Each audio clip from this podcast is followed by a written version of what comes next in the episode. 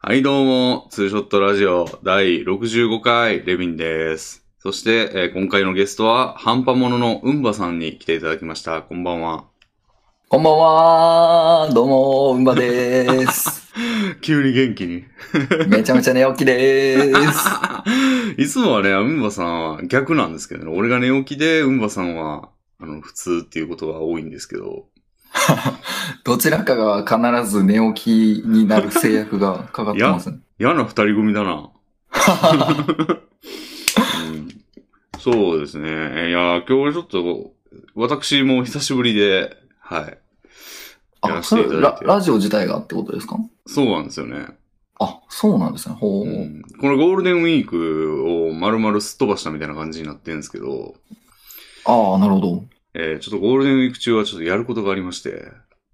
あ、それは一体。もう延々とプログラミングをしてまして、ああ、なんかやりてえ、なんかやりてえなと思って、あの、はいゴールデンウィーク中に。で、まあ、ふわっと考えてたのが、まあ、えーまあなんか家を変わるかどうかを検討するっていうのと、うんで、映画を見ようっていうのと、うん。うんうん。で、あの、なんかゲーム作るかみたいなことはいはいはい。をやってて、その、まあ、一番最初のその家変わるかみたいなのはもう、いや諦めたんですけど、早々に。ああ、ああ、諦めたんですね。はうん。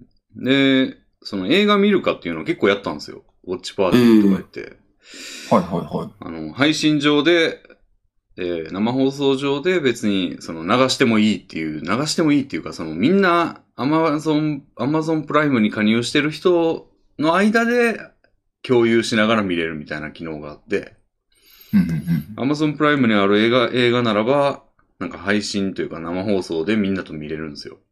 はいはいはまあ加入してる人だけですけど。い。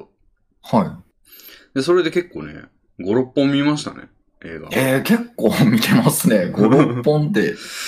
そうですね。うん。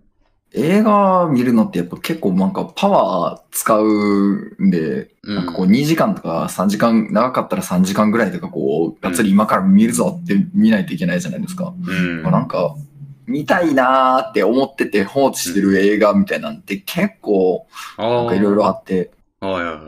なんかそんな、いっぱい見れるのいいですね。まあ私はちょっと映画本場初心者というか、もう全然見てきてないんですよ、今まで。ああ、なるほど、はい。なんか例えばもう、タイタニックとか見てないですしね。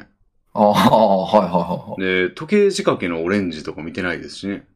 ああ、はいはいはいではスタンドバイミーも見てなかったですけど、い。はい。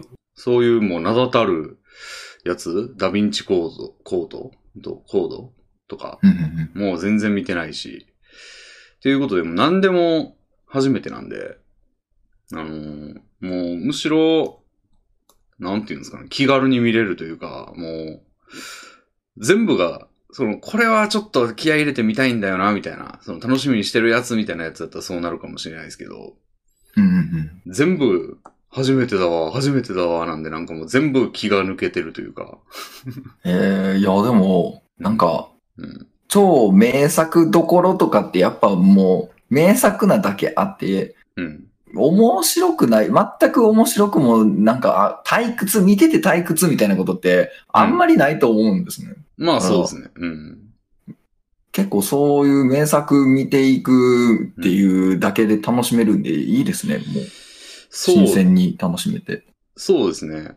うんうんうん。で、なんか普段の配信とかも10時間とか平気でやってるから、その、はい。これの一部をちょっとでも、こう、もっと文化的にした方がいいんじゃないかみたいな。おー ことで、2時間映画5本見れるやんけ、みたいな。確かに。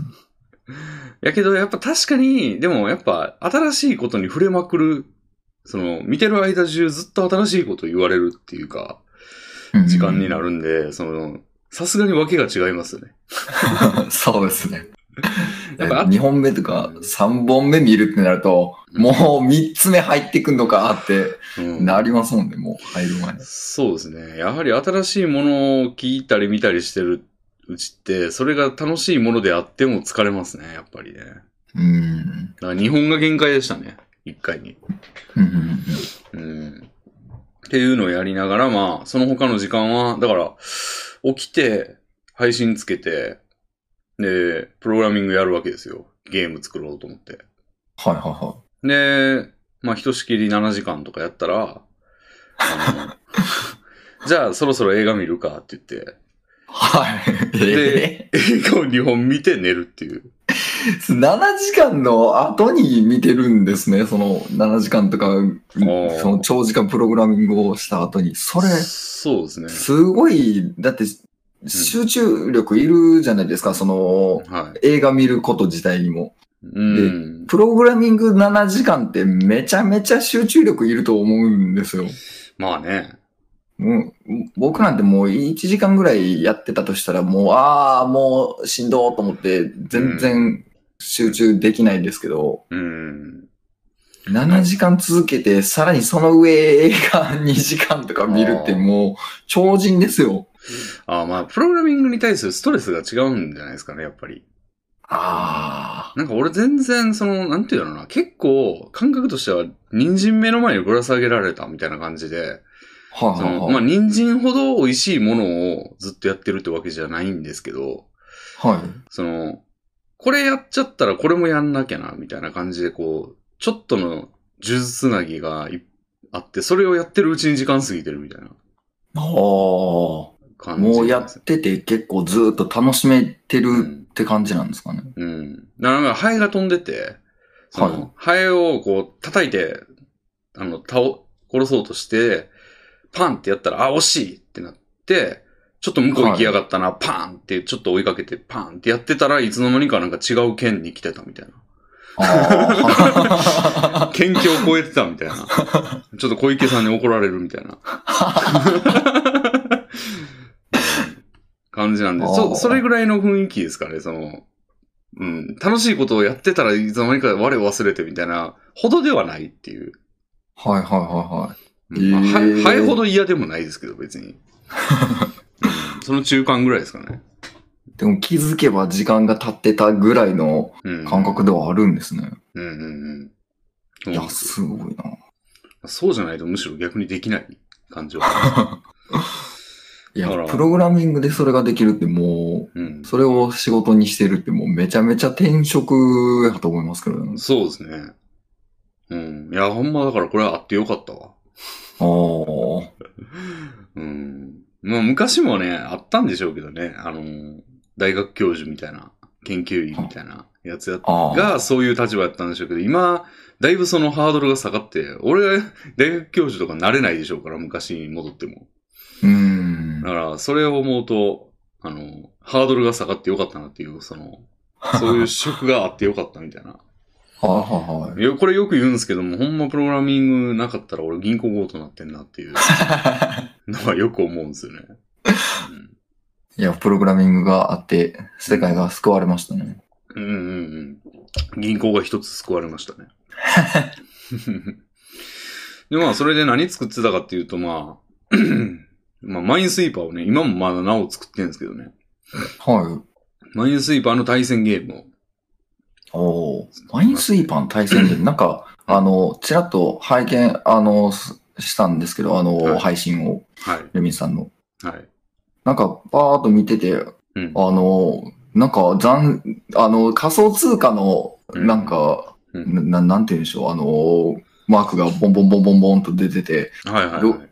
どういうことなのか、ちょっといまいちわからず、ほーんと思いながら見てたんですけど。マインスイーパーわかりますはい。マインスイーパーの爆弾が仮想通貨になってるんですよ。はい。で、見つけた方が勝ち、いっぱい。ふんふんふんふんだからむしろあの、マインスイーパーって爆弾以外の、地雷以外のところを開けて全部開けたら勝ちじゃないですか。あ、そうですね。はい。逆で、その、爆弾ばっかりクリックしたら勝ち、みたいはあ、はあはあはあな。で、あの、何にもないところを押しちゃうと相手の番になるっていう。あーはだから、確定のところをいっぱいクリックして、で、次どこにあるかなっていう確率高そうなところを押して、ああ、外れたってなったら相手の番になってってなって、で、い。爆弾があー29個とか埋まってんすけど、まあ、15個取ったらもう勝ちじゃないですか。自分の方が多いじゃないですか、絶対。だかはいはいはいはい。ら15個選手みたいな。うーん、あーなるほど。うん。で、まあ、その、マインスイーパーって爆弾を除去するというか、爆弾以外の場所を明らかにして爆弾ね、地雷か。地雷の、を除去するっていうコンセプトですけど、うんあの、ゲームデザインというかゲームの背景、意味的背景は。うんうんうん逆で、その見つけないといけないっていうのは、その仮想通貨がいっぱい埋まってるんで、ここに。その、ま、うんうんうんマス目に。だからいっぱいマイニングしようね、みたいな。だああ、なるほど。からマインスイーパーのマインがちょっとかかってるという か、ああ、はいはいあ。め、めちゃめちゃうまいことかけてますね。 マイニングスイーパーみた いな。ああ、なるほど。うん。やつ、ね、これね、パクリなんですよ。あの、このゲームね、あの、MSN メッセンジャーっていうゲーム、あゲームっていうか、メッセンジャーがあって、昔、はコミュニケーションツールですね。LINE みたいなやつい。うんうん。があって、それゲームできたんですよ、ちょっと。はいはいはあの、誰かに話しかけるみたいな感じで、誰かにゲームを持ちかけるみたいな、その、メッセンジャー内のゲームがあって、い。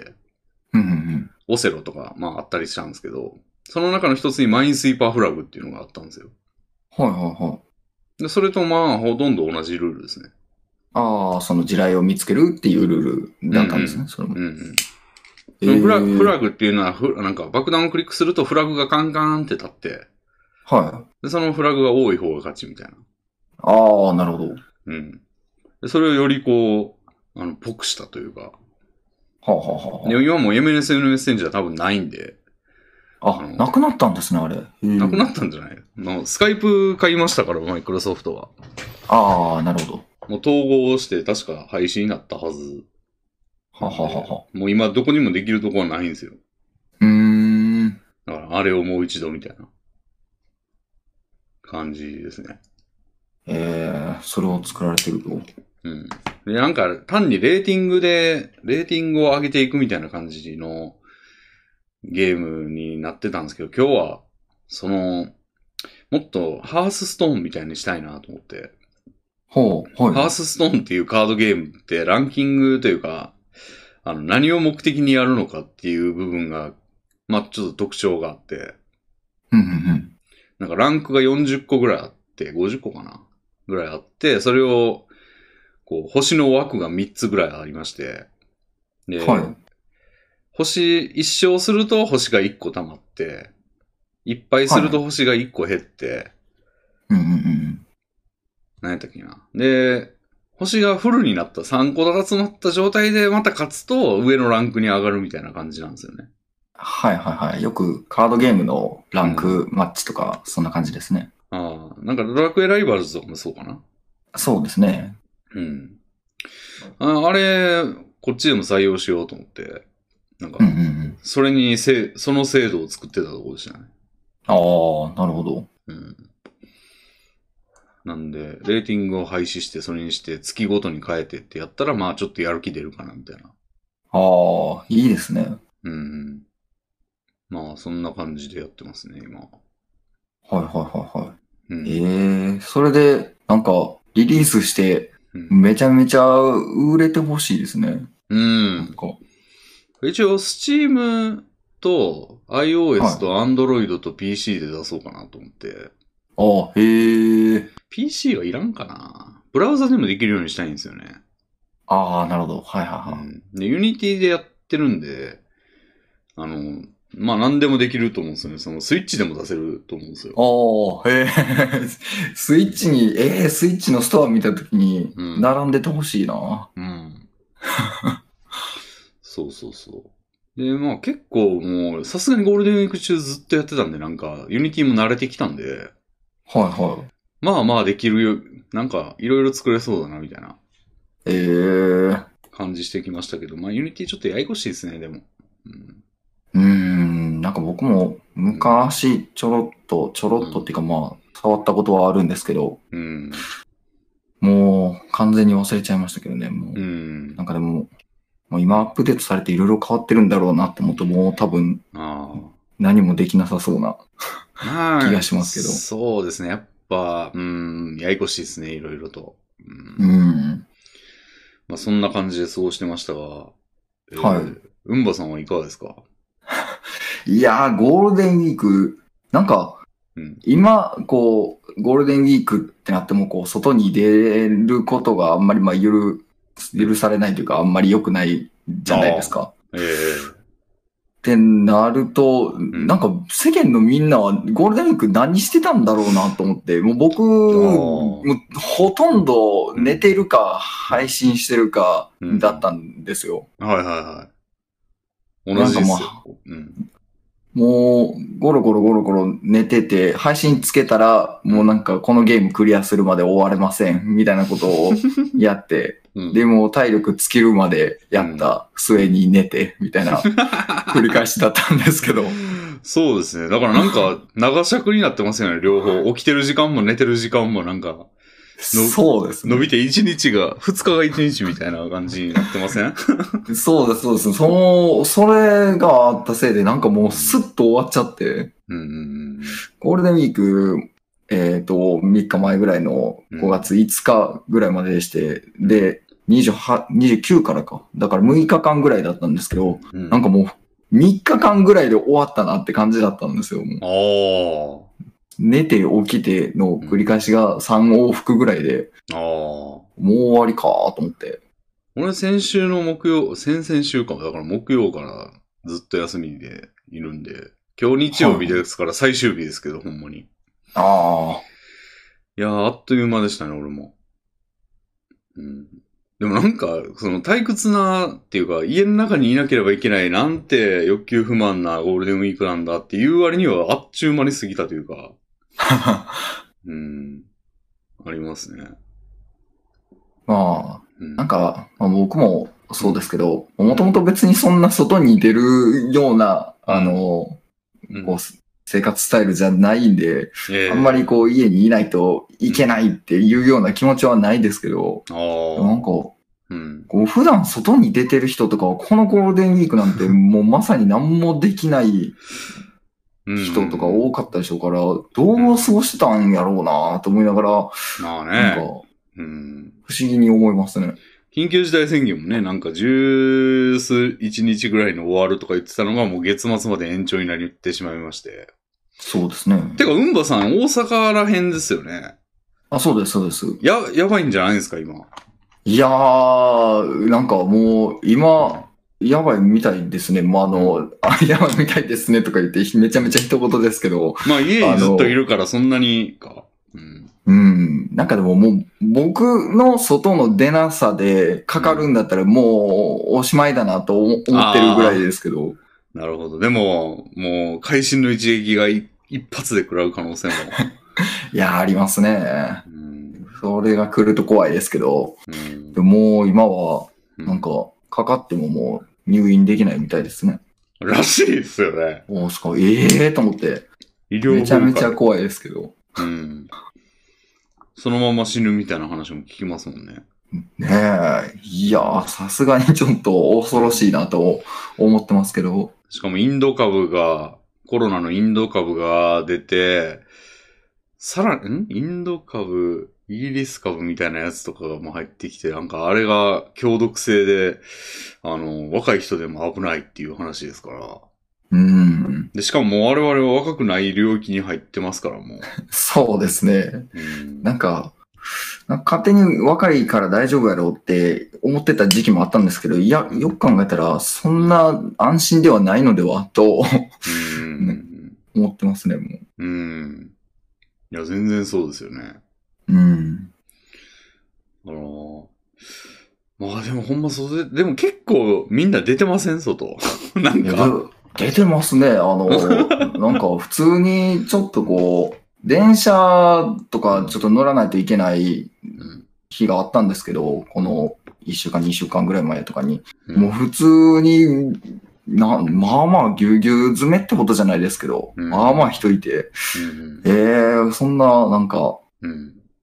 こう、人減ってるってことはないんだなって感じでしたね。うん。いや、あのーコロナが出てき始めた直後、だから去年の1月ぐらいか、はい。になんか、あのー銀行に手続きに行く必要があって、上野に行ったんですけど、銀行っていうはか、公庫か、公庫に行ったんですよ、なんか。あのーうんうんうん個人事業主なんで、まあ相談に行ったんですよ。はいや上野一っ子一人いなかったですよ。い。へえ。休みの日やったはずなのになんか誰もいなくて。へえ。去年の4月ぐらいが一番確かにいなかった気はしますね。お1月とかですよ。1月、2月ぐらいかな。うん。あ、そ、そんな早い時期やったんですかはうん。だから直後やからみんなめっちゃビビってるみたいな。いはいはいはい。で、ラーメン回転寿司屋に入ったんですけど、腹減ったなと思って。はい。それももう全然一人しかいなかったですね、客。えうー、ん。上野のお昼時、休日のお昼時に。だから、それに比べたらもうバンバン出てますけど、まあ、それはもう1年以上続いてますからね、これね。うーん。もうみんな飽きてきたんでしょうね。いやほんまにあ飽きたってなんだって気はしますけど、飽きてきてるんでしょうね、多うんう分。ん。まあ、正直なんか、巷でやってる対策みたいなやつって全部遊びやと思ってんすよ、俺は。 あんあんなさ、まあ、ついたてとかさ、意味あるんって感じじゃないですか。いや、まあ、まあ、あんま意味ないと思いますね、なんかだ。ってなんかスーパーコンピューターでシミュレーションしてエアロゾルがどうたらとか言ってたじゃないですか。はもうついたてとか、まあマスクはまあ意味あるんかもしれんけど、ある程度。い。うん。でもあんなね、なんか飯食ってる時にふわーとか、あ の、口から飛んでる飛沫なんかもそんなついたてとか関係なくて空気に溶け込むわけでしょ。は意味ないっすよね。い。うん。あの、ついたてを、うん。なんか、ついたてっていうか、な、何かななんかまあ、いろいろこう、あの、スーパーのレジとかにもああいうのありますけど、うんこう、ちょっと、うん。んなんて言うんでしょう。あれをのれんみたいな感じで、うん。なんかこう、のけて喋ろうと、うんなんかしちゃうんですよ。な、ななんか別に、あの、うん意図的にその話しかけようって思ってなくても、なんか、ううそのの、のれんを避けてそ、そんなことしたくないんですけど、うなんか、はいはいはいこう、のれんを避けて喋った方が声が聞こえやすいんじゃないかっていう、はいはいはいなんか頭になっちゃって、で、はいこう、喋ろうとしたら、ああ、違うわ、違うわ、みたいなのが、ありますね。うん。よ。くやっちゃって、うんうんうん。あのそれですげえ嫌な思いにさせてるんじゃないかと思って、た まには、ああ、ああ、ってなっちゃいますね。重いっていう問題じゃないですけど ね。いや、わかりますよ。俺もあのー、なんかな、コンビニとかの、あのー、タバコって奥に置いてあるじゃないですか。はい。タバコ頼むときに、どこ、何番かなっていうのが、その、それ越し、のれん越しやと見えない、見えにくいんで、はいはいはあい。の、ちょっと避けてみたりとかしてますね。あうん、何番か言えないから。わかんあ、ない。それは、まあでもそれはしゃあない気しますよね。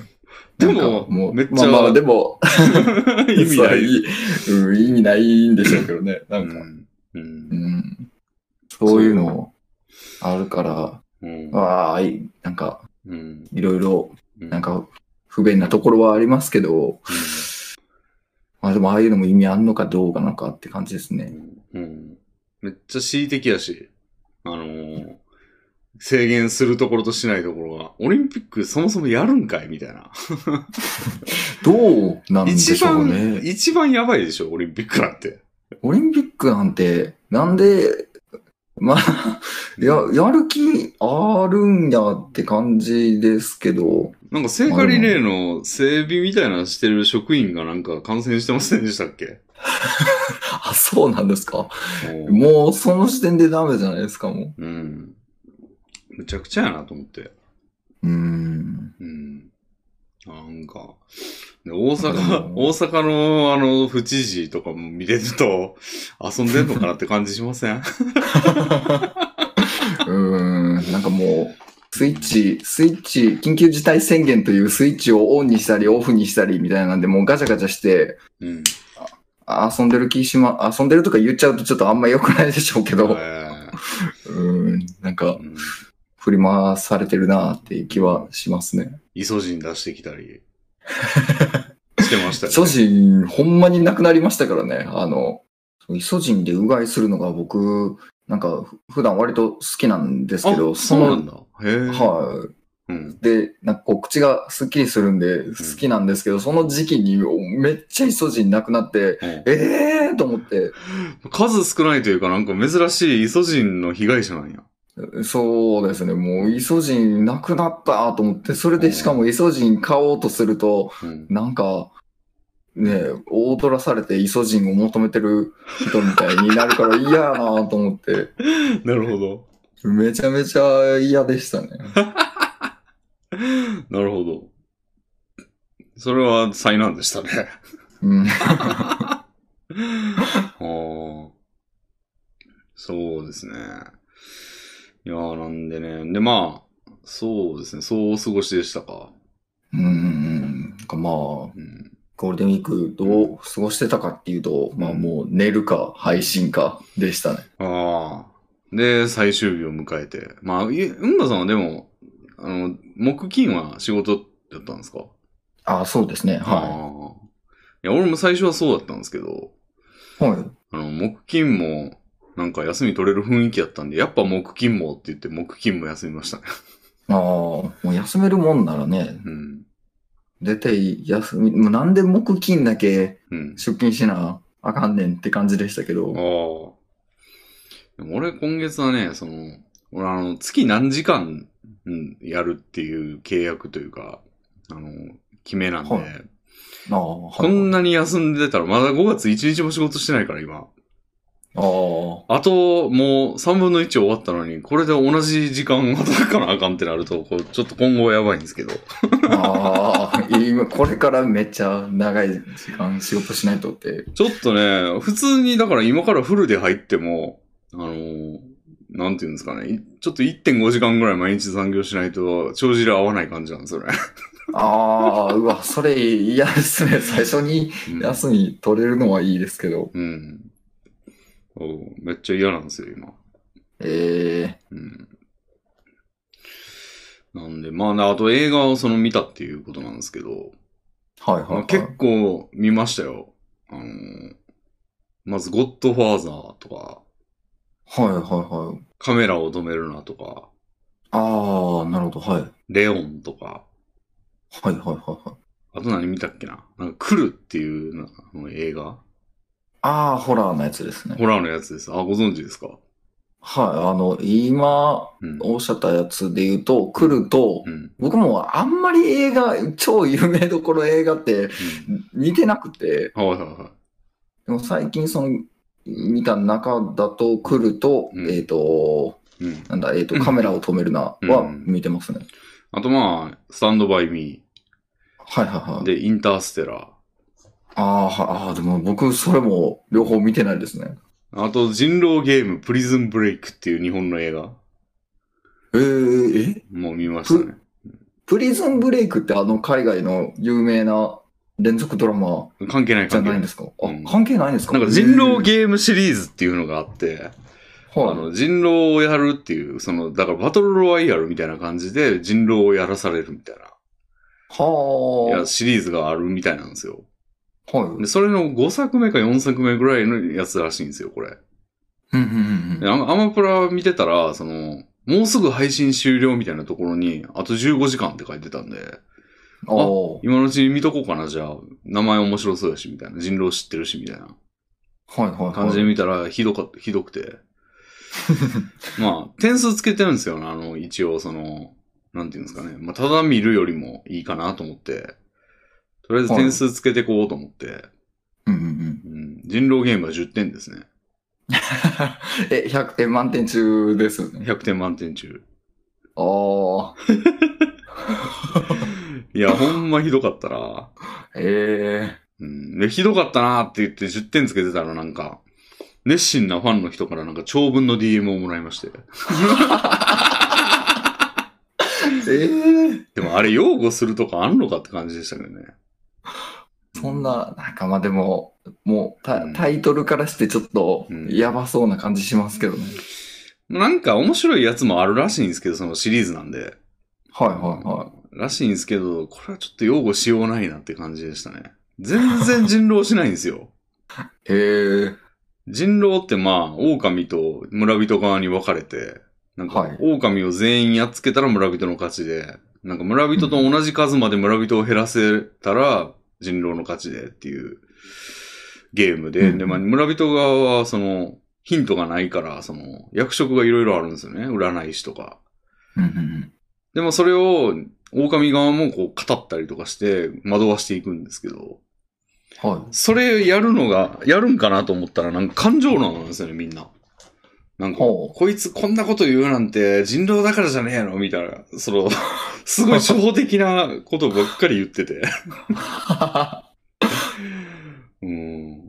なんか攻撃的だから人狼だみたいな。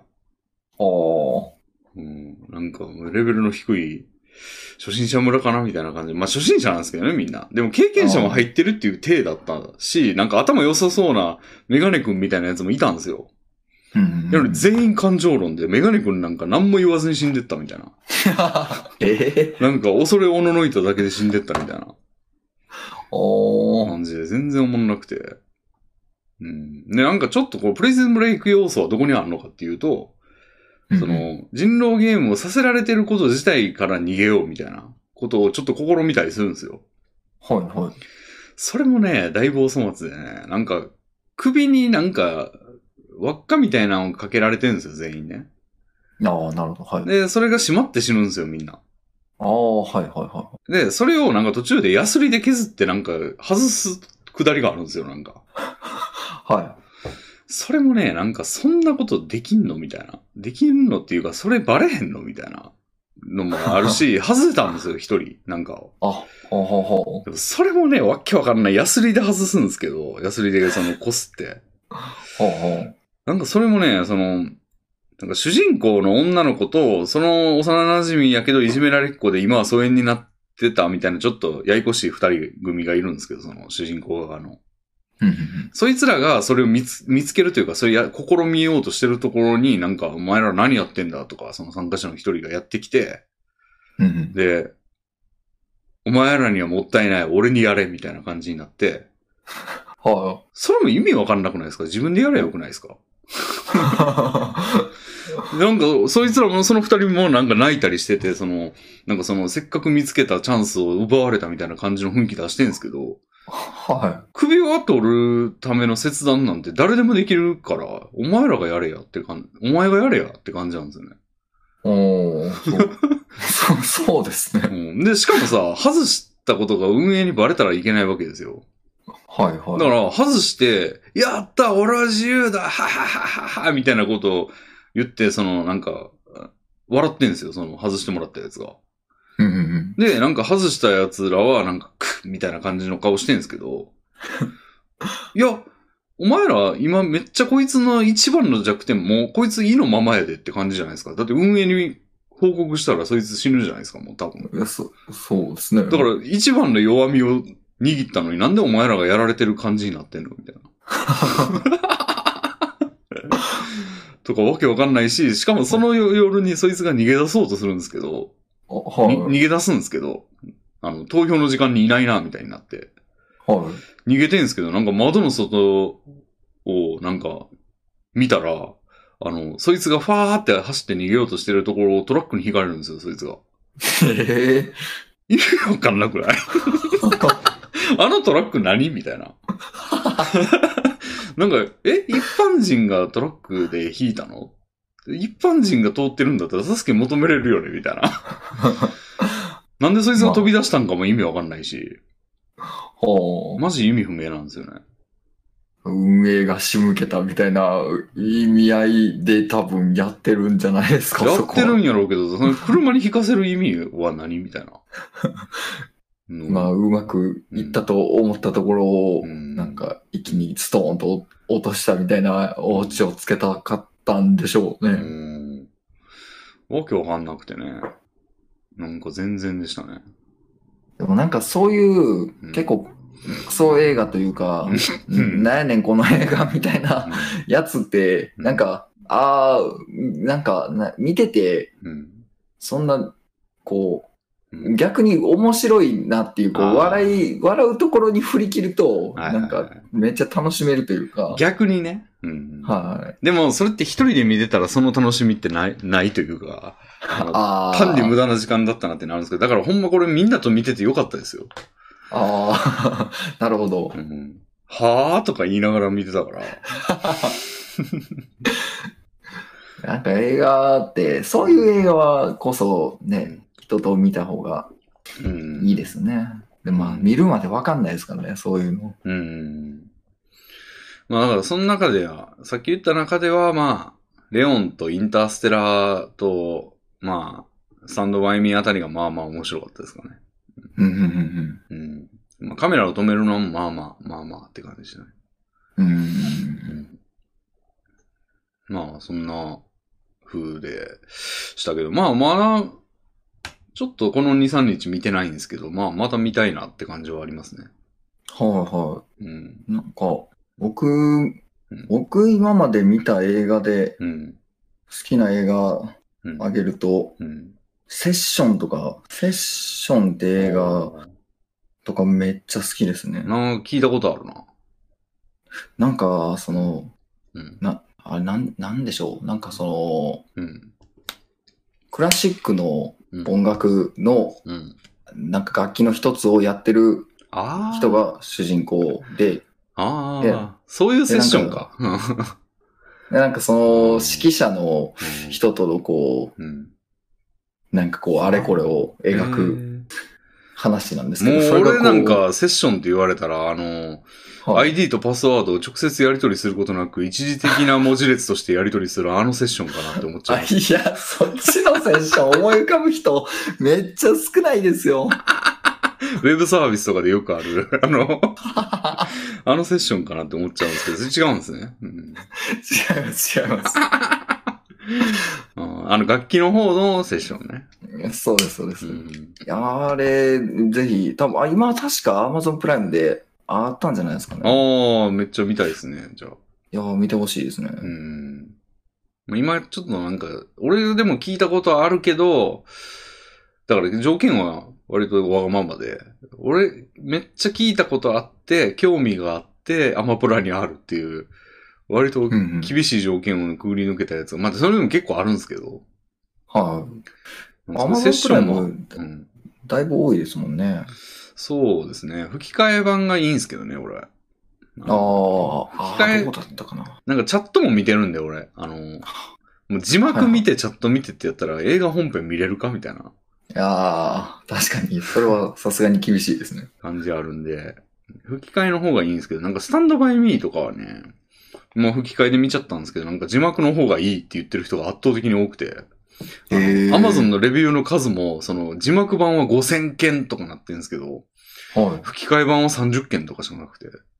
へーみんな字幕主義なんだ、みたいな。まあ、元の映画の演技が良すぎるっていうのもあるんでしょうけどね。うんうんうん。うん。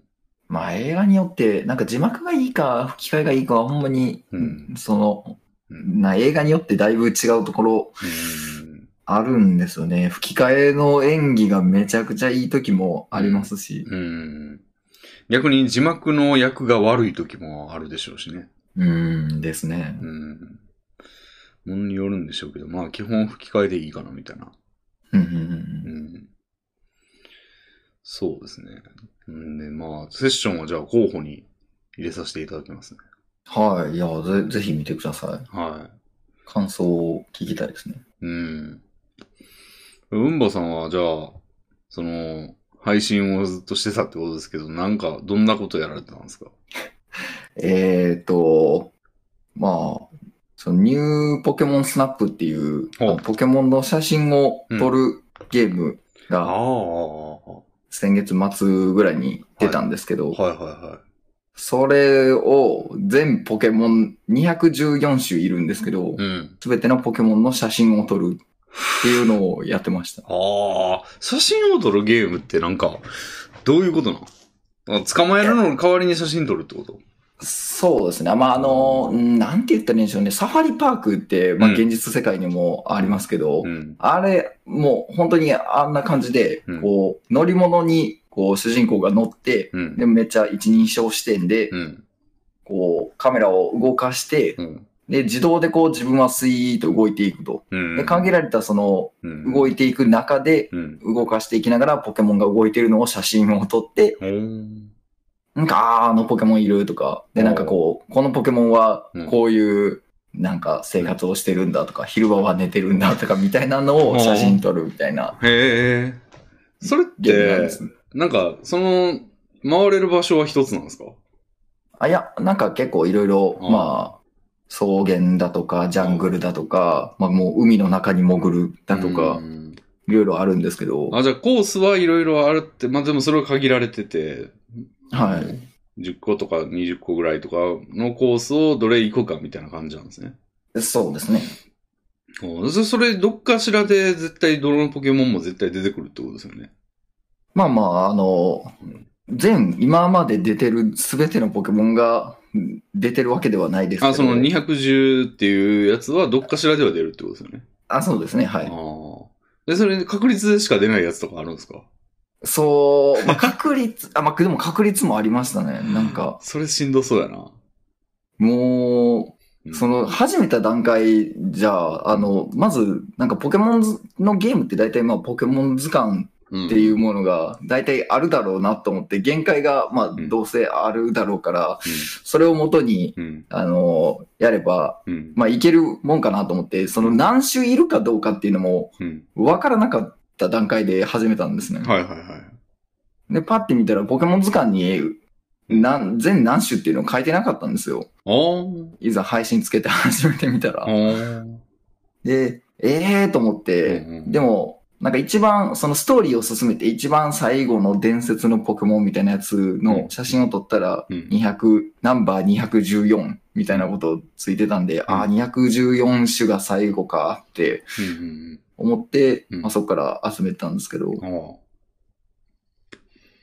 えなんー、集め切ったんですかもう集め切ったんですけど、まあ、おなんかストーリー進めてる段階やと、結構、まあ、ポケモンの写真を撮るだけのゲームって、まあ正う直、ん。そんな、んなんていうんやろう、あん、あんまりこう、楽しめるゲームかな、どうかな、とか思いながらうんうんうん。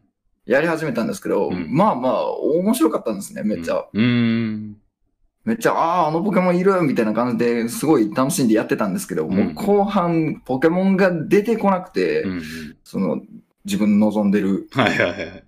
でもう、出てこないのが、うもう、その新しいポケモンが出てきてほしいから、こうう、ん必死になって探してるんですけど、うんうんなんかもう、ポケモン、もうすでに出てきてるポケモンの、うんポッチャマっていうポケモンがいるんですけど、そのポはいッチャマの影、なんか太太陽の光が落ちた影が、うん新ポケモンの影、なん新ポケモンに見えて、うん。あ、ポケモンいると思ったら、うんそのポよく上見てみたら、ポッチャマで、うんあ、違うと思って、もうめっちゃそれが腹立って、もうそ のポッチャマに向かって、なんかリンゴとか投げれるんですけど、もう死ね死ねみたいな、めちゃめちゃ腹立ちながらやってましたね。ああ、なるほどね。 最後心がすさんでたんや。そう、それもう、なんかチャットとも散々喧嘩しながら、もやって、うんでも、まあ、捕まえて、捕まえたというか、全部写真撮って達成感はう、うんうん。めっちゃありましたけどね。うんうんうん はあ、どんぐらいかかったんですかえー、27時間ちょうどぐらいですかね。おーじゃあ1時間に10匹ぐらいか。そうですね。まあ、こう、なんか序盤はバンバンうんいけましたけど、うん後半はもう、あ1、2匹に1時間とかかかりましたけど、ー 大変だな、それ。とかやってうんましたね。もう、なるほど。それはでもまあ、時間は無限に過ぎていきそうな感じはありますね。 はあ。なるほど。なんかでも、うん、そう、こう、一個のゲーム、ポケモンとかのゲームって、大体ポケモン図鑑があって、うんまあ、例えば全てのポケモン捕まえるだとかみたいなことって、まあ、やったことなかったんでうん。う、ん。まああんまりこう、ゲームの、うん。なんて言うんでしょう、プレステのゲームとかだとう、ん。なんかトロフィーとかがあって、うん。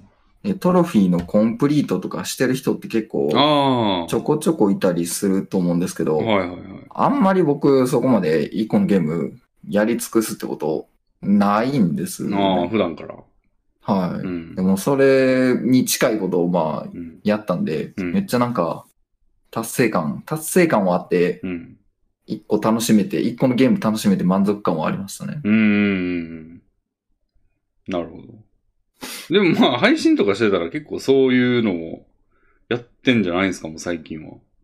いやー、もうなんか基本的にはクリアしたら、うん。もう満足して終わりって感じですけどね。あ、まあ、ゴールデンウィークやから、こう、時間かかるやつで終われませんみたいなのやろうか、みたいな。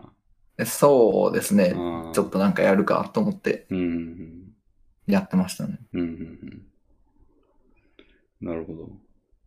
まあでもそれ ああ、それは、そやりきるまで系はそれ1個ですかえー、どうでしょうなんか最近、その、まあ、ポケモン、その、クリアを超えてさらになんかやるみたいなことは、うんそれだけですけど、うんうんなんか結構難しいゲームをクリアするまでうん。うん、終われません、みたいなことを、もう最近やりまくってますね。ああ。まあゴールデンウィークだから。はい。なんかまあ、ゴールデンウィークじゃなくても、普あ通なくてもの土日にやったりしてますね。ああ。もういよいよじゃあ配信にかけるもう熱量がもう嫌ましてきてるよ。いや、まあでも、それでやったところでう、ん。まあ、10時間とかぐらいですから、1個のゲーム。ああ、そんもう。な超長いゲームやらなければ。やべえ、長いゲームはえあんまやってない。やらんようにしてるみたいなこうーん、あんまりまあ、RPG とかと。をうクリアするまで終われませんみたいなことをす ると、ちょっと地獄見るなと思ってん。。そうですね。俺だって、あの、ファイアーエンブレムのあの最新作のやつ、スイッチの。ああ、はい。あれだって、全ルート、4つぐらいルートがあるんですけど、は3個目終わった時点で300時間ぐらい行ってましたもんね。い。ええそんなにやったんですかえはいあれってそんなかかるんですね。まあ俺、ちちょっと、丁寧にレベル上げたりとかしてたから、全、全ルートで。はいはいはい。そのせいもありますけど、めちゃくちゃかかりましたね、あれ。へえ、300時間ってすごいですね。それでまだ4つ目終わってないからな。ええうん。めちゃくちゃでしたね、あれは。ああ、うん。あとまあね、モンハンとか桜姫とかも買ったんですけど、はいはいはい。スイッチの。モンハンはもう売っちゃいましたね。ああ、そうなんですかう。ん。ヤフオクで。モンハン、僕もやってますけど、うんまあ、もうちょっと一段落つきましたけど、うん。面白かったですけどね。な面白いんですけ今ど、なんか割ともうこの後、なんか同じ感じやなと思って、回の。あまあいいかと思って売ったんですけど、あ、はいうはいはい。ん、なんか6500円ぐらいかな。 うんうんうんなんか向こうのその、落札者に、が、なんかよろしくお願いしますみたいな、めっちゃ丁寧なメッセージを送ってきて、へえ、なん別になんか送りゃいいでしょうと思って送ったらなんか、非常にいい評価じゃなくて、いい評価にされて、えあのなんか、なんだっけ、返信がなかったのが不安でしたみたいな。ええ送ってていいからええやんみたい な。ああいうのなんか求めるんですかね。まあ、し落札した側からしたら不安なんかな。まあ、連絡が来てなくて、うん。まあ、ほんまに来るんかわからなくて不安なんですかね。うん。まあ、確かに落札者側にリスク結構高いよな。なんか金が戻ってきたとしても、はい。なんか、その時間の間、モンハン欲しかったのに得られなかったっていう損になるしな。まあ、もう、うん一応、一旦かんお金をうん。出している状態なんで、さらに、うんその状態で、その期間、モンハンを別で買うことはできないですもんね。そうですよね。だからそう思うと確かになと思うんで、俺だから落札する側には一回も回ったことないんだよな。ああ。なんかだるい、だるいなと思って。あのーなんか、だってお、お、買えるとは限らないじゃないその、はいはいは入い。札しても。そうですね。だからそれになんかこんな時間かけるぐらいなら定価で買おうかな、みたい な。うん。そんな変わらんしね、定価とその値段。まあ、あんまり、まあ、うんちょっとあんまり見たことないんでわかんないですけど、オんークション系のもの。だって6500円で売れたんですよ。うん、6500円ってでも確かにうん。だいぶ高いですね。うん。俺側に入ってくる額はもっと少ないんですけど、1割ああ、はいシステム利用料とかで取るんで。はいはいはうい。ん。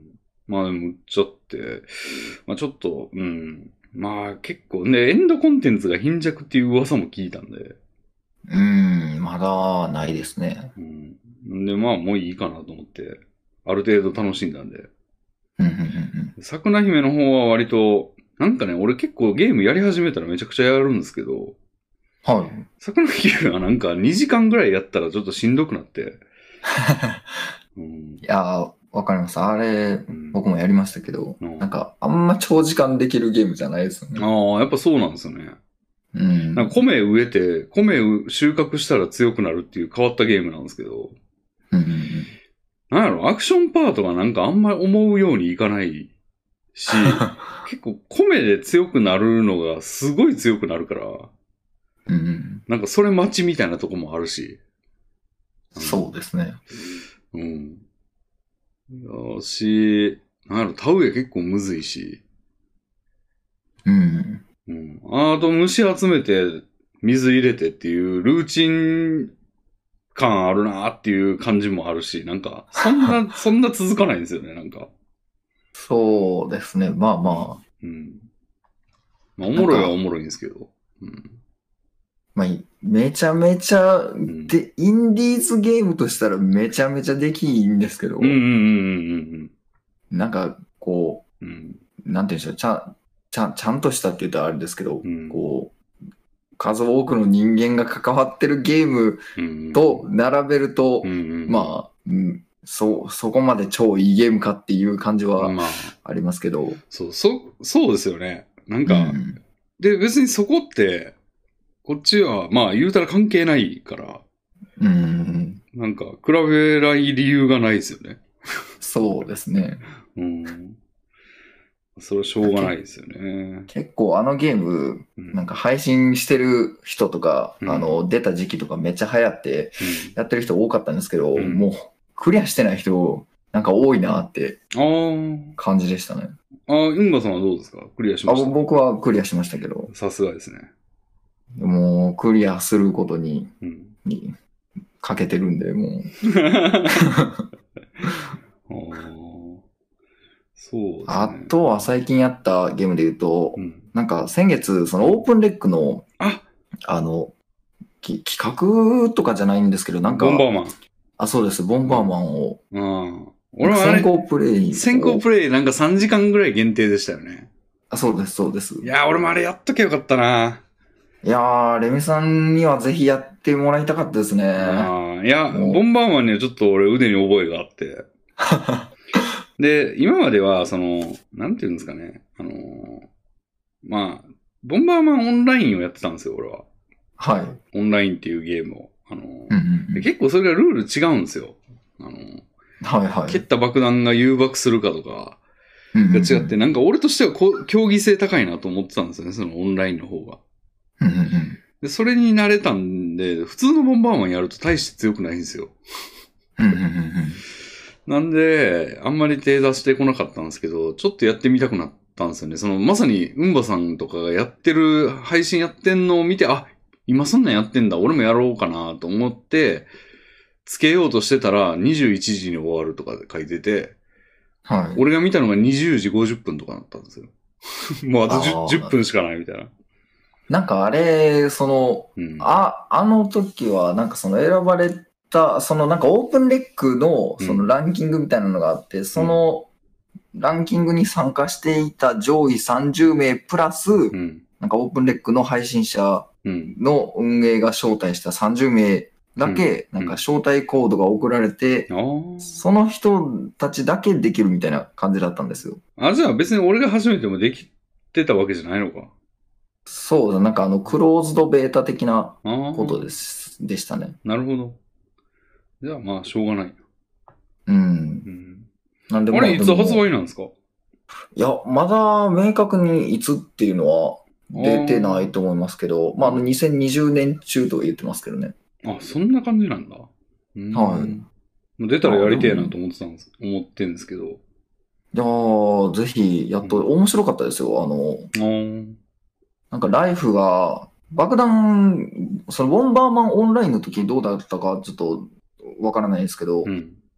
その新しい方は、ライフがに 2, 個あって、うん2回、1回当たっても死な死なないんですね。へえ。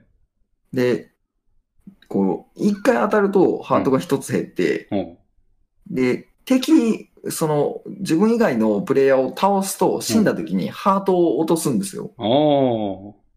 だから、自分がライフ1の時に敵倒すと、うん。そのハート拾ってうん、 2個に回復できると。なるほど。それが結構面白くて、ほー。死にかけてるけどう、ん。 1個になってるから、その分を他の人倒しに行こうとするんですけどあ、ーでもまあ、1個しかないんで、うんすぐ死にかけるみたいなところがお もろ、面白かったですね。あー。なるほどね。いやー、まあや、まあ、で、いつ出るんかわからんけど。ああ、いややってみたいですねやってたら、ぜひうんうんやってくださうい。んうんうんなるほどね。いやー、まあゲームね。そうですか。そういえば、うんばさん、あの、話変わりますけど、はい。あの、S4 っていう集団があるじゃないですか。 はい。で、あの、今、そのね、私のこのツーショットラジオにもいろいろ出ていただいてる下やかさんとか、そういうはい醤油さんとかが、まあ、やられてる集団、動画集団なんですけど、はい。今、あのメ、 メンバーが一人欠員になってオーディションしてるじゃないですか。うんうんうん。はい。なんかそれにうんばさん応募してましたね。はい。いや、ちょっと応募してみるかと思って、ああ。まあ、なんか配信とかも始めたし、ちょっとなんか、うん。こういうのも、まああの、まあ僕もずっと、うん。あの、下役さんの配信もうん。ずっともう長い間見ていますし、その SOU ももう始まった頃からずっと見ているんで、まあうん好きですし、 うん。まあ、こういう機会があるんだったら参加するところに挑戦しようかなとお思いつつ、ーまあ、あの、もしこ、今回のやつが、んまあ、あの、なんでしょう、あの、茶番的なものだったとしても、まあ、別にそれもまあいいかと思いつつ、うんうんあの、応募してみたんうん。です。なるほど。なるほど。はうんうん。なんか落選されてましたね。い。いや、まあ、でも、僕はあの、ソイソさんのあの、バリおもんないやんっていうのが聞けたん で、もう、大満足ですよね。い いんや、それで。いや、あの、もう、バリおもんないやんはもう最高評価だなと、僕は思いましたけどね。そうなん なんか松本人志みたいな扱いになってますけど、そいつなんか面白いですね。面白いって言ってもらわんと嬉しくないんやけどな、芸人も。いや、なんかでも、その、ななんて言うんでしょうんう。その、あの、あの人たちとか言うとちょっとあれですけど、あの人たちのこうんう、評価の仕方って、こう、うんなんて言うんでしょう。言ってることとうん。思ってることがうん、ちぐはぐだったりするじゃないですか。あ、そうなのね誰がなあの人ら。いや、そう、ソイソさんとか、その、下役さんとか、そうもう特にそうですけど、うん。実際、お、お、なんやねんとかこう言っててもう、まあまあ、まあ、か勝手にこんな決めつけてますけど、うん。なんか、実は、まあ、なんかもっと面白いと思ってるみたいなこともあったり。おーいや、するむしろなんようかそれが少ない人たちかなと思ってんねんけどな。ほんまのこと言ってる率が高い気がしてるんですけど。えー、でもなんか結構、天の弱的なところ、天の弱っていうより、うーん、なんでしょうね。そうかなうん。ちょっとまあ、まうんあ、ストレートにその、正直なところを言ってる時もあると思いますけどう、んうんなんかそうういうん。うん違いがある瞬間もあるなって感じる時うんがあって、うんうんうんなんでそれ、じゃあほんまはおもろいと思ってると思ってるってこといや、もう勝手な、もう希望かもしれないですけどね、僕の。おーいや、まあ、それで落とされてるから、ダメなんですけど。おーいや、で、俺もね、あれエントリーなんかされてんすよ、勝手 に。いや、うん三次審査も合格さそう、なれて。んかね、通過しやがって。なんか四次審査の案内来てましたよ、今度。ま た。内容は内緒にしますけど。はうん。どこまで行かすねんって感じですよね。い。いや、もうん。う、ぜひ、うん。メンバー入りしてほしいですよ、僕は。嫌や嫌ややいやいや、もう、レヴィンさんに収まる、もう、イメージできますもん、もうやっぱり、右上の 枠に。レヴィンさんが入ってるところが。いやいや、ないでしょ。だって、今ぐらいの距離がちょうどいいって。でもまあ、ポケモンこれ難しいとこで、なんか、それをちょっと押し出しすぎて、あの審査に臨んでるとちょっと寒い感もあるんで、なんか、うん。微妙な距離が難しいんだよ な。うんそうなんですよ。ああ、それちょっとね、なんか、いや、しかもなんか結構気合入ってたから、うんばさんの、あ の、動画が。ああ。うん。なんか、いやーこれマジやんと思って。 マジでやる気やん、みたいな。いや、あれ、んなんかね、うん。結構、じ、なんか、あの、うん、なんでしょう、じ、時間かけたんですよね。時間かけたとか自分で言うのもあれなんですけど、お一週間ぐらいしかあれ期限なかったじゃないですか。そうですね。急げと思って、そっから、あの、なんかいろんな格好してるとか、やつとかも、うん。めっちゃ買って、うん、そっからあ衣ー衣装用意してましたね。装を買って、うんや、やりましたね。のあれでもね、見てて思ったのは、やっぱ、あの、複数人、自分を複数人に分裂させてやってる人って何人かいたと思うんですけど、うん。あれ、わかりにくいですよね、やっぱ。そう、確かにあの、どれ見たらいいかわからんって、うん言ってましたよねあの。そう、ソイスさんが言ってたんですけど、うんそれ確かになーって思いましたね。うーん。面白いねんけど、あの、見せ方むずいなっていうのは思いましたね、確 かに。うーん。うーん。なんかいかに短時間で、うん。こう、まあ印象に残る感じにすするかなとか思いながらちょっと考えて、えーやっ。た、やりはしたんですけど、うん。ちょっと難かったですね。うん。でもあれで経験値を得たということで、うんばさんは。いやー、三次審査があったらもう、んなんか考えるところもあったんですけどね、やりたいのとかうんありましたけどね。うん。そうなんだよな。あの、なんか、しもや、あのー、何やっけな。今、S1 とか言って、あの人、しもやかさんが一人でやってる、あのーことに対してワイプで出演するみたいなやつやってんですけど、今。はい。あれも、しもやかダービーとかいうコーナーがあって、はい。その、いろんなしもやか、4人のしもやかがなんか誰が勝つかみたいな。うんうんあのからし一気食いとかで、なんか一枠一番しもやかみたいな、い二枠二番しもやかの、なん、なんか、なんかの変なしもやかみたいな。うん。うんうん 三枠三番酔っ払ったしもやかみたいな感じでやってるけど、あれも、あの、喋る暇がないんですよ、こっちが。 その、4人が口々になんかいろいろやってるからな、その、ツッコミやっても被るんですよね。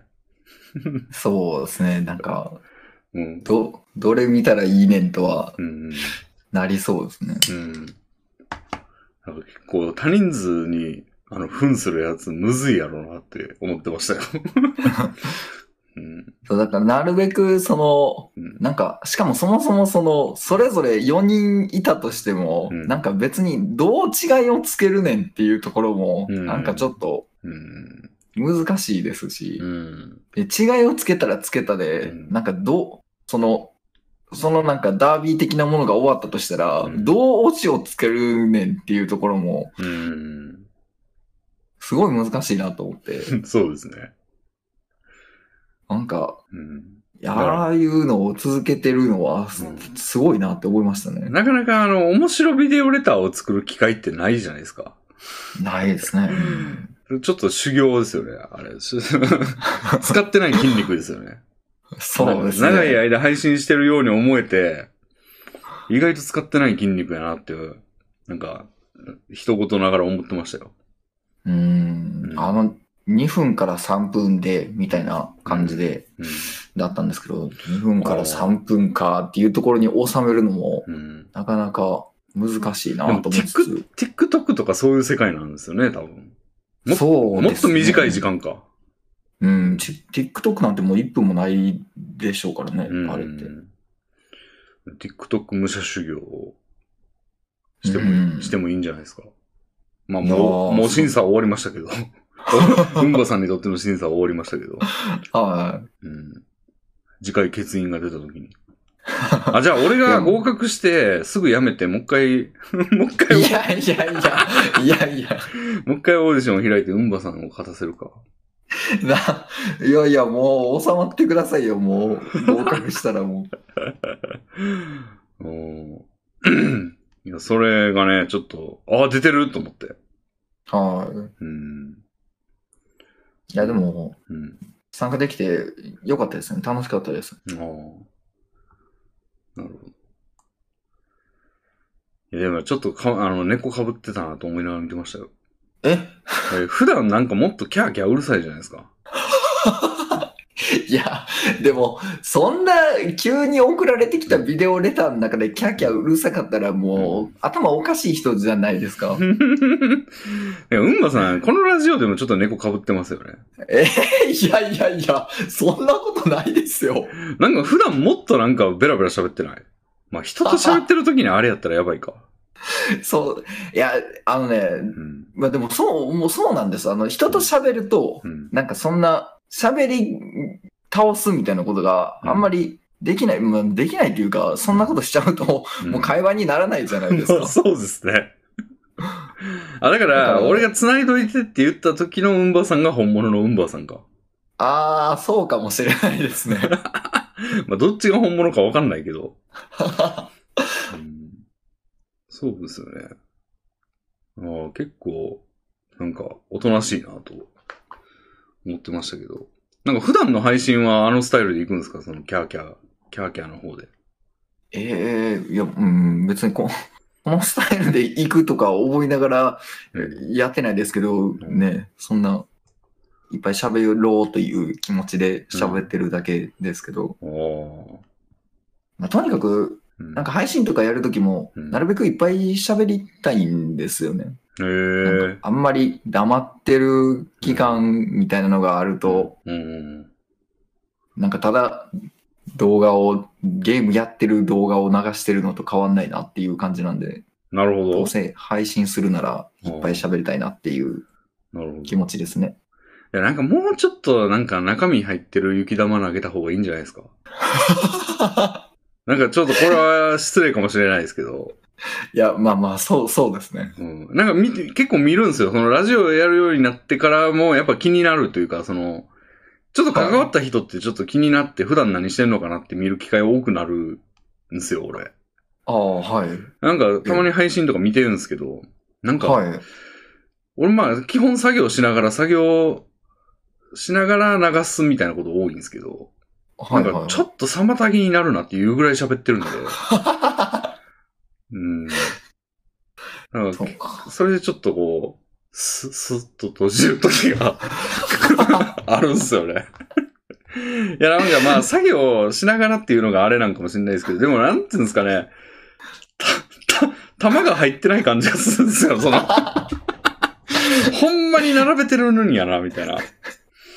いや、まあ確かに、うんなんかもうあの、さっきついうん。 30秒ぐらい前に言ったことを、うんうんなんか、何言ったか自分で分かってなくて、全く同じこと言ってるとか、いうこととかも多く て、うんなんかもう言うことが目的になってる感がすごいなっていう。確かにそれは、あんま良くはないなと思いますね。から、あとちょっとね、あの、思うんですけど。ではもい。そのスタイルが気に入ってるならまあ、しょうがないというか。うん、 うん、どうなんですかねなんか他、そのスタイルの人で、い伸びてるというか、人とかもいるんですかねいや、どうでしょう。でもやっぱり配信やっててうん。面白い人、伸びてる人って、うん。こう、なんて言うんでしょう、切り抜きを上げられるような、うんあ。の、面白ポイントが出来上がるような、うんまあ、ちょっというんい、いい、なんか発言をするというか、うん。そういう中身のある発言をしてるからこそ、やっぱ伸びてると思うんですね。うん。だからまあ、うん。 ただただ喋ってるだけなのも良くないとは思いますけどね。ああ。なるほど。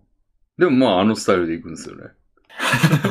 いやー、 その中身のある発言をうん。しようと思って意識してうん。やるのもちょっと難しいですけどね。そんななんあか、ーそんなこ、ここで、まあ、頭の回転早くないとパッてこう、うまいことなんか反射神、な、慣れじゃないですか、アイドルで、やっぱ結局。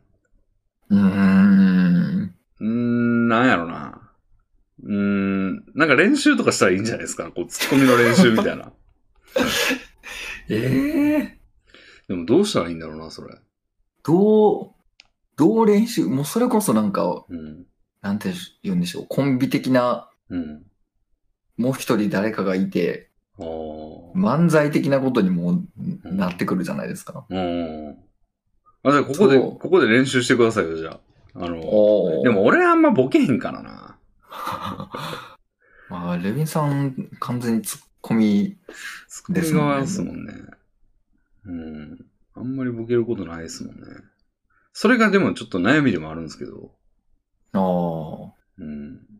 なんかもっあ。レビンと、さんの、こう、ボケるところのボケ、好きですけどね、なん か。ななんか、レビンさんのボケ方って、はい。なんか、ななんて言うんでしょう。レビンさんがやるとは思ってなかったみたいなことを急にうん。ややり出すみたいなボケ方というか、どあどあ具体的になんて言ったらいいかわかんないですけど、はいはいはなんか、キャラ的に、こう、ちょっとあんまり、どっちかというと、こう、冷静で、そんな、こう、突拍子もないような、変なことをするような感じじゃないじゃないですか。い。はい。その中でいきなり踊り出すみたいなこととか、されると、もう、どうしても笑ってしまうみたいな。いや、それね、前も言いましたけど、なんかそれって結局俺を知ってる人に対してのギャップなんで、なんかああんま目指してるとこではないんですよね。あ、はいはいはいはい。うん。なんかもう純粋に普遍的に星新一の小説みたいな、誰がいつどの時代で読んでもまあおもろいみたいな感じが一番いいんですけど、はいはいはいはい。だからそこで言うとちょっと遠いんだよな。うーん。うん。そこじゃない。うーん。うんいや、難しいことですよ、それはもう。うん。うん。そうですね。 なるほど。いやー、でもまあ、ゴールデンウィークがね、ゴールデンウィークの間ずっとこう、まあ、充電というか、あの、いうことを、だから溜まってるはず、たまりに溜まったやつを今持ち寄ってるはずなのに、ずっと家にいて配信してたっていうことで、もう溜まらなくなってきましたね、だんだん。そうですね。そうですよ先月僕があうん。あったなんか、うん。もうこれもなんか結構い嫌な感じの方向の話なんですけど、はい。顎がめっちゃ痛くて。へえ。喋りすぎ。顎がいや、これ しゃべ喋りすぎとかじゃなくいいんですけど、はい。あの、3月の末ぐらいにはい。歯を抜いたんですね。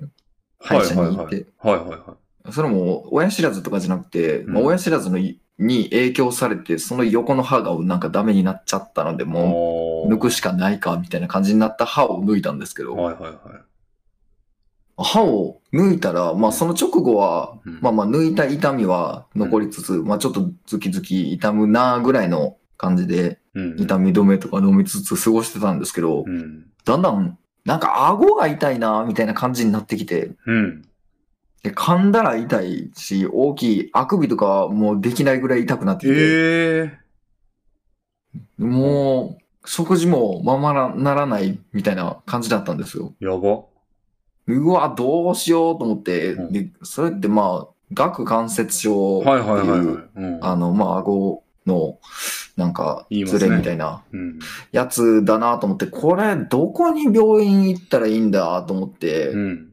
でもなんか調べたら歯医者とかでも見てもらえるらしい買ったんで。うん。まあ、その、行ってた、歯抜いてもらった歯医者に行って、聞いてみたんですね。はじゃあ、なんか、まあ、歯抜いた後も、うんまあ、綺麗に塞がってますし、顎もなんかレントゲン取っても、い。 うん。そんなおかしなようには見えないですし、うーん、とか言われても終わっちゃったんですお よ。お、ちょっと。うんで、えー、あはー、みたいな感じになって、うん。多分、まあ、なんか、よかったら大きい、大きい病院っていうか、まうんあ、歯医者の上位互換的なあの、航空外科とか紹介しますけど、とか言われたんですけはど、いはいはい。もうでも異常ないんだったら見てもらってもなあとか思いつつ、うん。まあ、放置してたら、まあ、その痛み止め飲みつつ放置してたら、うん今もう治ったんですけど、うん。もうなんかもう、その、結構うん、なんもないって言われた瞬間、もう絶望だったんですよ。もう、ええー、と思って。え、それ治ったんですけどっていうのは放置してたら、なあの、大丈夫になったってことですかあ、そうです、そうです。うーん。絶望か。なんか他の病院行った方がいいのかなとか、その紹介された、紹介されたっていうか、紹介してもらって航空外科行った方がうんいいんかなとか思ったんですけど、うんうん。なんか、うーん、他の病院行っても変わんないかもなとかあ思あ。っちゃって、まあ、わかりますよ、それは。なんか病院、うんレミさん、こう、医者、医者ってどうやって決めてますいや、もう近さですよね、基本は。ああ。近いかどうか。なんか俺が行ってる内科ももう最寄りですし、自分家から。めちゃくちゃ近いんですよ、だから。はいはいはほんま歩いて1分ぐらいのところに行ってますけどね。い。ああ、もう特になんか、細かく調べたりとかはしてないってことですね。ああ、まあ内科はそうですね。で、まあそこはまあ薬くれるし、まあちょっと気に入ってないんですけど、そこ。あの、結構うん偉そうなんで、すごい。ああの、なんか受付も偉そうなんですよね、すごい。あ、ええ それ珍しいですね。ああ受付がね、薬剤師なんですよ、多分。あの、くすあー薬を直接出してくれるとこで、処方箋持って薬局とか行かなくていいとこなんですよ。ええあ、はいはいはいそはい。の場で薬出してくれるところで、まあ、一体化してるんで、ちょっと安めなんかな。うん。っうーん。てねところなんですけど、なんか受付がすごいタメ口なんですよね。ええ薬剤師が。じゃあ、お薬出しとくからね、って。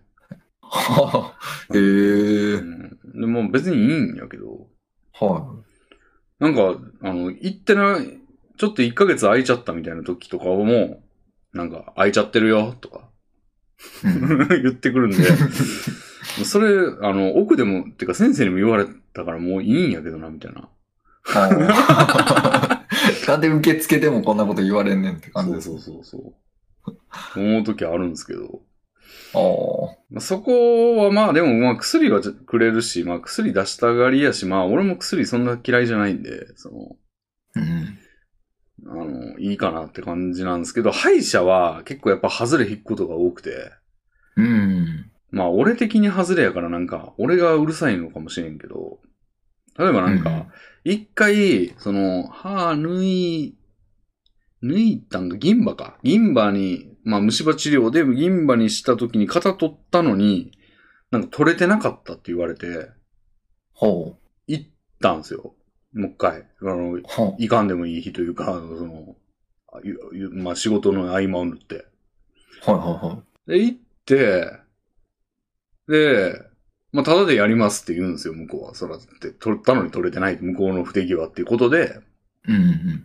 ただでやるって言うんだけど、なんつうんだろうな。あの、その時、まあでも、肩取るって言っても結構痛い、なんか触るから痛いんですよ、そこはいはい、は。は。ないんで、麻酔してもらったんですよ。やっぱちょっとやってもらって、痛いからやっぱ麻酔してくださいって言って。はい。ああ。でその麻酔代は取られたんですね。で多分それはしょうがないんですよ。あの、まあ、こどっちの不手際とかじゃなくて、多分医医療制度的に多分そういうのは、なんか、ん薬を使ったとかやると、多分普通のフォーマットに乗っ取らないといけなくて、多分こっちから金取らないといけないみたいなうんうん。感じだと思うんですよね。医者が補填するとかできなくて。はでも、なんで向こうの不手際で俺金払ってんねやろうなと思って。どう思いますこれ。い。 うーん。まあ腹立つのはおかしくないですよね、別に。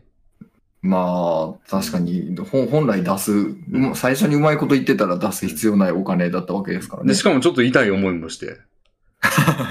うん。麻酔やられる前の痛みもそうやし、麻酔する時も痛いじゃないですか。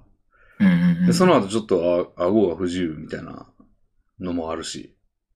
うん。ので結構ムカついて、でもうそこ治療中っていうかまあそこ最後までは一応行きましたけど、はまあもうそれ終わってからはそこ行ってなくて、い。うん。別のところに変えたりとか。はいはいはい。して、その歯医者に関しては渡り歩いてますね、だから。ああ。はうん、もう良くないなと思ったら別のところに行くっていういはいはい。方式ですね、これは。歯医者ってなんかもう結構、僕なんか歯あんまり、うん。なんかいいこと、あんまり全体的に良くなくて、よく歯医者行くんですけど、うん。こうクリティカルにいい歯医者ってもう全然なくて、うん。あそう歯医者とか、まうんあ歯医者に限らず、病院決めるのって難しいなっていつも思ってるんですけあど、あ。なんか Google マップのこはいはいはいうは中から探して、い。はいはいはい。レビューとか見たりするんですよ。ああ、Google のレビューってちょっとこう、人々の目に触れられてないから、マジか書いてるんじゃないかっていう思いありますよね。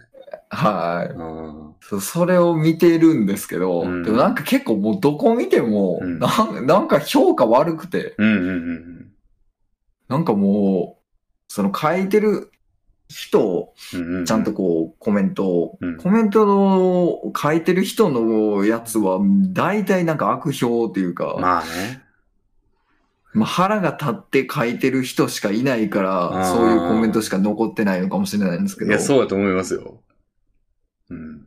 もうそれだらけなんで、いやもうどこがいいねんみたいな。うーん。感じになって、もわうかりますわ病院気味に悩みますね。わかるわ。まあだから自分で行って行って行きまくるしかない。歯医者やったら割とカジュアルに変えれるっていうか、うん。その治療が独立してるじゃないですか、歯によって。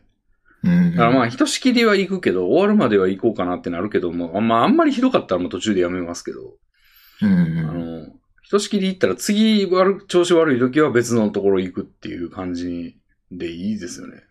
だからそれでこう、渡り歩いて、今、まあいいかなっていうところに行ってますね。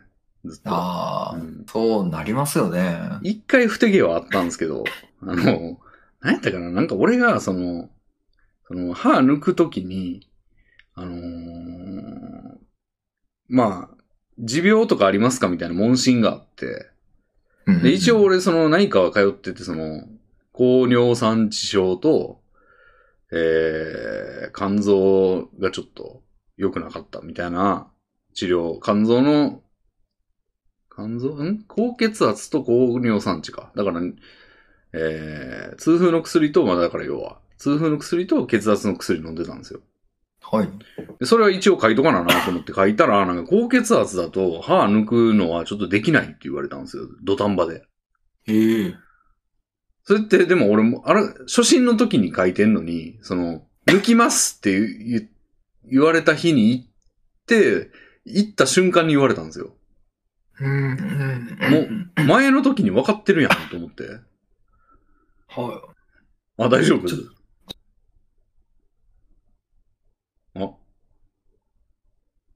すいません、ちょっと喉が詰まって。ああ、ああ、はいび っ。くりした。なんか、やばいことが起こってんのかと思った。いや、すいません。大丈夫で ちょすっかと、はい、はい。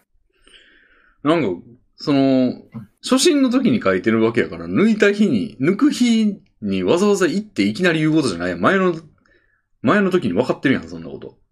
はやのになんか、行った当日に言われて、なんか俺とんぼ返りしたんですよ。い。うーん。なんじゃそらと思って。いえ、うん。めっちゃ、災災難ですね。えー、なんか、はいまあでもその一回だけなんで、不手際が。はまあ、まあいいかと思って。なんかそれ以外は割といいんで。い。うん。うん。とりあえずそこにしてますね。もう完璧を求めたら、なんかど、永遠に遊牧民のように歩き回るだけやなと思って。うん。まあ、このぐらいだったら許せるか、ぐらいのうん。やつだったらもうそこ同じとこ行かないと、別のとこ行ってなんかもっとうん。悪いところの可能性は、なんかありますし全然ありま。すよね。うんそうなんですよね。いや、でもそのほんまさ、その Google レビューの話めっちゃわかる わ。いや、俺も最初ね、ここしかもう信用できる、ここは狙い目のレビューではって思って、ずっとそこばっか見てた時期があったんですよ、俺も。うんうん。やけど最近ちょっとなんかあの、テリトリーに入った感じがあって、その、人々、その、店側とかが気にする範囲に入っちゃった感じがあって、ちょっと桜じゃねこれみたいなコメントもたまに見かけるんですよね。ああ、 はいはうん。でも、ああいうの、ほんまそういうのばっかりなんだろうな。なんか俺ちょうど今日、あの、は俺なんか重大なことに気づいたというか、その、はっと思って、あの、うん家更新が近いんですよ、俺。はあ、はい。で、家の更新、まあ、更新料払って、するんですけど、うんうん、よく考えたら俺火災保険入ってないなと思って。ああの、あ、はいわかります火災保険って、なんかみんなあんま話題にしないですけど、全員入ってるもんですよね、あれ。はい、そう、そうですね。で、なんか年間、2年間で2万円とか払って普通入ってますよね。うんうん、入ってますで、ね。俺あれね、あの、一回す忘れて、そのまんまにしてたのを今思い出したんですよ。だかああ、ら俺今火事とか起きたらやばいんですよ。えあの1億円とか払わないといけないかもしれな くて、えええあれと思って、で、はこれってなんかもう取り返しつかんのかなと思って、まあ見てみたらなんか自分で入るっていうか、むしろなんかその高いとこに入らされる、入らされてるかもしれん、ことが多いから、その、自分で切り替えたら別にそれは、あの、入ることが義務になってても自分で選べるんだと、入る先は。い。うんうんうん、っていうのがなんかあるらしくて、なんか、まあ、1回目はダメでも、2回目の更新の時から自分が入ったところでやったらやるのがお得だよみたいな記事が結構あったりして、うーん、あ、そうなんですね。で、俺もう今すぐ入ろうと思って。だかああ、ら、はいうんぼさんとラジオする前にそれちょっとやってたんですよ。その、はいはいじあの30分ぐらいかけて、あの、それで調べてたんですけど、はで、どこ入ったらいいんやろうなっていうのが、その、最初に用意されてた場所やったら、まあ、その不動産屋的には満足っていうか、大丈夫っていうような内容ではあったはずなんですよ。い。うん。値段はともかく。はい。で、それ、クラスのやつ入ってないと意味ないよな、みたいな。うん。の思って、いろいろ見てたら、なんかいろいろ概念がいろいろあって、はい。なんかややこしいなっていう、その、家財保障とか、ああ、はいはいはなんか個人賠償なんたらとか、なんか家主に賠償するなんたらとか、なんかうん3つぐらい、なんか基本的なやつがあって、みたいな感じなんですよ。で一番やばいのはその、自分が火事を起こした時に大家に賠償しないといけないらしいんですよ。それがもううん千万みたいないはい。ああ、ことになることが多いと。はいはいはそれが一番やばいから、それ何円までなんだろうなとか見ても、1000万とか1億とかなんか、すごいスケールの話になってて、い。 これどっちがいいのっていうか、高い方がいいに決まってるけど、1億みたいなうんうん。謎があったりして。で、なんかそれで、なんか月額4000、え月額じゃねえや。年間4000円ぐらいの、なんかそれっぽいとこを見つけたんですよ。うんうんうんまあ価格顧問のなんか比較みたいなのとかでも紹介されてるんですけど、うん。はい。で、そこ、でもなんでこんな安いんだろうなと思って。うん、年間4000円って安いですね。うん。で、も、もともと俺だって2年間で2万円のところにされてたから、はいはいはい。だ、大体そうですよね。うんそれぐらいな気がしますね。 1年1万円じゃないですか。はなんか半分以下になってるなと思って、い。なうんうんうんんどういうことやろうなと思ってたんですけど、で、でもね、金額的な保証額は一緒ぐらいなんですよ。その、結は構、なんやろうな、個人賠償も1億円とかなってたし、い。うんうん。その火災保障みたいな、その家焼けた時に俺の家の中の俺の私物の保証額みたいなのも、まあ、100万円ぐらいにしたんですけど、うん俺、俺の家の中のもん全部足しても100万円にならないと思うんですよ。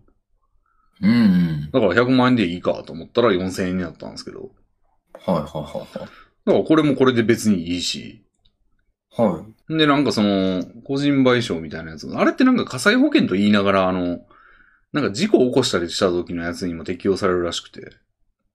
えー、なんかあの、じよく例に出されて、その記事見ててよく例に出されてるのは、その個人の賠償の例では、例えば自転車事故で、あの、なんか、おばあさんを跳ねてしまったやつが賠償額9600万みたいなのが判決が出たことがあるんですよ。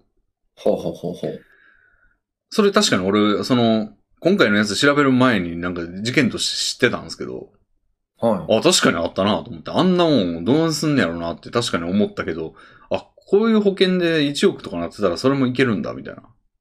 えー、あ、うんそんな、か、火災保険でうん。賄える、補えるもんなんですね。うん。だから、俺も1億になってるから、まあまあまあいいんじゃないのって感じで、結構、その、3つの基準みたいなやつで全部大丈夫そうな感じだったんですよ。やのになんでこんな安いんやろって不安になるじゃないですか。逆うん逆に。そうですね。で、Google じゃないですか、その会社で。は会その会社名、火災保険、評判とかでググったら、い。はさっきウンバさんが言ったような、もう、文句の嵐ですよ。い。へえ。うんだから、その会社に嫌なことされたというか、その、窓口の対応が横柄とか、はその、なんか渋られたみたいな、やつを味わった人しか書いてないと思うんですよね、あれ。い。うん。だからこれ、そういう人が絶対数としてどれぐらいおるんか、まあ、絶対数全員が書いてるわけでもないとは思うんですけど、そうんうの、んそんぐらい少なくともおるっていうのはわかるけど、全体の何パーなんか全然わかんないですよね。そうですね。うん。でもまあ、言うて、 まあでも、なんていうの、契約としては大丈夫やろうから大丈夫やろうと思って、俺もそこにしたんですよ。はいはいはい。で、なんか、クレカで引き落としとかなんですよね。だから、はで、しかももう、あの、即日みたいな感じで、その、多分、あれって家の内容関係ないんですよね。あの、家の間取りとか契約書とか多分関係なくて、もうんう、かなんていうの向こう側が押さえときたい、見たい、参照したい情報って多分ないんですよ。なんも。ええ、はだから俺、年齢とか、住所とか、えー、家の、に住んでる人の人数とか、をポチポチポチって入れてくれかでもう決済で、もうそれで契約完了ですよ。い。ええ。だから、だかそんな、あんま情報いらないんですね。ら今5月9日の2時じゃないですか、夜中の。はで、5月8日の、だから、20時とかに、その前の日の20時とかに契約したけど、有効期限がその5月9日の0時からとかなってたんで、い。ほう。もう俺今保証中ですよ。あ、へえ、え、めちゃめちゃ早いですね。 早いですねへえ は保証されてますよ、俺今。へえ。だから、あの、あ無保険の人からもう今、保険ありの人になりましたよ。ほうほうほうほう。だから、一安へえ。心、一安心ですね。ああ。うん。なんかちょっと調べてたらなんか、法律結構、法律が、がんバチバチ法律の話だと思うんですけど、これって。ああ、の、なんか、非の元になった人って責任問われないっていう法律があるらしいんですよ。その、例えば、火事が起こるじゃないですか、マンションで。はで、た例えば俺がタバコの火の不始末では家燃えたってなって、で、隣の家も全部燃えたとするじゃないですか。い。はい。じゃあ、えっ、と、まあ、俺が今火出した立場で喋ったからあれですけど、じゃあ、A さんがタバコの不始末で火出してて、俺がその隣に住んでると。うんうん。で、俺の家のスイッチとか洗濯機とか全部燃えて死にました、みたいな。うんあの、なくなっちゃいましたってなった時に、俺が、おい、隣のやつの責任やんけ、って思うじゃないですか。うんうんおい、お前をちょっと賠償、そ訴訟やって言って、俺の家の家財全部訴訟し、あの、返せって言っても、それ、隣の人に責任ないんですよ。ええ。俺は賠。償、賠償権利がないんですよ、多分。ええ、そうなんですか。え、でうん。もそこうん、は自分の火災保険でそ。やってくれっていううやことなんるでしすね。。かないい。ただ、大家に対してはあるらしいんですよね。ああ。その、だから A さんが火出したら、その、A さんの周りの家のやつには責任ないけど、はい。は大家に対してはあるから、それがやばいらしいんですよね。あはあはあはあ。うん。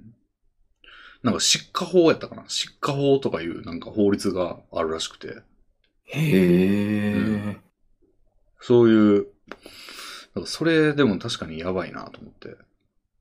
火災保険入ったのってめちゃめちゃやばいですね、そんな。うん。隣で、うんも、燃えて、うん。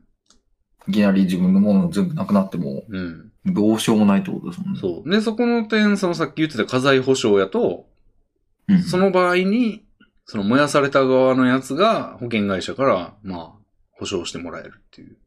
うんうんうんうん。うん。結構その、そのケースが多分多いんでしょうね。だから、その、家財の保証額によって保険金めちゃくちゃ変わりますもんね。うなんか、ん。 100万円までと、200万円までと、300万円までとかあるんですけど、はそれによって、100万円上げるたびに1000円ぐらい上がりますから、い。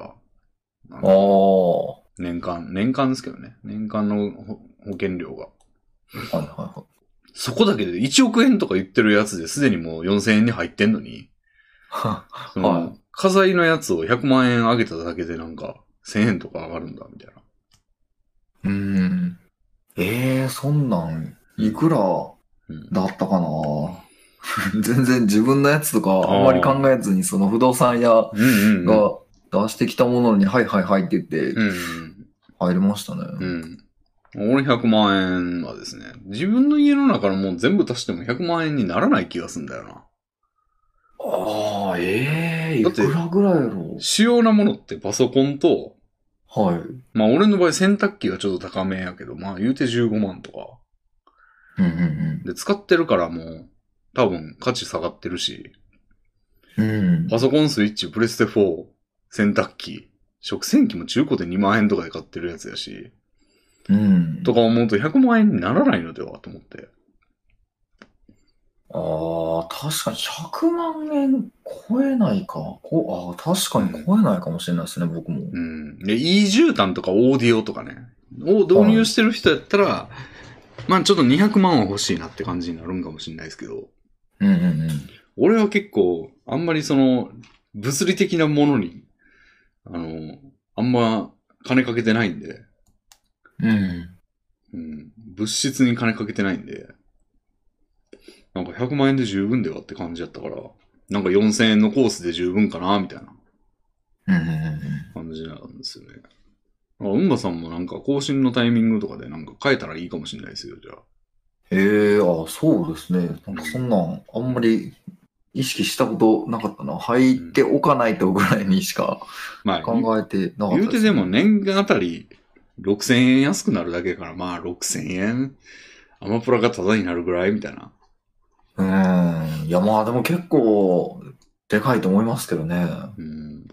俺なんか言ったらもう、タバコのカートン買ったら5000円ですから、もうなんかカートン、 あカートン1個分みたいな思うと、なんかすごい軽い感じにあ思えるんですけど。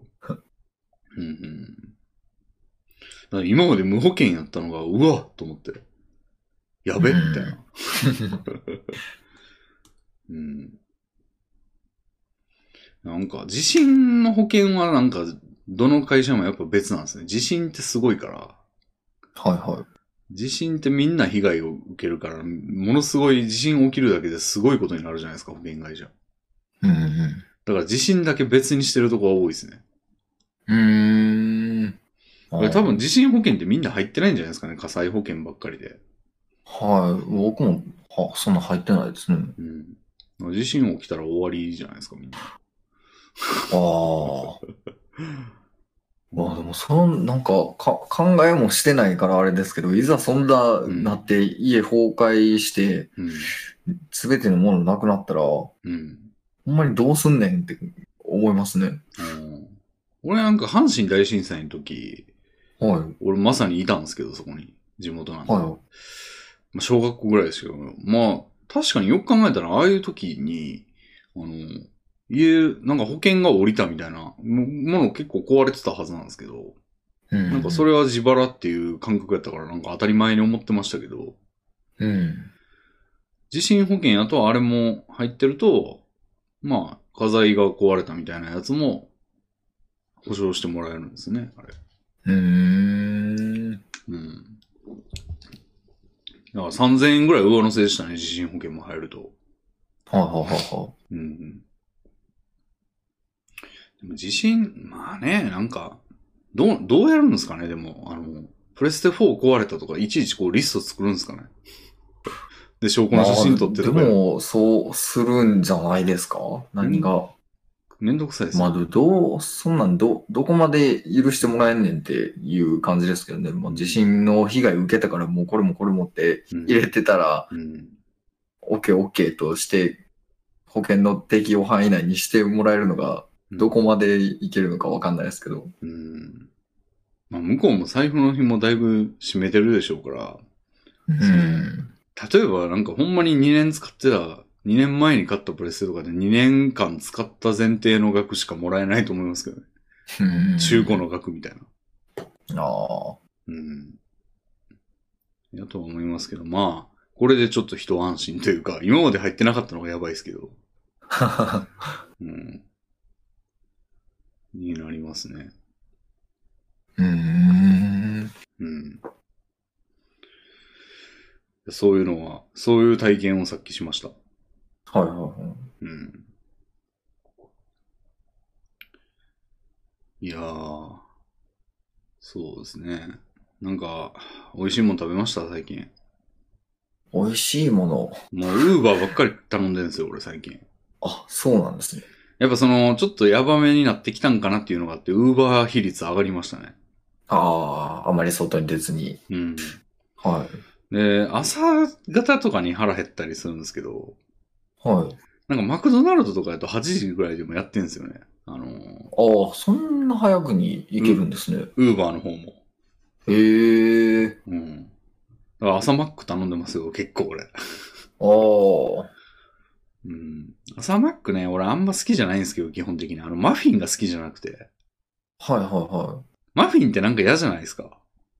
えー、でも結構美味しいですけど、でもあんま食べたことないですけど、バンズの方が全然いいなと思って。まあなんか確かに好きなのはバンズの方がいいですけどね。うん、ふにゃふにゃしてませんなんかマフィンって。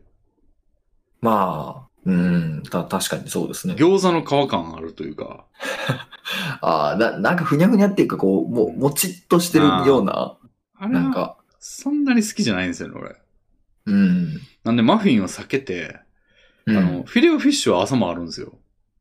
ええあ、そうなんですね。うんで、フィレオフィッシュとか、あとなんかベーコン、バンズのやつも一応あって、ベーコン、ベーコン、卵、チーズみたいなはいはいはい。やつとか頼んだり、ホットケーキ頼んだり。うんうんホットケーキってあんま空気変えなくないですかああ、ないですね。ホットケーキなんてもううん何年食べてないのか、あーわからないぐらい食べてないですね。でも美味しいっすよね、あれ。食べると。そうですね。うあん、食べたいな。うん蜂蜜で熟々にして、こう、食うと、ああ、うまいやん、みたいなおー。感じで、朝マック結構頼んでるんですよ。えー。まあポテトが、あの、ハッシュポテトになるんですけど、朝マックは。はいはいはいはい。あれはちょっと嫌なんだなと思ってて。確かになんかあれ、ハッシュポテトと、その、普通のマクドナルドのポテトと、両方とも頼めたらいいのになってうんうん思いますね。うん。うんうんうん。元が同じ食い物なんかっていうぐらい違いますよね、あれ。ですね。うん全然なんかもう、食べてる感覚が違いすぎて。うん。うんそれを結構頼んだりしてるんですけど、あと、まあそうですね。あと、スター丼頼んだりうんうんうん。とかばっかりで、なんか固定化されてきてるんですよね、最近。あうん。何食ってますか、最近は。あ。新しい食べ物、最近別になんか、食べ物、なんでしょう。なんか近くに僕、インド料理屋、インド、なんか、うん料理屋があって、ほう。なんかナンとかカレーとかあるんですけど、ほう。 そこにあるもうチーズナンがうまくてうま くて、え、ナンがうまいっていうのは、その、なんつうんだ。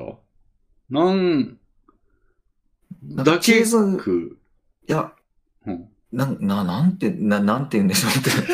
あのチ ーズ、 チーズナンなんですけど、その、あのーもうチーズナン単体でも、なんかピザの、プレーンピザの感じというか、めっちゃチーズの伸びる、うん。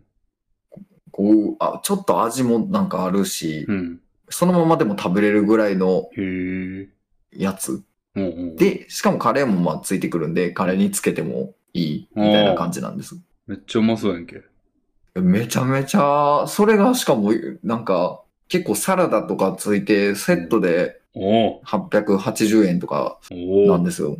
うんそう、めっちゃ安いし、めっちゃボリューム、そのチーズナンももう丸々なんでしょう、うん大きいピザ1枚分ぐらいああるんですよ。ええ だから、それをもう食べまくってますね、最近。で、それ、行って食べてんの宅配、入って食べま、食べてますね。もう歩いて1分ぐらいのところである んで。めっちゃいいやんけ。そんなに体に悪そうじゃないしな。まあ、うん。ちょっとまあ、なんでしょう。めちゃめちゃ小麦粉の塊感はありますけど。でもまあ、まあ、そのホットケーキに、ベーコンマックみたいなのよりは良さそうーん。う。うん。はあ、いいっすね。それ最近知ったんなんか、あの、な、なんていうんでしょう。まあ結構そのインド料理屋とか、うん。あの、まあチェーン店じゃないんで、チェーン店じゃない店ってレビンさん結構入れますいや、全然。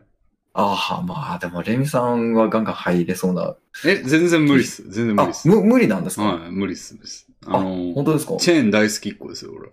あ、そうなんですね。うんへえ。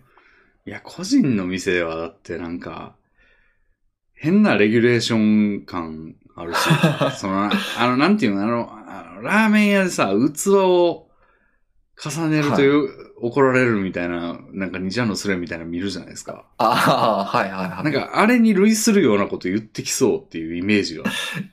そう、そういうのなんかあるんで、こ怖いですよね。その、こ怖いっていう、まあ怖いとまでは言わないですけど、なんか、うっきとうしい。緊張するじゃないですか、うんちょっと。うんうんうん。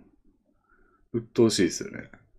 その店に入って、なんか、うん。あその店の中では当たり前じゃないことを、うん当たり前じゃないことっていうか、うん。へ変なことをしてしまうと、うんなんか嫌な、なんか怒られたりするんじゃないかと思うと、んんうんうん嫌やなと、なんかその入ったことないチェーン店とかにも入るのも緊張するんですよね、結構。ああ、わかりますね。チェーン店でさえそうですよね。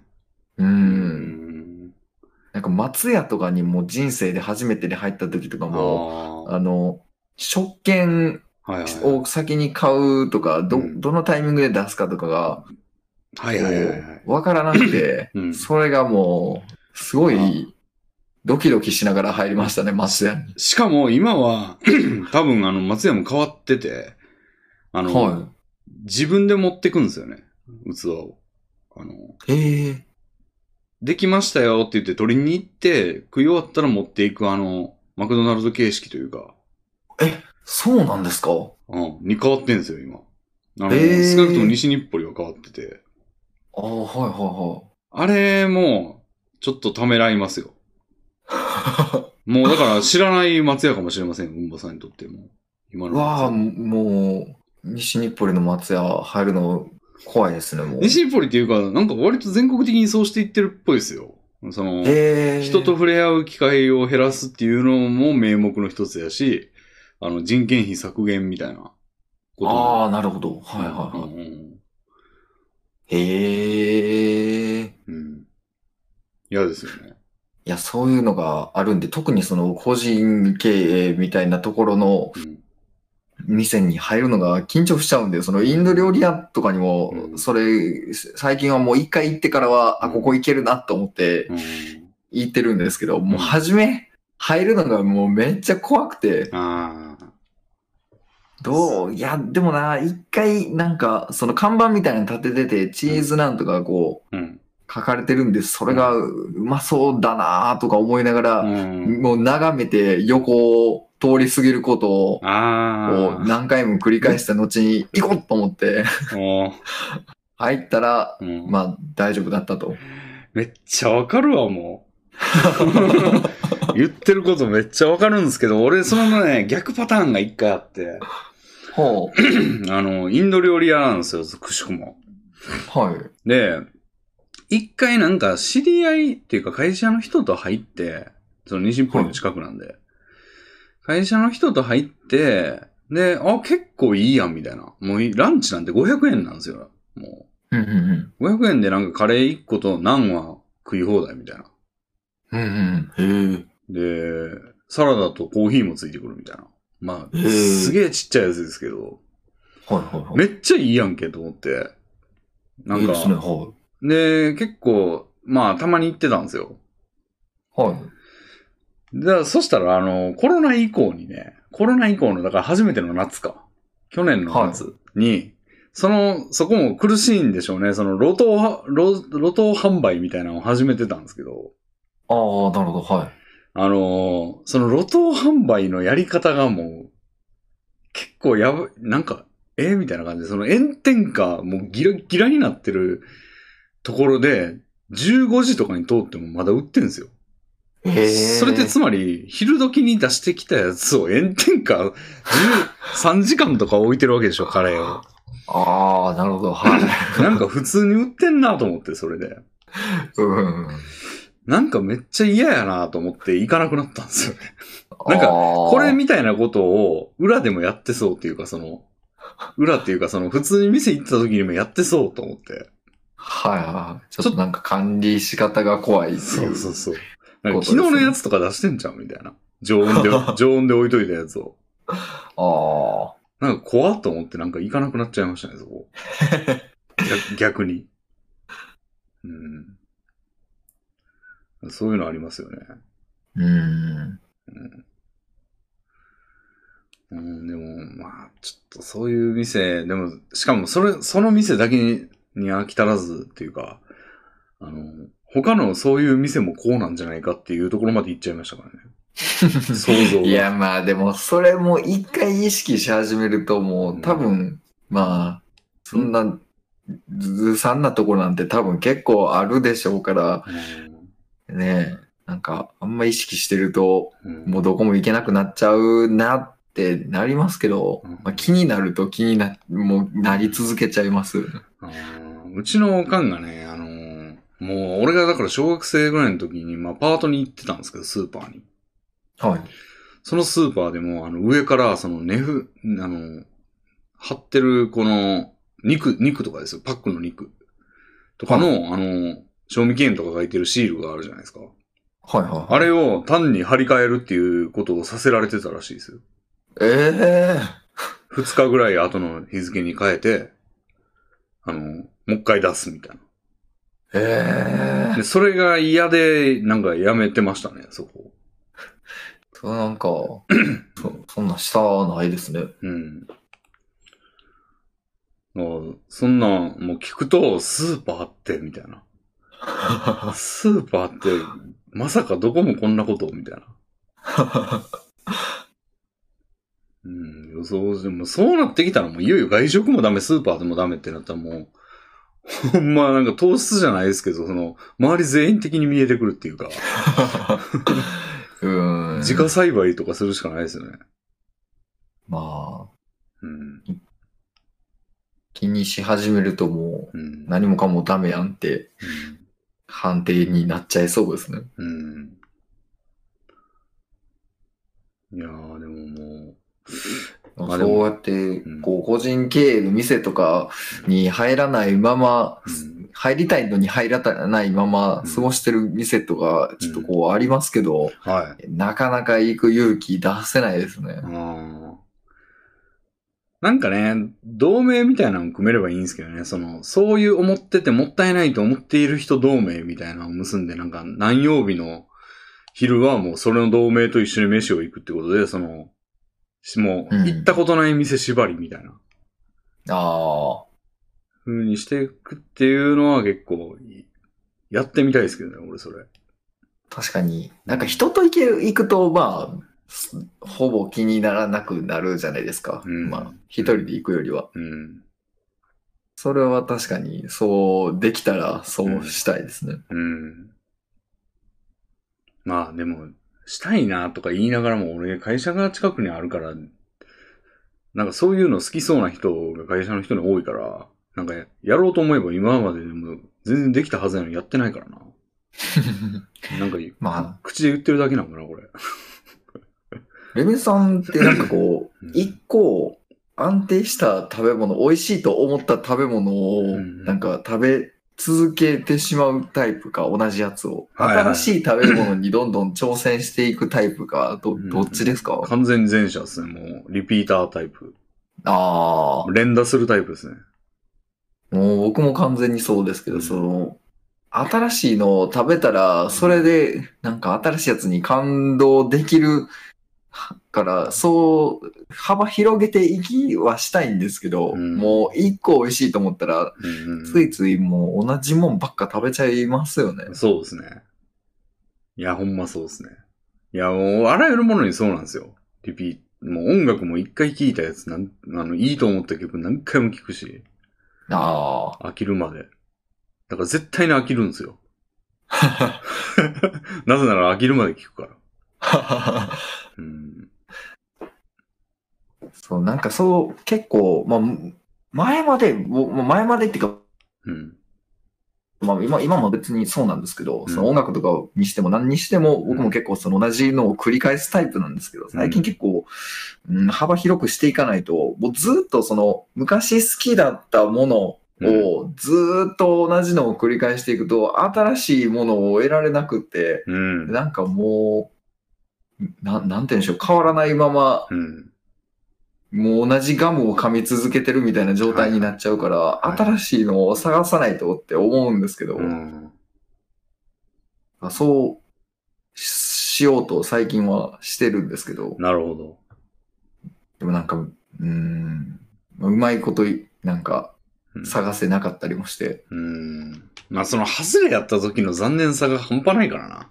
そうですね、お金とか払ってると特にうん。食べ物との話とかだったら、しかも、こっちは貴重な、その、一回の昼飯の時間を費やしてるわけやから、そうですね。うん。それがダメやった時、きつすぎる。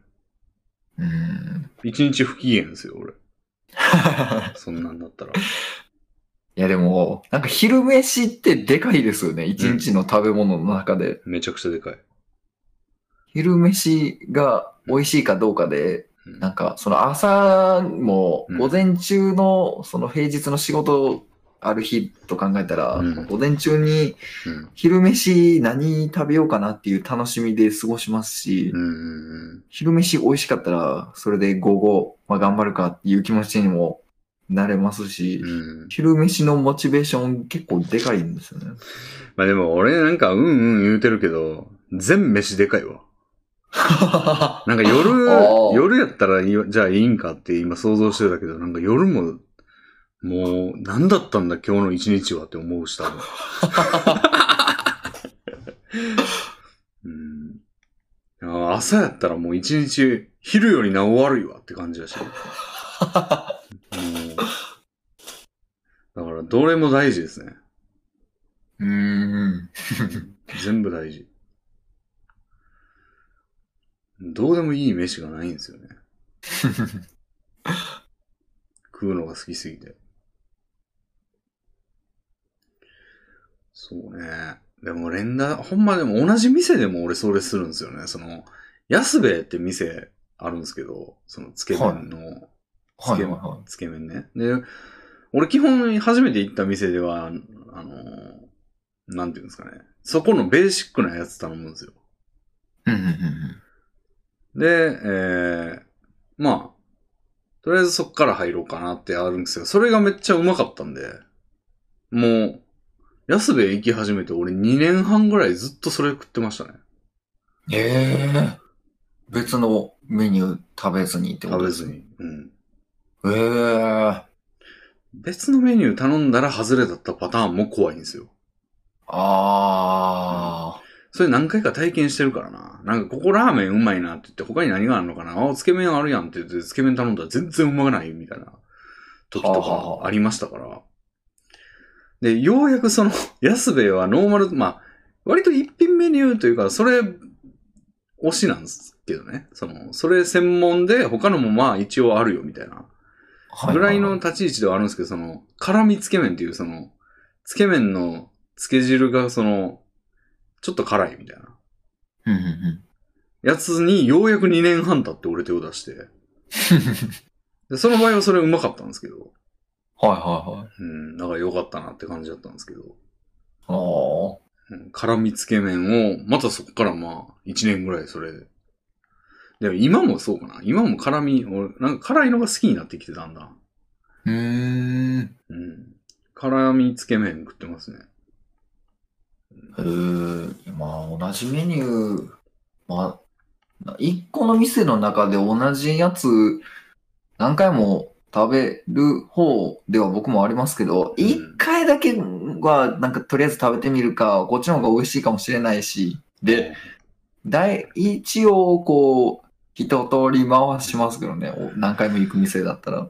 なぜそれを他の飲食店単位でやらないんだいや、その飲食店 は、飲食店に入ったら、その上でそこに入った、この、なんか、ルールみたいなのに適応できるかっていう、この緊張感が嫌なんですよ。その、あメニューはまあ、別メニューを頼むだけなんで、いけるじゃないですか。ーじゃあ、あれですか、あの、例えば松屋であらゆる店のメニューが食えるんだとしたら、全然いろんなメニュー頼むみたいな感じですかああ、いけます、いけます、全然。いや、俺もそこも松屋の牛丼ばっか頼んじゃうな。ええまあ、そ、それなんでなんですかそれはもう同外じれを味を求めたいからですかハズレの味を引くのが嫌すぎるかああ、へえ。ら。うんそれはありますよ。まあ、安定した味を、まあ、これは絶対美味しいっていうものが来るのは、まあ安心感ありますけどう、ん。そうあーなんか単純に飽きちゃうんで別のやつ頼みたいなーで、うん、でも飽きてからしにすればいいじゃないですか、それって。だかまあまあまあまあ。ら俺もそうそう2年半で、あ、さすがにちょっと別のも行きたいなってなったから行ったんですよ。 二年半ってめっちゃ長いですよ。まあ2年半ずっと行ってるわけじゃないですけど、 あ、まあまあま1ヶ月に1回とかですけど。あ。はい。うん。うーん。いや、それはだからもう俺に言わしたらチャレンジャブルですよ。は。 おーうん。チャレンジャブルウンバですよ。いや、もうでも、チャレンジ、チャレンジャブルでありたいです。おーいや、結構安定求めちゃうな。だから、ウーバーなんかももう、ウーバーでもそうやわ。うーんあ、だから、ウーバーやったら何でも頼めるんじゃないじゃあ、ウンバさんは。ああ、でも僕、ウーバーイーツ今頼んだことないんですけど、なぜかっていうと、そのウーバーイーツのシステムがよくわからなくて、なるほど。怖いんですよね。でもそれやったらもう、あらゆる、その、乗ってる店が全部候補になるみたいな感じですよね。あ、でも、そうですね。ほんまですね。俺、それでも、マクドナルドとか、スタドンとか知ってるとこしか頼まないですもん。ああ。ただ最近へね、ー一。回あの、おこの、個人でやってるっぽいお好み焼き屋が並んでて、はい。 そこはちょっと勇気を振り絞って頼みましたね。あーチャレンジ精神を出して、そうそうそう。でうまかったんですよね。ああ、よかったじゃないですか。もう自分で飯炊いて、あの、はいごご飯とお好み焼き食べたい人なんで、俺は。ああ。うん、自分家で飯炊いて、お好み焼き頼んだらめっちゃ満腹やわ、みたいな。ああ、え、え、ウーバーイーツ頼んだのに、うん。こ 米を自分で炊いたんですね。だってご飯、ご飯も頼めるけど、別にご飯を家で炊けばいいじゃないですか。えー、なんか、ウーバーイーツ頼むときとか、その宅配的なものを頼むときって、もう自分で準備するのがめんどくさいときじゃ、じゃないですか。そんなことないです。まあ、それもありますけど、あ別に米米炊くぐらい一瞬じゃないですか。ああ、えー、うん。え、だって米セットするのって、1分かかんなくないですかまあまあ、そう、そうなんですけど、なんか、皿洗いとかも、なんかお、ーまあ、別によくよく考えてみればそんなに時間かかることじゃないじゃないですか。そうだっけででもなん、まあ、すうん、どどうでしょう。まあ、皿の量によりますけど。うんでもなんか、なんかめんどくさいじゃないですか。ちょっとこう立ち上がって、うんうん水場に立って、皿を洗うみたいなことって。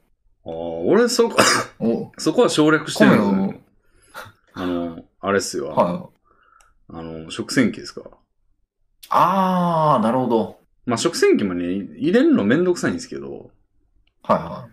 あの、なんやろな。トイレ行くついでにやったりしてますね。うーん。トイレ行くたびに皿を1個、あの、 食洗機に入れるみたいな感じの、その、なんていうんですかね。 あの、ちょっとずつ よ、ちょっとずつ入れて、ああ、全部入ったってなったらピッ、みたいなはいはいは感じで、ついでにやるようにしてます。へえ。いうん。や、なんかも全う、然。完全にそうんの、宅配のものとかを頼むときはもう、なんか米とか自分で炊くみたいなことをもう一切したくなくなっちゃいます。宅配は贅沢みたいな感覚なんですね。その、あ、そうですね。贅沢したい時みたいな。うん。今も生活と隣に、共にあるって感じですから。へーもう。全然。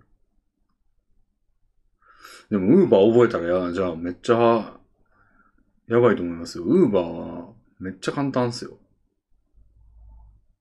簡単というか、だって、まもう、会う必要さえなかったりしますからね。え玄関先に置くっていうオプションがあるんで。へえ。はい。置いてどっか行って、もうあの、で、あの、あれですよ、あの、アプリのプッシュ通知みたいあるじゃないですか。あの、はいはあれに、あの、置いた証拠の写真が載ってて、い。 証拠の写真、あ、へえ。うん。こ、ここに置きましたっていうはい。ことですかそう。で、あ、それが出たら、あもう家の前にご飯があるんだってなって出て行って撮るっていう。へえ。あ、そんな、うん。すごいですね。へえ。それができない店もあるんですけど。はうん確かね、ケンタッキーとかはなんか受け取らないとダメなんですよね。い。はいはいはいはでい。も置いてくれるあ。店も結構ある。はははは。うん。それはもうその店ごとにそういうなんか細かいルールは決まってるみたいなことなんですね。そうでしょうね。へえ。うん。だからもう何のストレスもないですよ、金以外の。はあはあはあはあ。うん。なんか簡単でいいっすよ。ウーバーイーツ、うん、確かに1回ぐらい、 一回ぐらい頼んでみたらいいんでしょうけど、うん。ずっと使わずじまいのままあーまであすね。まあ、結構高いですからね。ウーバー。あの、うんそもそもまず商品の値段が普通より高いなって感じで、さらに配送料とサービス料とか言って。あうん。倍、倍まではいかないかな値段。あ、うん。ぐらいの感じですよい1.5倍ぐらいとかうん。でそすんか。ぐらいいきますね、全然。うーん。でも俺も、あの、月額会員になっちゃってるんで、へえ。もう、月500円か1000円ぐらい払うと、その配送料みたいなんがタダになるんですよ。ああ。は月4回ぐらい頼んだら元取れるって感じなんかな。だかははは。なるほど。らもう全然元取ってますよ、もう。頼みまくりやから。なるほど。うん。これは悪い遊びを教えてしまったかもしもう、一切外にれない。うん買いに行かなくなっちゃうかもしれないですね。うん下手したらそのインド料理屋もうやってるかもしれないですよ。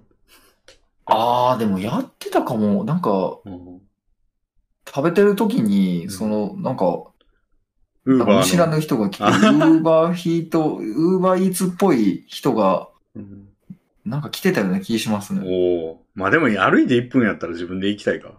うーん。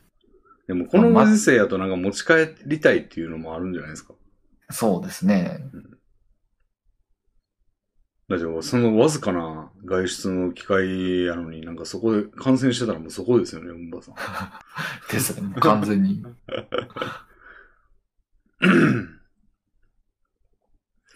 なんか、竹内さんとか、出ていただいてる竹内さんとかもなんか、あの、運ぶ側やってますからね、あの人。ああ、そう、そうみたいですね。なんすごい、運ぶ側の、なんかあの、システムを話されている回をちょっと聞いたんですけど、うん。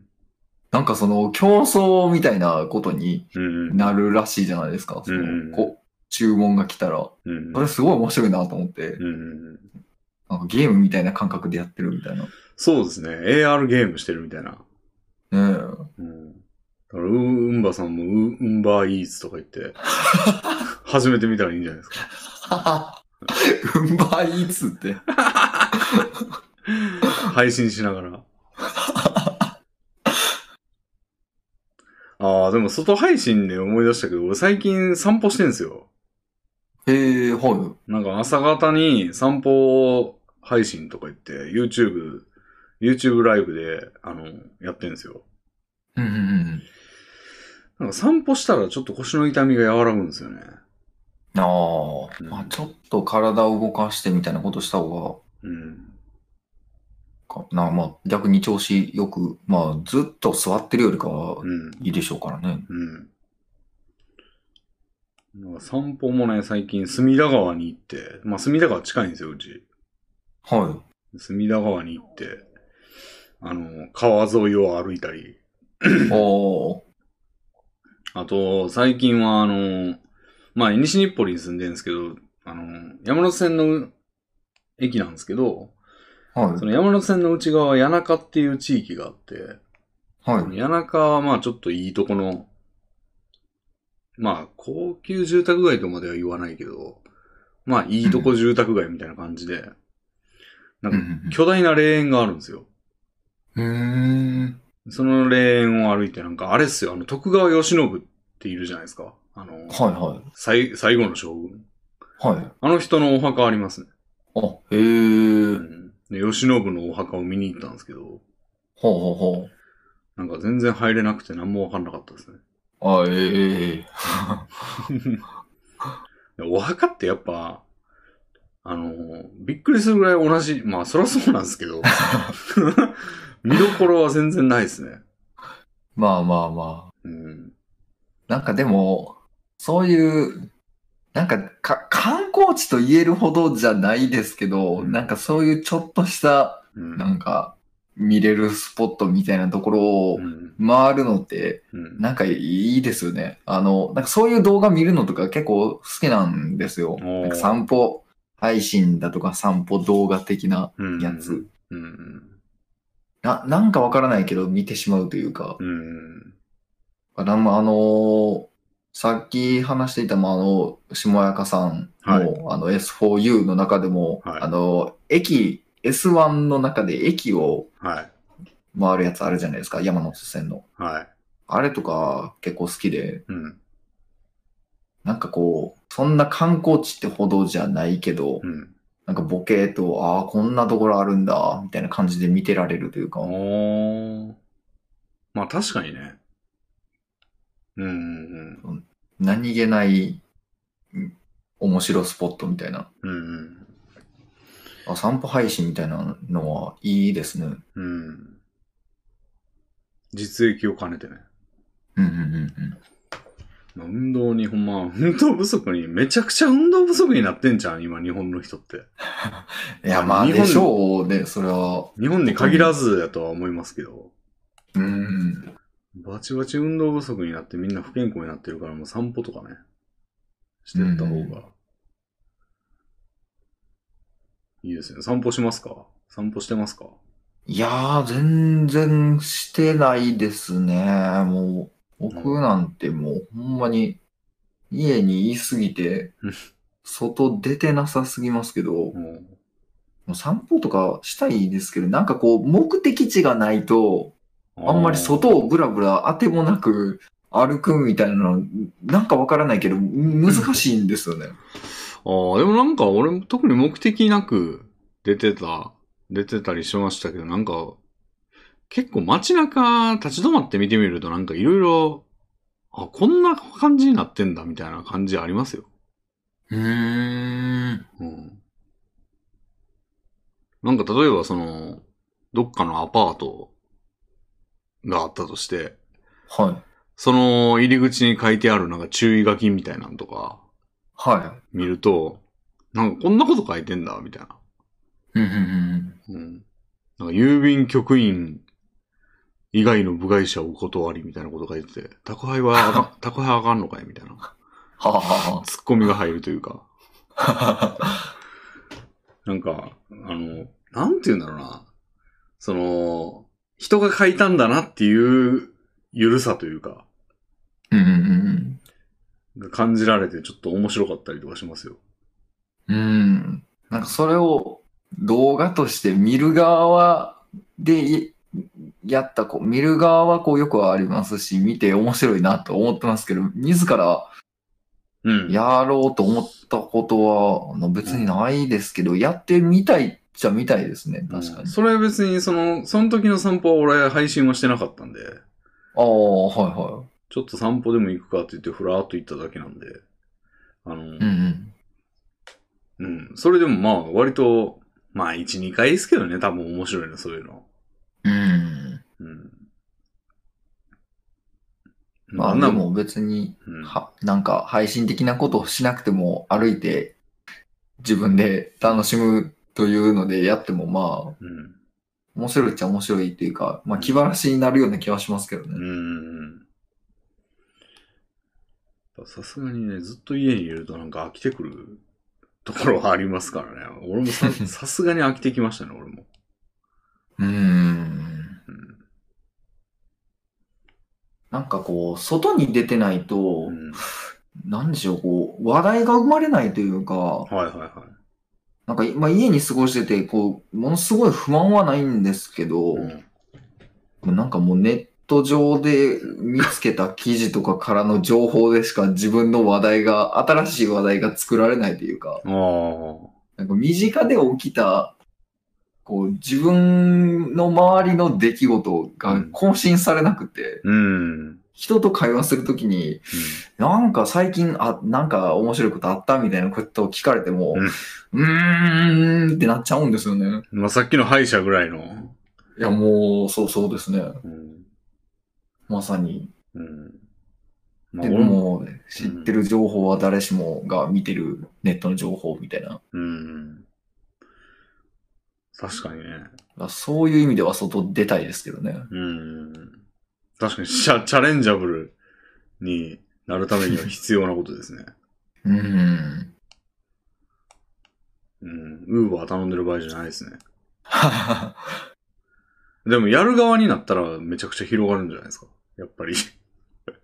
ウうんーバーイ、ウーバーイーツで。いや、ウンバーイーツなんてやったらもう、いろいろ話せることはあるでしょうけどね。もう あの、なんか、その、だから玄関先に置いていくパターンがあるから、それもね、いろんなやり方があるんですよ、その人によって。あうんうんうの、ん下にオリジナルの紙を敷いて置いていく人もいるいるんですよね。へえ、でそこになんかいろいろありがとうございますみたいなこと書いてたりするんですよ。へえ、チップ目的だと思うんですけど。はいはいはでも結構、なんか紙置いてくなよっていう派なんですけど、俺は。い。 邪魔だなっていう。あ、それ片付けないといけないから。そう、捨てるん俺やんみたいな。はいはい。うん。あでも賛否両論やと思うんですけど、あれは。うーん。うんええだから、竹内さんとかは、竹内さんとかはなんか自分の配信の URL とか書いといたらいいんじゃないみたいなこと言ってましたけど、 はい。でもなんかそれ、あれ、でも、やられる側になって、うざいなと思ったんでやめましたとか言ってたけど、ええそういう、いろいろ工夫が、工夫して面白いとかあるかもしれないですよ。そんな、あれなんですね。個人で、まあ、一人一人そら、ね、うんあの、個人でやってるからでしょうけど、うん。やり方違うもんなんですね。面白いですね。うん。まあ、すでも、まあ言うて差はそこぐらいですけどね。うん。他にできることの範囲が狭すぎるから、まあまあま 基本運んでくるだけですからね。あ。はい。うん。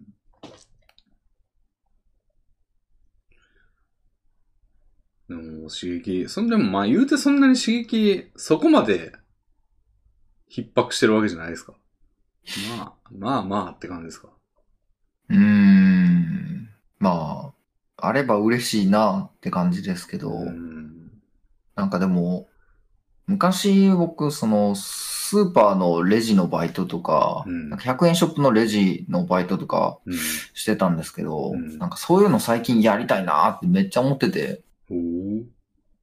なんかああいう、なんて言うんでしょう、その、一般のうん。お客さんというか、小売業的なことを、こうやってると、うん。その、まあ、お客さんってこう、まあ、いろんな人がいるからう、ん。あの、わ話題が尽きなくて、そのやってた時期って、こおうー今日こんな人がいて、みたいな話とか、おーこういろんなことが話せるから、うんなんかその頃がなんかな懐かしいというか、うん。それぐらいの話題性がなんか供給できる日々、また欲しいなっていう気持ちが最近すごいありますね。おーまあ、もうでも働いてると無理ですよね。 まあ、なんですけどね。なんか変わったお客さんがいて、みたいなうん。楽しみはあったなぁと思って、まあ、やってる頃はなんか嫌なこともありましたけど、うん。うんそういうのを最近はなんかちょっと求めてる感じしますね。うん。まあでも結構映画、もうそれは無理ですね、マジで。うーん。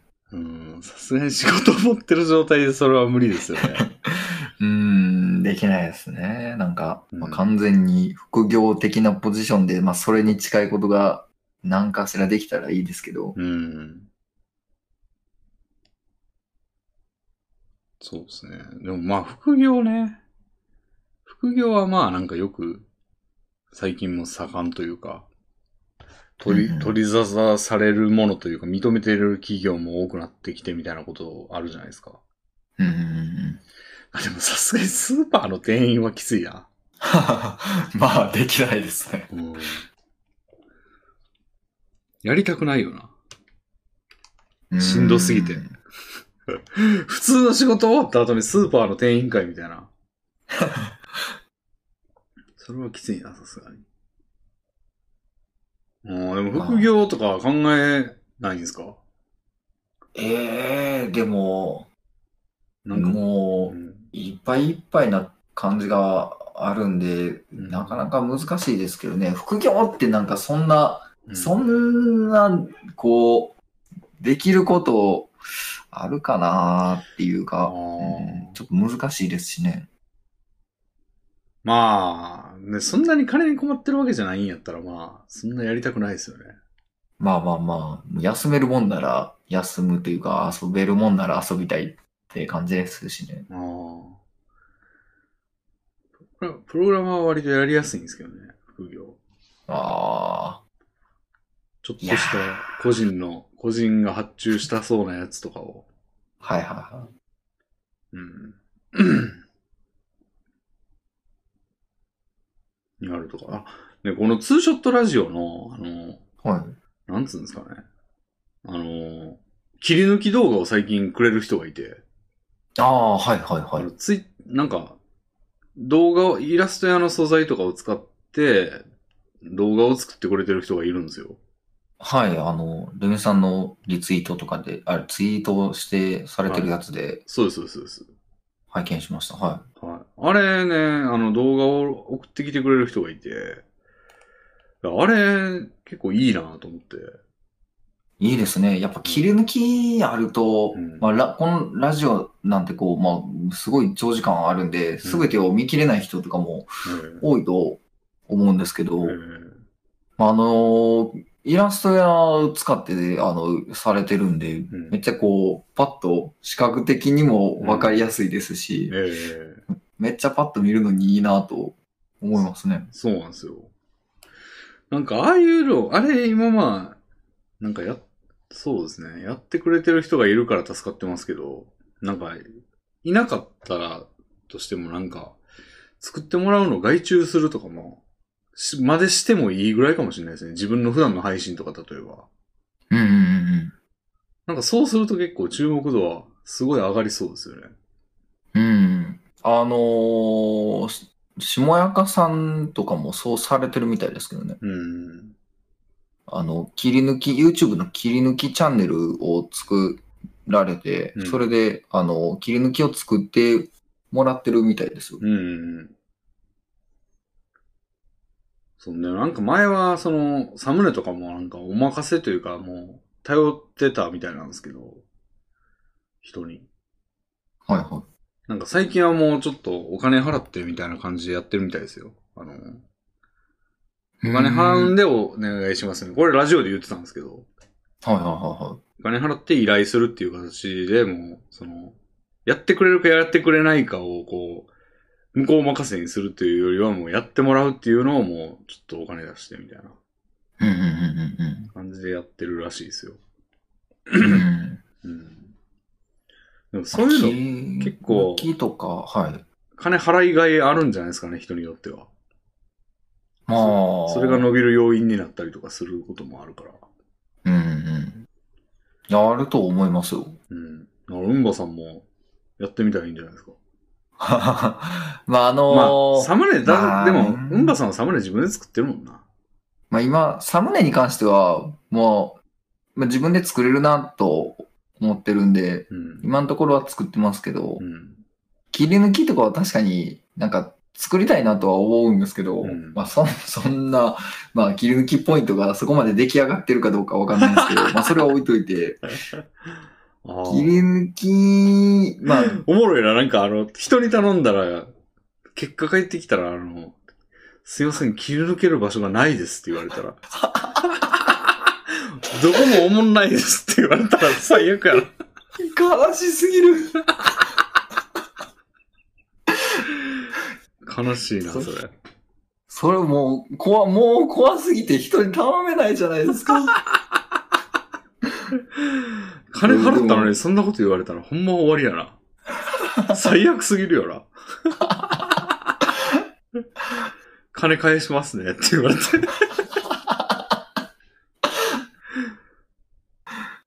悲しいもう、とりあえずは自分で作るしかないかもしれないですね。おーうーん。あ、でも、うん。オープンレックでしかやってないですよね、うんばさん。あ、そうですね。 YouTube にアーカイブ上げたりとかもしてないですもんね。あ、いや、YouTube にアーカイブは上げてます。あ、そうなんだ。はい。まあ、い一応、あのーオープンレックのアーカイブってうん。消えていっちゃうんですよ。あのーうん赤いチェックマークがあーついていないと。あーだから、残しておこうと思って。なるほど。でもまあなんかそっち、まあでももう今なんか配信で伸びるって無理があるんすかね。まあ、難しい。こう、もう本当にコツコツコツコツやっていくか、うんなんか、一気にドカンと当てるようなことをするか、うん最近でも聞かなくないですかその配信で伸びてますみたいな人って。いやー、いないですね。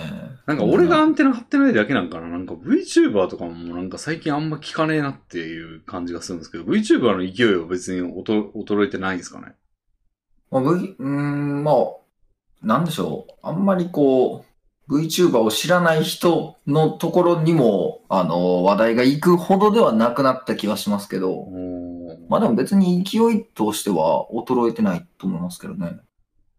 そそんなに。なんて言うんでしょう。チャンネル登録者数が減っていくみたいなことにはなってないですね。まあずっと伸び続けてるって。めったにないんじゃないですか。まあまあまあまあ。うん。それはまあ、そんな、めったにないでしょうけど。あ、わかった。あ。いや、俺が原因ですね、これ。あの、今、最近 VTuber 見えひんなと思って、ちょっと、はいあっと思って、自分の Twitter アカウントの設定見たんですけど、俺 VTuber っていうキーワードミュートにしてるわ。 ええそら見えひんわ。 そりゃそうでしょミュートにしてたわ、俺。今う。、ええあっと思って今パッと見たんですけど。 そういえばと思って。ミュートにしてたそ。なぜミュートに。え、うだって全然知らんからなんか興味、興味というかなんか知らん情報が流れてくるの、もうだるいじゃないですか、割と。ああ、なるほど。ど。ミュートにしてたわ。うんそら聞かんわ。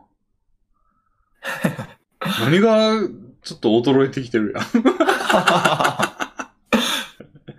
めちゃくちゃ言うてるな。うん。なるほどな。うんそうですね。配信で述べるなんていうのはもう、相当難しいかもしれないですけど、でもなんか、最近、あの、なんかドラゴンクエストのうん。 1から11まで今出てますけど、あれを全部寝ずにクリアするみたいなのをはいはいされた人がいて、はい。はい。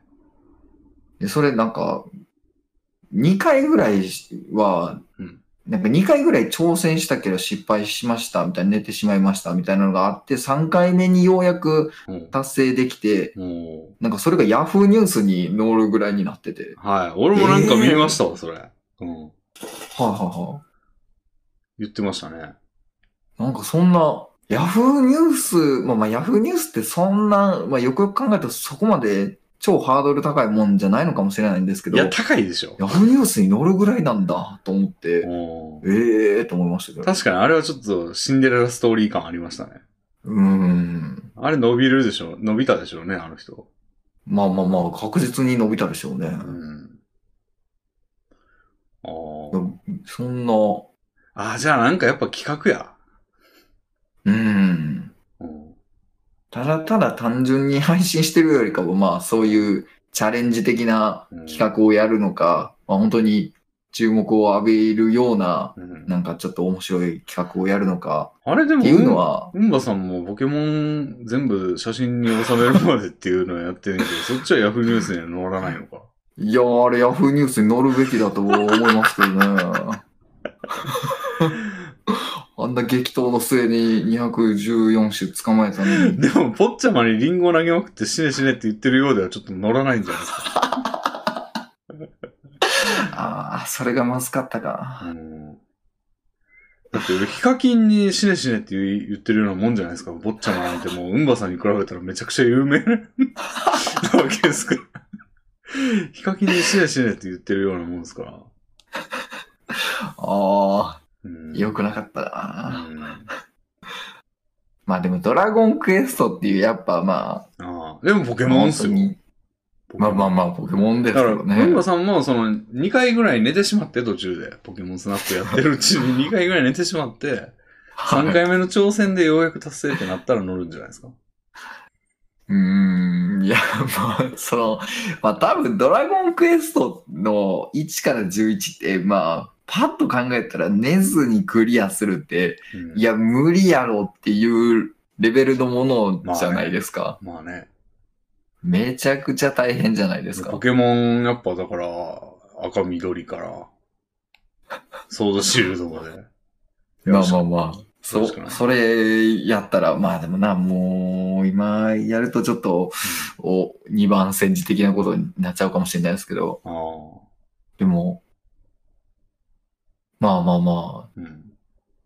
それをやれば、ヤフーニュースに載るのかもしれないですけどね。やっぱそういう側がいりますよね。側というか企画的な感じが。うん。うん。まあ、その人、あの人はもともとうん。 1万人かまあ2万人かぐらいのチャンネル、YouTube のチャンネル登録者数はまあいらっしゃったみたいですけどねあ。あ。なるほど。別に完全な、こう、あの、うん無名、完全に無名ってわけではないってことですね。うん。うん。いや、うんばさん、なんかでも、あの、うんばさんの普段の配信の仕方って、なんか誰かから意見をもらったりとかする機会あるんですかええいや、はい特にな、ないですけどね。なんか、うん。うん、な、なんかないですね。お便りで募集しますかじゃあ。はあ、はい。うんばさんの配信、ここをこうしたら、みたいな。うーん。いらない。いや、まあ、いや、なんでしょう。うん。いや、まあまあ、あの、欲しいです。欲しいですけうんど、でも多分、こうしたらっていううん。風にうん言われても、うーん、ええでもそれはなーって、もう90%なると思うんですよ。あーあー、まあ別に反映しなくてもいいから、もらっとくだけはいもらっとく。まあまあ、ここ、おもんないんじゃ、ぐらいのあの、勢いで、うんあの、言ってくれた方が、うんあの、いいかなって感じですね。なるほど。なんか伸びたい、伸びたいならなんかいろいろそういう模索をした方がいいのかなと思って。確かに、まあ、うん。何かしら、うん。こう、意見をしてくれるうん。人がいた方がいいのは確かですね。うん。そんなお便りをちょっと読んでいきますか、じゃあ。はうんばさん宛てもね、ちょいちょいありまして。い。あ、本当ですかああ、ええそれは非常にでうんありばがさたんいことですね。うんばさん宛てありますよ。 じゃあ読んでいきましょうかね。はい。えじゃあ、えー、匿名さんからいただきました。ありがとうございます。うんばさんとのラジオ、いつもそこそこ楽しくお聞きしております。は、はい。えー僕は海外旅行をしたことがないのですが、いつかグリーンランドに行ってみたいと思っています。えーお二人とももちろん海外に行ったことはないでしょうが、行ってみたい国はありますでしょうかなんやもちろんって。いやーありますよ、僕。あるんや。はい。どこアメリカです。うんばいい USA なん。いや、イン USA しましたよ。なんかサムネが思い浮かぶねんけど、ウンバの笑顔と共に飛行機から顔出してるウンバが ゆ、あの、アメリカ指さしてキーンって飛んでるサムネが。あ、もう、いけるじゃないですか、もう。アメリカ行ってきました。配信のもう、雑談配信のサムネが。おーアメリカ行ったことあるの何しに行ったんすかあのー卒業旅行だったんですね。あの、専門学校の頃の。へえ。あ、じゃあ、友達と決めだって行ったってことですかあ、いや、なんかまあ、卒業旅行っていうよりは、まあその、うーん、なんて言うんでしょう。高校生とかの、まああの、修学旅行的な感じで、まあクラスとかがあって、うん。その専門学校だったんですけど、うん。なんかクラス単体で、まああの、行きますみたいな感じだったんですよ。うんうんなんかまあもう結構まあ、みんないいっぱいに一緒に行くみたいな感じでしたけど、自主性はない感じですね、じゃあ。そうですね。自主性ないんかい。まあでも、 まあでもなんかいろんなところ行って、結構いろんなところっていうか、まあそのアメリカの西海岸あたりとか行きましたけど、あ、西らへんか。はい。サンフランシスコとか、あ、そうです、そうです。ロサンゼルスとか。ねラスベガスとか行って、おー。もうカジノで1万、100、150ドルぐらい、1万5、6千円分ぐらいをおー思いっきり全てなくして、もう。何でええなんか、いやもういろんなやつやりましたけど、ルーレットとか、ほう。なんかもうポーカーとかでうん。全てを吸っちゃいましたね。 はあ。ちょ、ちょっとずつかい。いや、なんかもう全然、その大掛けするとかできないですよ。もうそんな、実際、あんなこう一回で、なんかもう吸ってなくなっちゃうんで、もう、もう怖くて怖くて、おービビりながらやってましたね。そんなもん66兆2000億とか言わなきゃ。赤が、赤、赤、ルーレット赤に66兆2000億。そんな国家予算レベルの金額出せないですよ。あんたの財産全部ひっくり返せばだ、なんとか出せるだろう って。なんとか出せるだろうって誰が言ってんだこれ。音楽かけんの に。カジノに言われてんの か。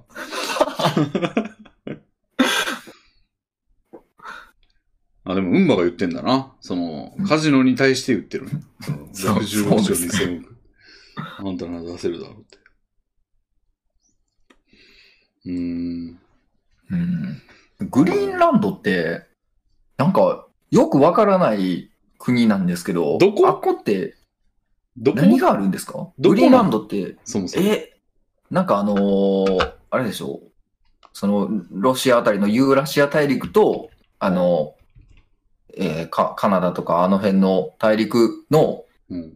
間のところの、うん。そのた太平洋あたりのちょっとこう上から、なんていうの、その逆三角形でこう顔出してるみたいなポジションじゃないでしたっけグリーンランドで検索したら、あの、鹿児島県が出てきたんやけど、なんやこれ。鹿児島県じゃねえわ。熊本県か、これ。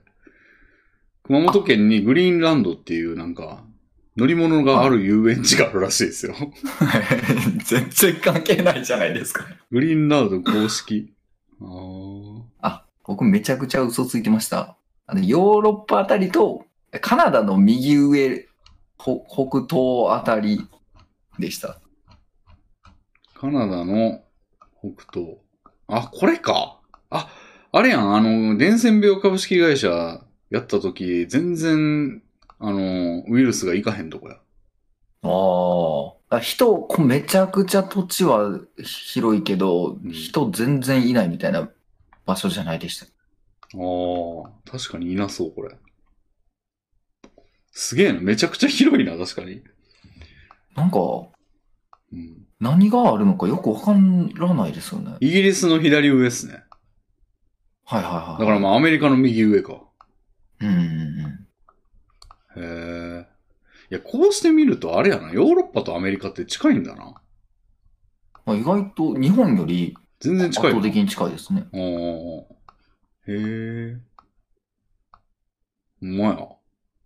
グリーンランド、えグリーンランドになんつってたんや、この人。ちょっとお便り貼るわ。は、はい。グリーンランドに行ってみたいと思っていますってなんでや、これ。こいつウイルス か。伝染病株式会社でこう、人を病気にかからせようとしてんのか。こんな人が少ない土地も制覇しようと。うん。へえ、何があんねやろな、ここ。有名、でもなんか、すごい寒いところなんじゃないですか。そうやろな北極に近いですし。うん。え、だって一番下がさ、ノルウェーぐらいやで。はいはい、はい。一番南の端が。そらそ寒れいよよ。りさらに北ってもう、やばいな。オーロラ見えるで、こんなん。ねえ。うん。やば。なんか、こう情報がなさすぎてうん。恐怖ですね。なんで行きたいんやろ。ど、どこに行きたいんでしょうね。ああ、もうストリートビュー今見てるけど、もう荒野ですよ。へえ。なんもねえ、ここ。うーん。行ってみたい国ね。俺行きたくないんどっかありますか行きたくないんだよな、海外やっぱり。ああ、でもゆい前からんそう言われてますね。行きたいとしたらカジノあるとこやな。 ああ。もしくはグランドキャニオン。はいはいはラスベガスって、いはい。はい。割と西寄りなんか。あ結構、うすぐなんか着いた気はしましたね。なんかめっちゃ砂漠なんでしょ、途中。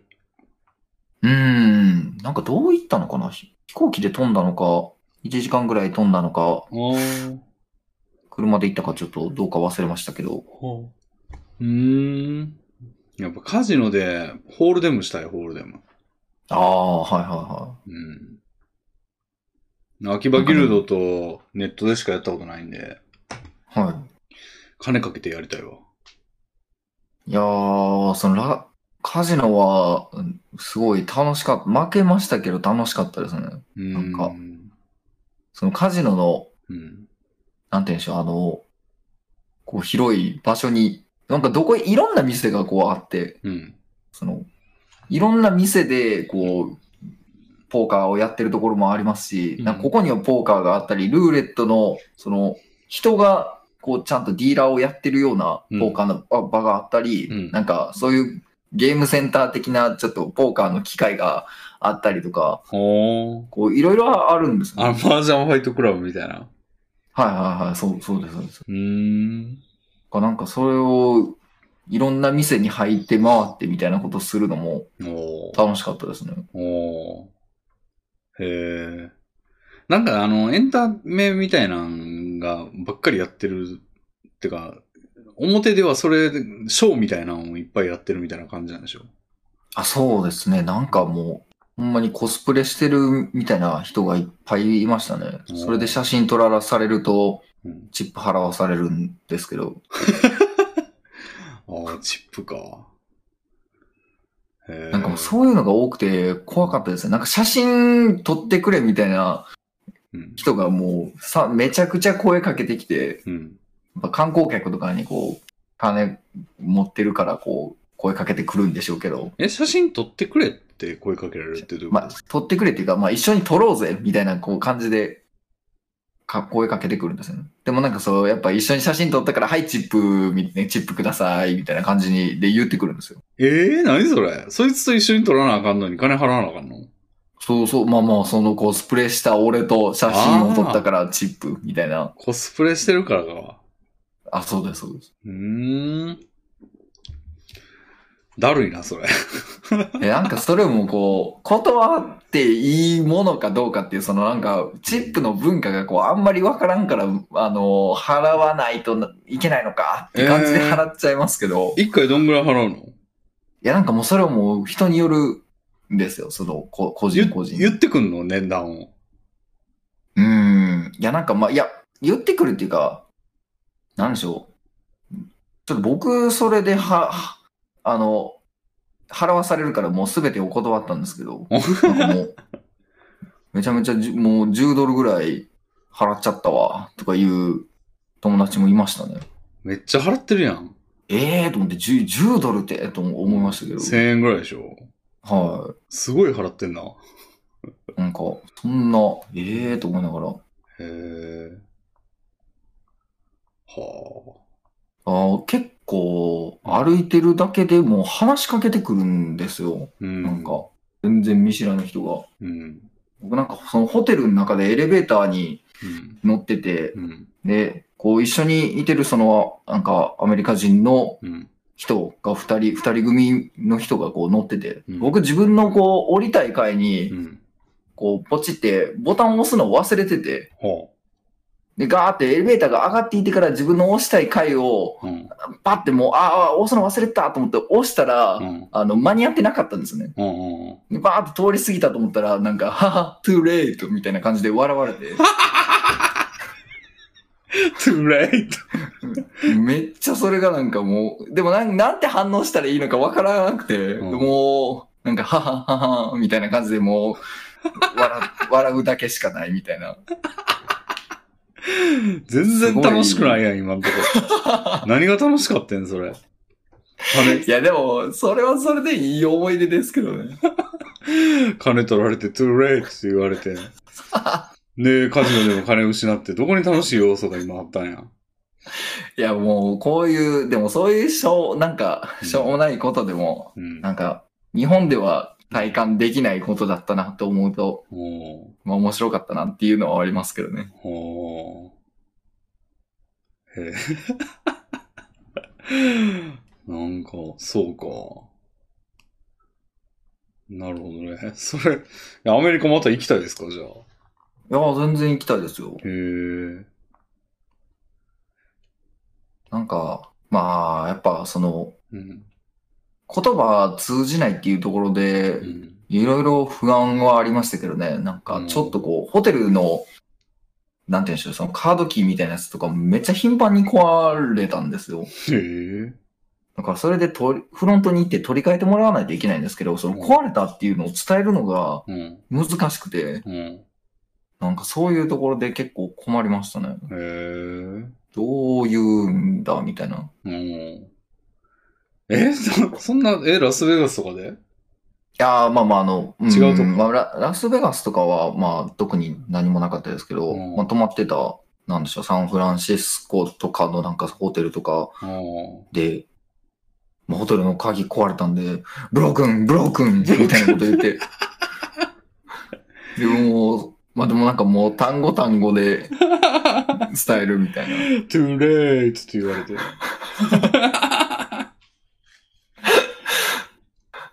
いや、ほんまにそんな感じでしたよ。へえ。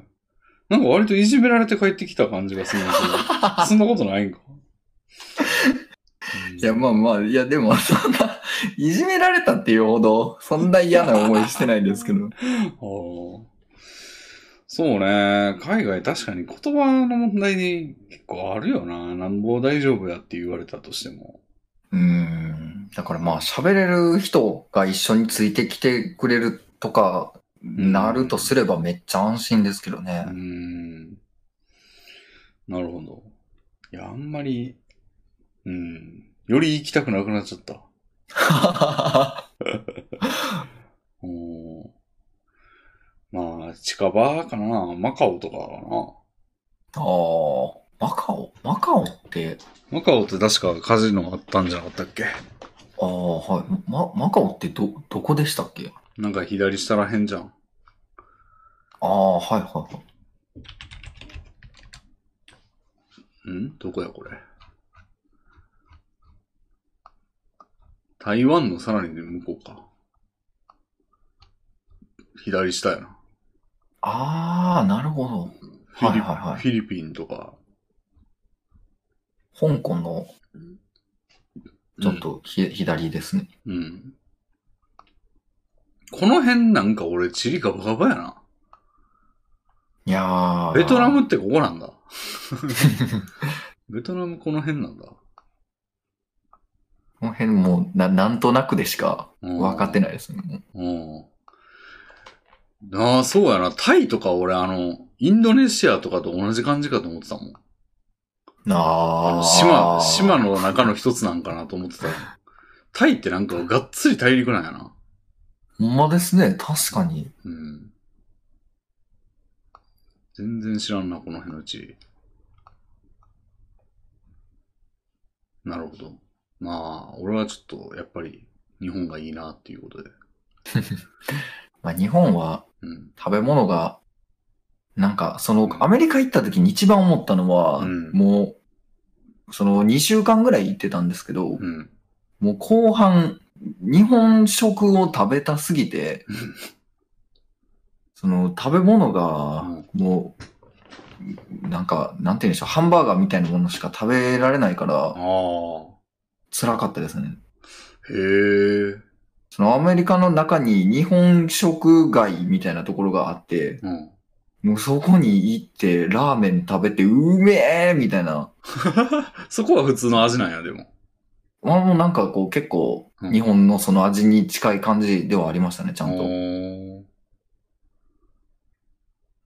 なるほど。それでも言うてラーメンなんやな。まあでもラーメンとか、まあなんか他にもいろいろありましたけどね、ちょっと何があったか覚えてないですけど。おーへえ。なるほどね。まあじゃあ海外はあんま俺は行きたくないということはい。 で。次のお便り行きますか。はい。これはちょっと長めのやつですけど、なんかあの、5億年ボタンとかの話してたじゃないですか。はい。なんか前の回とか前の前の回ぐらい。はい。あれ絡みのお便りがまあまあ、ありますね。おーはいはいはい。えー、赤月さんからいただきました。ありがとうございます。これ貼りますね。はい。えー、5億年ボタン。指先ちょくちょくに 人間。えー5、5秒ボタンに関する話が好きで楽しく聞かせていただいています。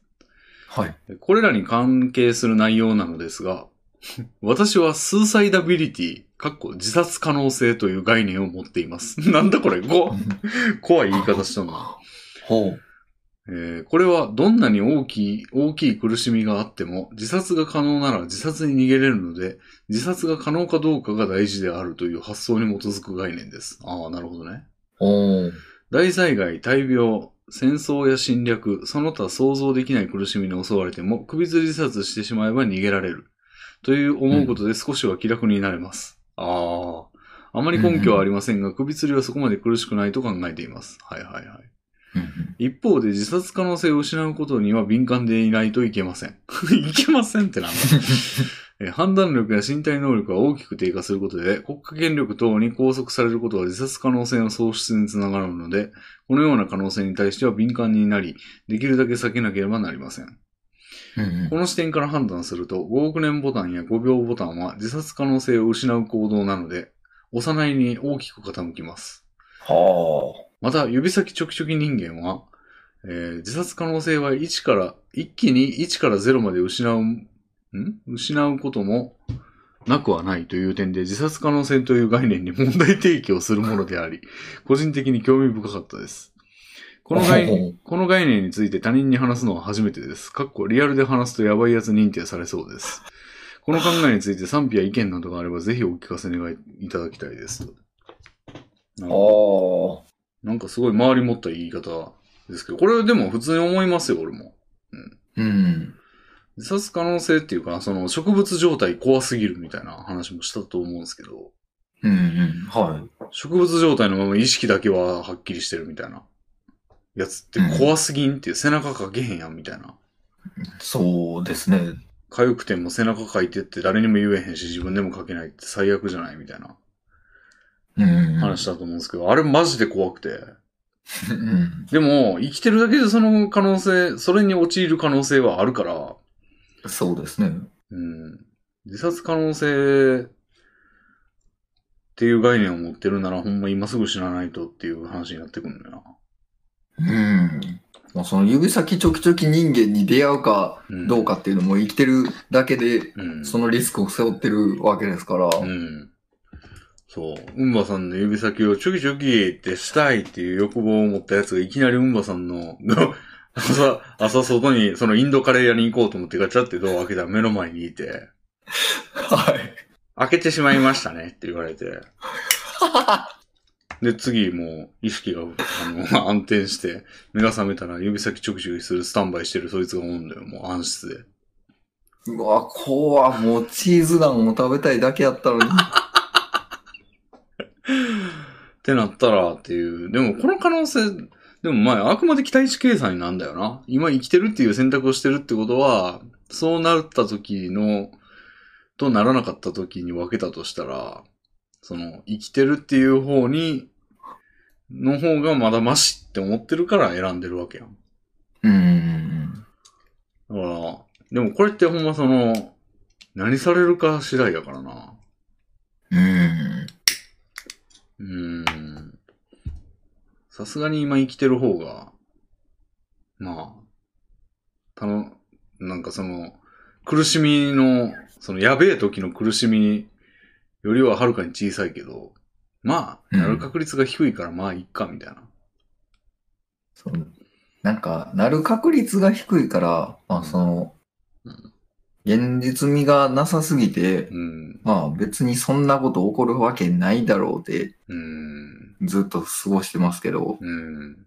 でもそいつが現れるかどうかっていうのって正しく評価できようがないというか、なんか、ううんんばさんの指先をちょくちょくしたいやつがこの世に一人でもいたら終わりじゃないですか、もう。そうですね。でもその確率ってさ、その、60億人、6 70億人ぐらいの人口がいて、その一人一人が抽選してるわけでしょ。うんばさんの指先をチョキチョキしたいかしたくないかっていう調うん査、うん抽選を全員にやって、たまたまうんばさん今のところ一人もいないんですよ。うんうんでも毎日毎秒抽選されてるわけですよ、それは。うんうんうんそれがいつか当たりが出る可能性があると思ったらもう、うん、いやー、もうめちゃくちゃ怖いですね。うん。でもその可能性って正しく評価できないやん。うん。最近あったじゃないですか、あのー騒音問題かなんかで女子大生が惨殺みたいな。ああ、ありましたね。はい。なんか結構周到な方法でやられて、うそのん。犯人も後、すぐ自殺したみたいな。はいはあい。んなテロみたいなことされた らもう、ああの人はそれ引いちゃったわけですよね、その抽選。うん。あんなんね、例を見せられたら、いひえってなるしかないですよね。めちゃくちゃ近い可能性ですもんね。このうん結、構うんあり得る話じゃないですか。うん。いやーだから指チョキが生まれたわけですね、あっこでは。 もう指チョキってもう略しちゃってるじゃないですか。もうそのうち指とかになりそうやな。 うん、そうですよね。で、全然、その、しかも、その状況になった時に、その自殺可能性があるかないかにまた分けないといけないですけど、この人の場合。うんうん概念を持ってるから。分けられないじゃないですか、もう。うん。うん。そんな。すぐ死ねる状態かどうかなんて、 その、やべえことが起こった時の確率がまずわかんねえのに、その中でさらに自殺可能性があるかどうかなんてもう、正しく評価できるわけないからな。うん。なんかもう世界観の問題になってくるよね。なんかに、性善説。人間は性善説だよとか、性悪説だよみたいな。の、どっちを信じるかみたいなうん。話に近いというか。そんな死に方しないよとか、するよとか。ある、あとあの、これあの、ドランクドラゴンの鈴木拓っていう芸人いるじ、いるんですけど、あの人がなんか前に、なんかの番組で言ってたのが、なんか、こいつでも、あの、いざとなったら殺せるなって思って留飲を下げてるみたいなことを言ってることがあーはいはいなはんい。か、俺空手かなんか、憲法、格闘技かなんかやってるから、まあ、どんなにこいつが俺に悪口言おうと、まあ、いざとなったら殺せるって思って、あの、留飲を避けてるみたいな話 が、話をしてたと思うんですけど、あれに近いもんがありますよね。はいはい。ああ、確かにそうですね。うん。うん。これはね、うん。あんまりなんか行動に役立って、まあ心の、なんていうのかなサプリみたいな感じですよね、これって。こういうの考えるのって。なんか正しく役に立つことはあんまないというか、現実に。その、うんうん現実に役立つんだけど、その、客観的な役立ちはあんましないですよね。まあそうですね。自分でなんか決う断ん。うん。をするときとかにうん。はこう役立つかもしれないですけど。うん。でも気分の問題に、100%気分の問題になっちゃいますよね。うん。うん自。分の中だけでの。まあまあでもこういうのってうん。大事だと思いますけどね。なんかうんそういうのがあった方がうん。なんか気持ち的に安定するというか。でも、それが、その客観的でありえないっていうことを知ってしまったら、知ってしまったらっていうか思い至ると思うんですけど、うんうんじゃあなんかもう気分の問題やん、結局ってなっちゃったら、なんかその、それを主観的に役立てようとしてること自体がアホらしくなってくる感じしませんなんか、結局気分、自分を言い聞かせる材料として自殺可能性とか言ってるけど、うんうん結局俺の気分の問題やん、みたいな。風になったらなんかそれを占い信じてるみたいな感じになるというか。ああ。うん。まあ、うん、でも、あっていいと思いやいますけどね。いや、違う違う、あっていいんだけど、あり、はある、それを支えにしてるっていう自分を知ってしまったら、い。はい。そんなんが支えになるんか、俺は、みたいな。ああ、ええでも別に、それって何の根拠もないよね、みたいはな感じになったら、それが宙に浮いちゃうというか、その、意味なくなっちゃう。自分のなんか主観的にさえ意味なくなっちゃうんですよね、俺の場合。い。うーん。それって気分や。んって思うと、なんか俺は、俺の気分を良くするためにこんなわけわからんこと言ってんのか、みたいな、風になっちゃう。俺は。ええなんかでも、うんなんて言うんでしょう。ぼ僕結構、うんなんか、僕の中で、うん僕の中で僕が、もう一人の僕がいて、うん。あ のちょっと何を言ってるか意味わかんないかもしれないですけど、うんあのーなんて言うんでしょう。こう、なんか物事を、うんり流行ってるもの、流行してるものを、うん例えば楽しみたいけど、うん。なんかちょっと逆張りで、いまいち楽しめない、なんかみんな楽しいと思ってるのに俺楽しめないなって思うようなものってたまになんかうん。起きるんですけど、うん。そういう時に、うんツイッターとかで、あの、まあ、それをやってみて、うん。例えば、馬娘とかが今流行ってますと。うん馬娘、流行ってるから、やりたいけど、あんまり興味ないけど、やってみようって思って、うん。やってみますと。うんで、あまあ、いまいちなんか、俺これ楽しめてるかみたいな時でも、うんツイッターで、うん。これ面白えみたいなことを言ってみる、つぶやいてみるんですよ。ほじゃあ、俺って、これ、楽しめてるやんって、あの、なんか、その自分でツイートしたことによって、う。うん。なんか確定できるというか、楽しめてると。ほなんかこう、客自分で自分を応援すできるんですね、こう。う。おだからそういう自分の中で完結させて、自分のこう、気持ちを安定させるみたいなことって、それはそれで、まあなんか、うん。なんかこう、なんて言うんでしょう。うん。ちゃんとこう、まあ、こう、確信とかがなくても、うんや、やっても別にいいというか、主観的に、え、こう、意味があるものだと思いますけど、でもそこで、俺でも今自分を鼓舞してるだけだよなって思ったら、うん。宙に浮いちゃう、まあ、言いませんそこ。言い聞かせてるだけやん、みたいな。ふうに気づいちゃったら。だかうーん。らそこ自分を騙すうまさみたいな感じだと思うんですけど。そうですね。なんかそこ結構ね、なんかまあ確回り込んじゃうんですよね、これ、割と。でもこれって本当はみたいな。はいはい はい。うんなんか言っ俺言ってるだけだよな。全然楽しんでないんだけどな、みたいな。確確か。になんかこう、冷めちゃう瞬間はありますけどね。そう、あーって気づいた瞬間てに。か、なんやったら、その、つぶやこうとした時に、俺の今このつぶやきって自分を鼓舞するために言ってるよなってなっちゃうんですよね。ああ、なるほど。うん。だからそこをなんか、あえて見ないようにするっていうのが、まあできる時もあるんですけどね、全然。うん。なんか、割と気づい、なんか、そう、こうだよなみたいな。感じになって、いやー、なんかそれってしょうもないなってなっちゃう時が割とありますね。うーん。うん。それがね、うん、あんま良くないんですけどね。なったからって得はないからな。うーん。うん。ななんやったら麻薬やったらいいわけですからね。麻薬やって、うえー気持ちいいって何の根拠もないですけど。はその、 麻薬の物質が気持ちいいってなって、別に人生が好転したわけじゃないんですけど、とにかく気持ちいいっていう状態になれるのは、得ですからね、それ自体が。い。うんうんうん。でもなんかこれってまやかしだよな、みたいな。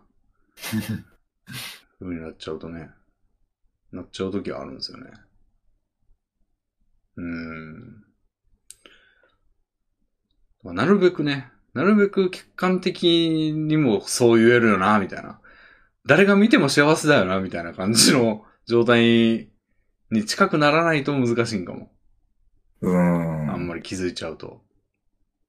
そうですねで。もそれって損なんだよね。まあでもなかなか自殺可能性か。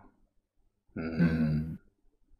うん。なかなかないですけど、でもまあ植物状態が一番あり得るかな。その、誰かの手によって腕縛られてみたいな感じよりは、普通にこう、自然と植物状態やけど意識があるみたいな状態ってあり得ますよね。うんうんうん。あり得るというか想像つくよなっていう。うん。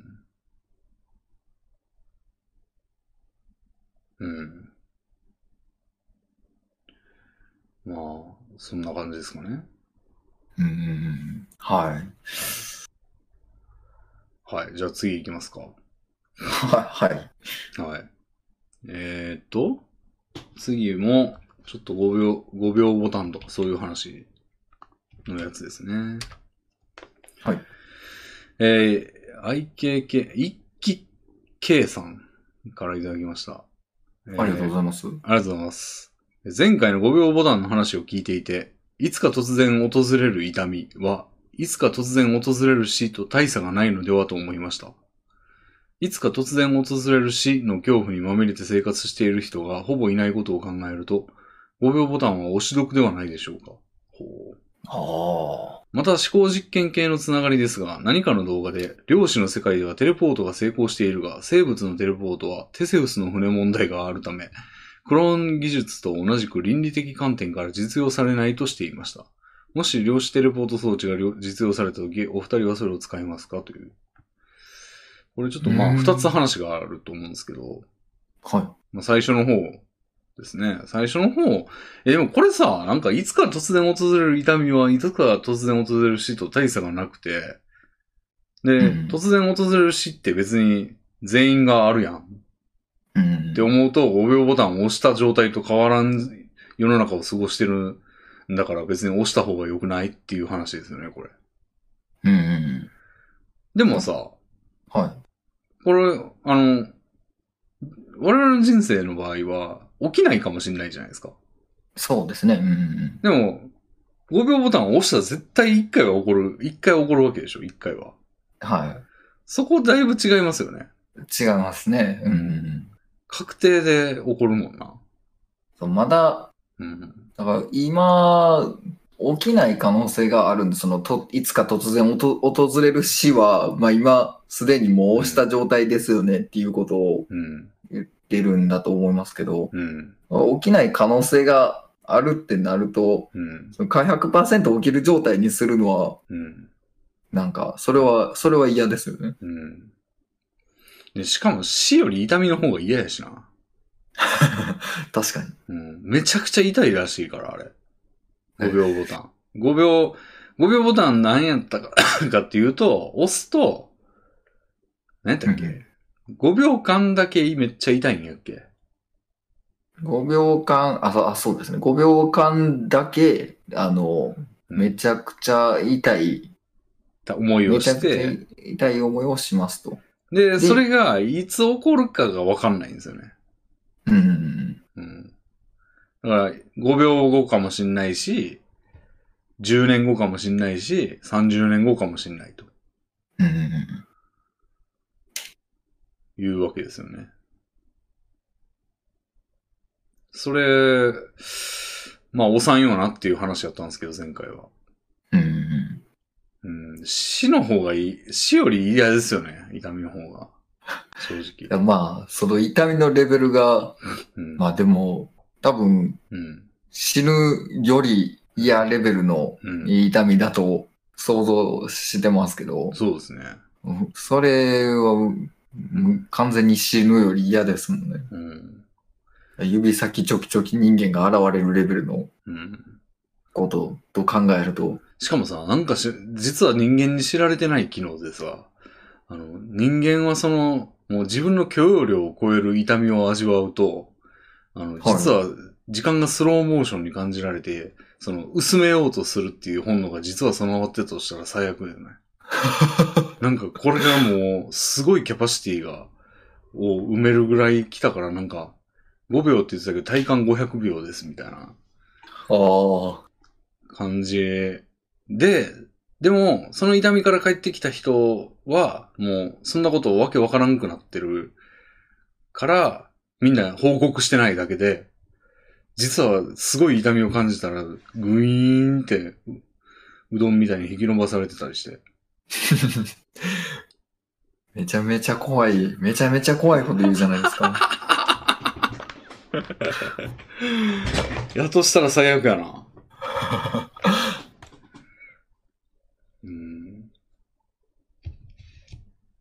でもなんかあのーその死の間際ってこうスローに見えるみたいな話ってなんか、なんかで見たことは、聞いたことあると思うんですけど、はいはい。あれ、そういうことじゃないのって感じですけどね、その、あーものすごいこうもう、瀬戸際やからめちゃくちゃ判断せなって言って、こう、ふうあの、体感の時間が変わるぐらい演算してるというか、CPU 使用率が100%に近くなるから、こう、処理落ちしてるみたいな感じで、長く感じてるとか、いうあことなんかなと思うと、痛みの処理落ちで、こう、めっちゃ引き伸ばされてるかもしれない。ーうわーあー、でもなんかありえそうな気してきましたね。そう言われると。で、このさ、ボタンの、がどうやって痛みを与えてんのかわかんないけど、人間に入るだけの痛みを与える装置やったとしたら、はなんか引き伸ばしては入り、引き伸ばしては入りってなったら無限、い。めちゃめちゃ怖い。なんか、原理的に永遠に感じるんじゃないですか。なんかえそう、そう、この後のその、量子テレポートの話にも関連しますけど、相対性理論的には時間は相対的なもんですから、うん。時間は、その、なんて言うやろう。その、まあ、あれは運動に関するもんですけど、その、高速で動いてると時間がみたいな話。なんで、うんなんか頭の中、まあちょっと話違うけど、その頭の中の体感の時間なんてね、なんぼでも変えれそうな感じがしますよね。怖っうん。やばいな、そのなんか餅つきみたいにさ、どんどんこう、ついてはまたこうね、ついてはこうねみたいな感じで無限に供給されるみたいな感じだったら、せっかく人間がい痛みを受容するために引き伸ばしてんのに、そこに次々と痛みを入れてくるみたいな装置やったら、5秒という傘を着て、恐ろしい装置ですよ。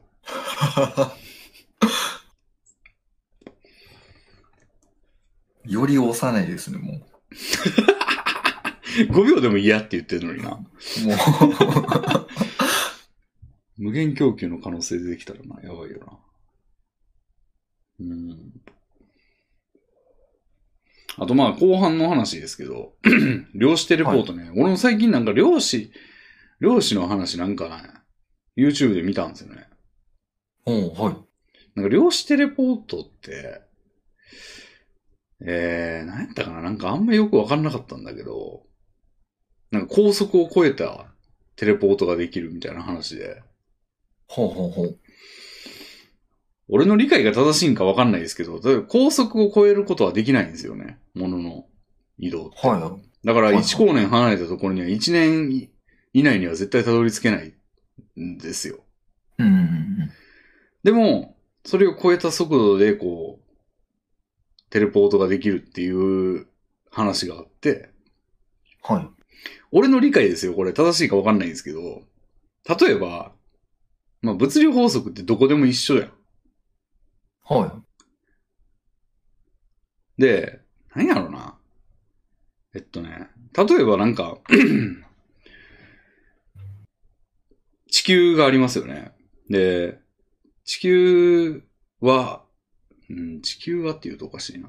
なんか例えばその、物を落としたら、重力に従ってヒューって落ちる。みたいな。まあ、なんか事実があるとするじゃないですか。はで、い。これ、地球で発見されましたと。うんうん人間が、ニュートンが発見しましたよね。うん。うんうん。で、、ここの地球からも、じゃあ、1無量対数光年離れた惑星があるとするじゃないですか。はで、そこに、重力があることって、1無量対数年経たないと伝わらないはずじゃん。い。はでも、その1無量対数年離れたところでも人間みたいな、地球みたいな環境があって、ニュートンが、みたいな人がいて、発見したら、い。うんその法則を。なんか一無料、それをしかも地球からまあ例えば100年後ぐらいのタイミングで発見してたとしたら、なんか100年でこの事実伝わったみたいな風に見える。やん。えむ向こうが向こうで発見したんだけど、はい。同じ情報を共有できてるやああ、ん。100はあ年百はあはあは100年で。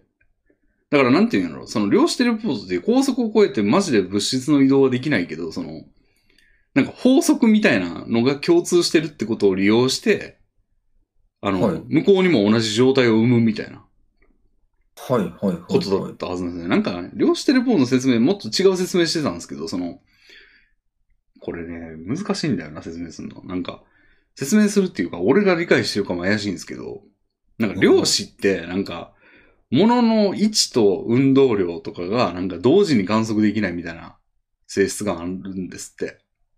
うーん、はい。位置をかく、位置を観測したら運動量がわかんないし、運動量を観測したら位置がわかんない。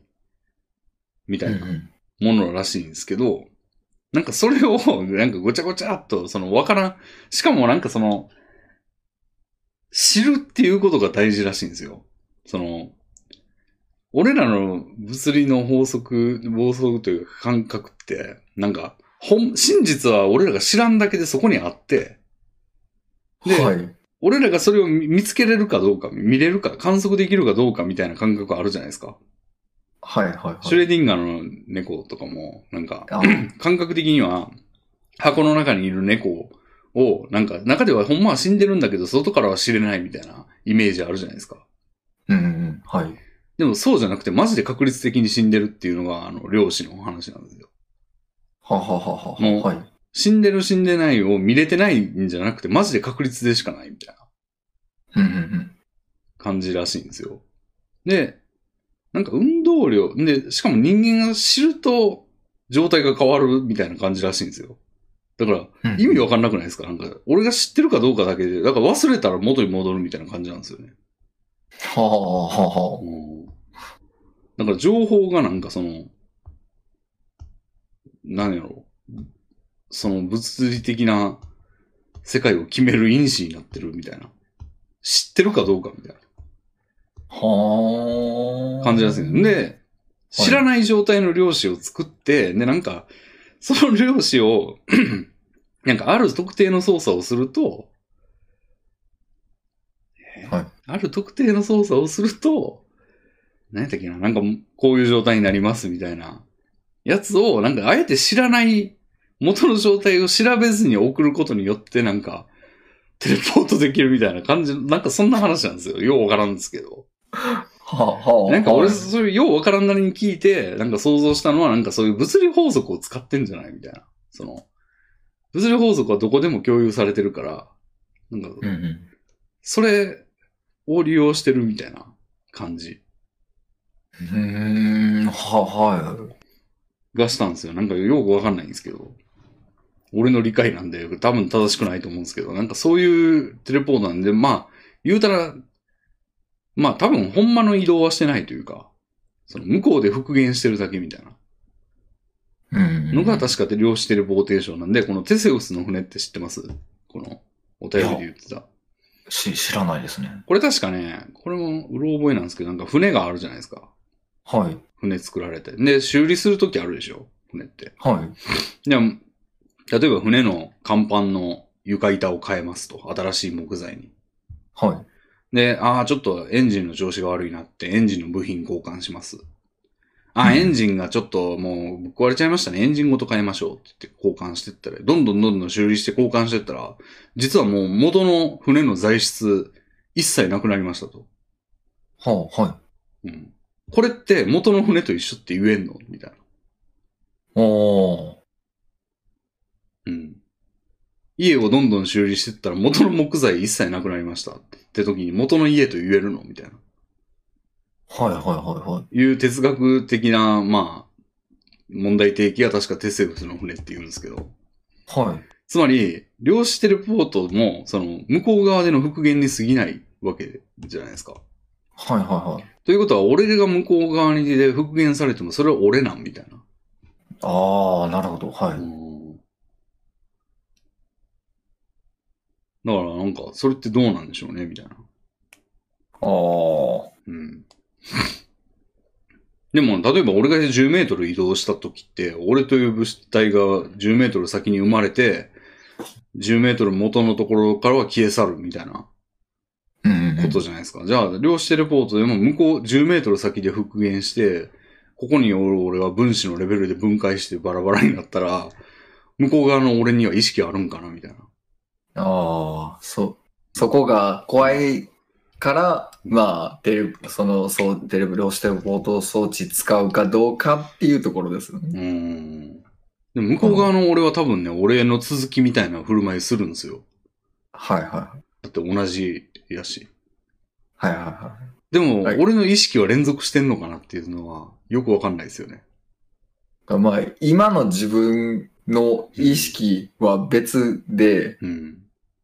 今の自分は、量子テレポートを使った側としては、うん分解されていくうん、こう、自分がぐわー分解されてる俺っていう苦しみがあって消えていくけど、うん新しく生成される、その、うんテレポートした側のうんやつは、うんまあ、はっと、あ、新しく生まれたっていう感じだけど。新しく生まれた。たっていうか、俺がテレポートしたって思ってるんだと思うんですよ。ああー、はいはいはいはうい。んそれってでもマジでわかんないですよね。どうなるんか。だって、そうでこれをもうんめっちゃそのしてない側から考えたら、してない立場から考えたらさ、俺のそっくりさんが出てきて、その、俺をぶち殺して、そいつがナイフかなんかで。で、財産とか全部そっくりそのまま継承して、生き、なんか、俺のふりして生きてるやつが現れたみたいなことじゃないですか、俺からしたら。うんうんうん元はいの側の俺からしたら。はいはそういう意識になるんじゃないかみたいな。意識というか、俺の意識はそういう結末を迎えるんじゃないかみたいな。い。あうん。でもじゃあ1ミリしか動いてないって、なんか、俺が1ミリ動いたら、1ミリしか動いてないテレポートをしたのと何が違うんだろうみたいな。ー。うんうんうん、意識の正体はどこにあるんだろうみたいな 感じですよね。 うん。ですね。うんそれ、うんええそれをでも使うかって言われると、うんええどう、どうかなこ、怖いのかなうんなんか、うんもう想像できなさすぎうて。んそうですよね。だって、しかもさ、うんこれ、向こう側で再現するって言ったら、俺残しとくことできるよね。はいはい。向こう側で俺がもう一人生まれた時どうなんのみたいな。そうですね。なんか、うん意識はど、どうなってんのって感じですけど。うん。謎っすよね。なんかうん半分だけ俺みたいなやつができたらどうすんの向こうにみたいな。俺の右半身みたいな。 右半身だったら生きてないけど。なんやろうなんか。ちょっとだけ違うみたいなやつやったらどうなんみたいな。脳のなんかちょっとだけの細胞だけ違うみたいな感じだったらもう違う意識なんかなみたいな。うん。でもに人間って生きてるだけで脳細胞なんか死んだり生まれたりしてるよなとか。うん。思うとなんか、意識の、意識どこまでが正体なんみ たいな。マジ謎よな。いや、それで完全に違うものが生まれるうん。というか、まあ、ううんん、ななんどう言ったんでしょう。でも、そう、違うものという存在になるんだったら、うんまあ量子テレポート装置を使って、うん今、テレポート前の自分が分解されるんだったら、今の自分は、まあ、意識はなくなって死ぬってことじゃないですか。うん。あそう考えると、うん。使いたくはないですよね。うん。こう今の自分はなくなるんで。うん。でもさ、なんか、今はだって10メートル移動したら俺10メートルテレポートしたようなもんやん。言うたら。うんうん。でもそれは平気でやってるやん、みたいな。うん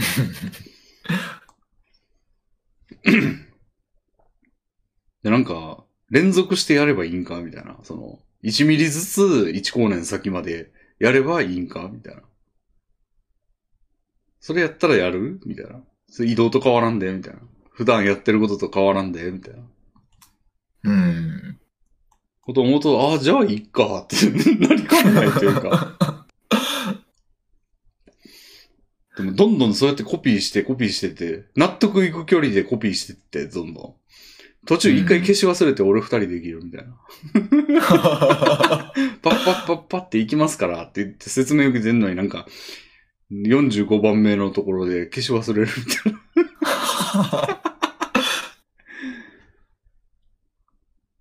コントロール X じゃなくてコントロール C を押しちゃいましたみたいな。な、なんですか一回使ったらでも、一回使ってまあ、うん。なんかうん。大丈夫やっていう感覚になったら、もう、もう距距離とかの問題じゃなく、なんか、なんぼでも使えますよね、もう。でも一回使うのが怖いっていうか、まあまあまあ。うーん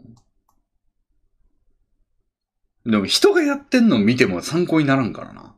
そうですね。だって俺らの視点からしたら絶対うまいこと言ってるに決まってんねんから。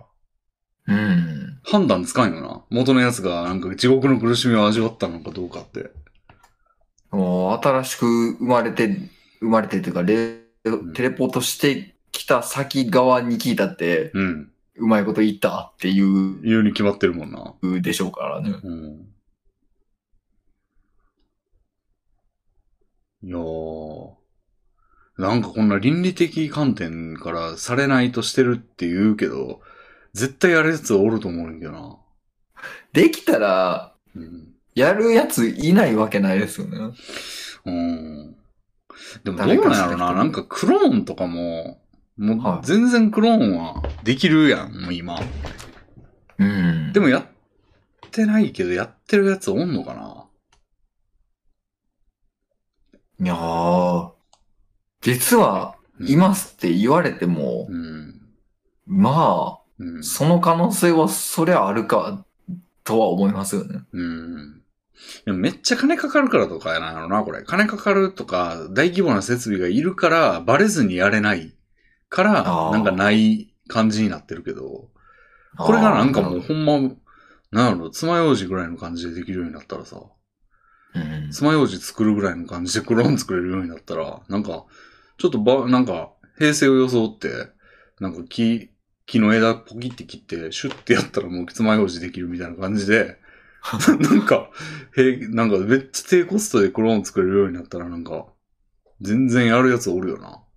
まあ、でしょうね。うん。金かかってるとか、大大規模にやらなあかん、やらないと実現できないとかいうだけの理由で、なんかなってないような感じになってるだけよな、今多分。うん。いや、そう、そうだと思いますよ。うん。クローンね。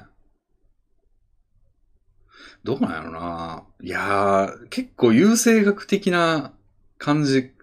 でも、その、なんか有能ばっかりにすれば良くない人間って思う時もあんだよな。ああ。なんかたまにこう変なこと考えてるというか、わもうどうでもいいこと考えてる時とかに、たまにそこに俺、あの、ドライブスルー入んねんけど、はい。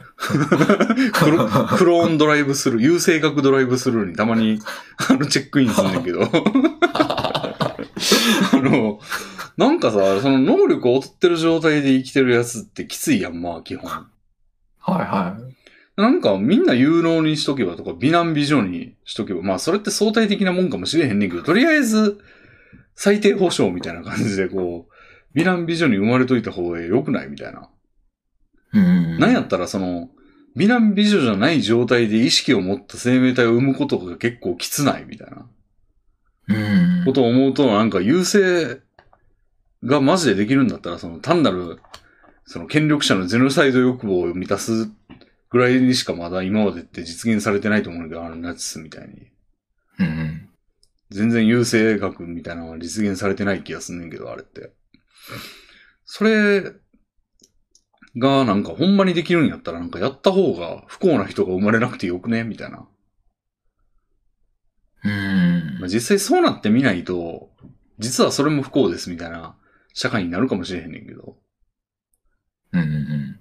結局なんか、あの、底が上がるだけで相対的な感じは変わんないというか、その、今一番例えば踊ってる人みたいなのがいたとしても、いたとするやん。まあ、どっかにおると思うねんけど、はい。それの水準がこう、今から見たら高くなるだけで、結局その優劣が、そのクローンだらけの中でも、なんか知らんけどあるとしたら、なんかその一番下のやつは同じ目に遭うのでは、みたいな。うんうん。めちゃくちゃイケメンで東大入れるレ ベルやねんけど、その世界では一番下やから一番下の経験を味わってるみたいな。うん。風になるとしても、今よりは良くねみたいな感じはするから、優勢学別にいいのではなんか優秀なやつのクローンばっかりにすればいいのではっていう思うことあるな、時々。ドライブスルーでは。うん。どうですかどう思いますそう、うー ん。まあ。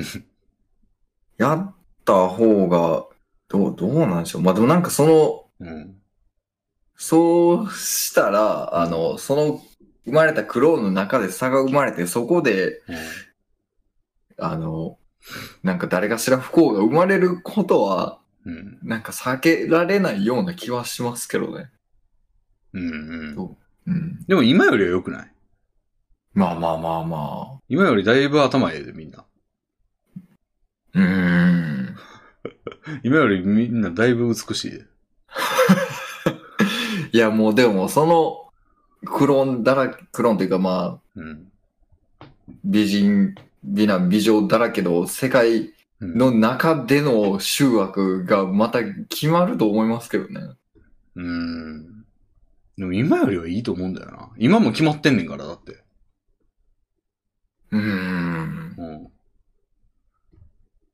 まあまあ、今よりはうん。良くなるのかな。それを切り替えていくところに対するコストがでかいから、うん、結局変わらないんだったらやる意味ないっていう、まあでも、頭の良さっていうところが変わるんだったら、うんなんか革新的なうん技術が生まれるとかいうところでメリットはあるかもしれないですけどね。そうでしょなんかいいことずくめな気がすんねんけど。でしかも、まあでも今の奴らが嫉妬するんかな。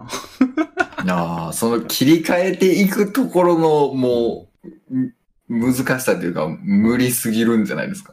だって今の全人類の、まあその上層部、トップ層以外のやつは、なんか、ポンコツ扱いやもう完全に。うんうんうん。でそれは困るわ、っていうことでやってないんかな。で、ずーっとそうやもんな。ずーっと今の俺が、今の俺がっていうやつが存在してるから、うん。うん。なんかず、ずっと蓋されてるというか、うん。感じになってるだけで、やった方がいい気がすんだけどな。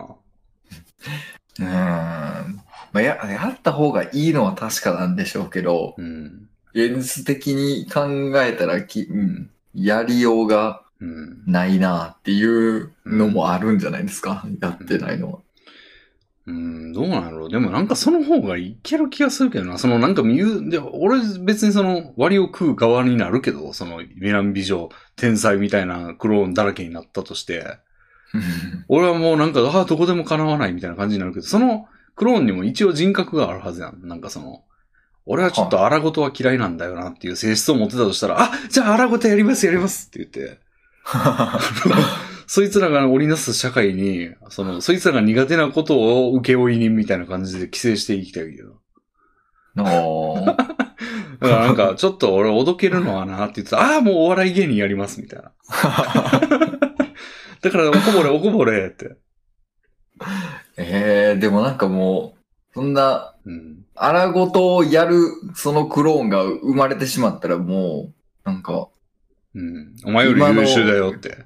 そう優秀だよってなってしまったらもう、荒事をするにしてもな、こいつらの方が言う、荒事を得意なんだよなって言ったら、ええー、って。 うん。え、でも今あるやつ使った方がいいじゃないですかって。こう。 もうあと数十年のことですし、お情けお情けって。ね、なんかその規制した方がなんかいい生活できそう、今より。あうん。あ、まあでもそれを、そういう生活でも、うん。規制する形でもいいやっていう人もいるかもしれないですけど、うん。それが嫌だっていう人の方が圧倒的に多いんやろな。多いんでしょうね。プライド持ち上がって。 うん。だから俺結構そのクローン、マッドサイエンティスト、クローン博士みたいなのが出てきたら俺めっちゃしもべになるで。 いいっすね、それみたいな。いいっすね、それって言って。手さ手先になるで。うん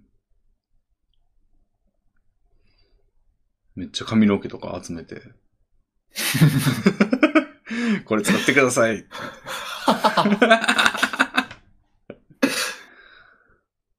めっちゃ手先になって、なんかクローン社会にしたいなって。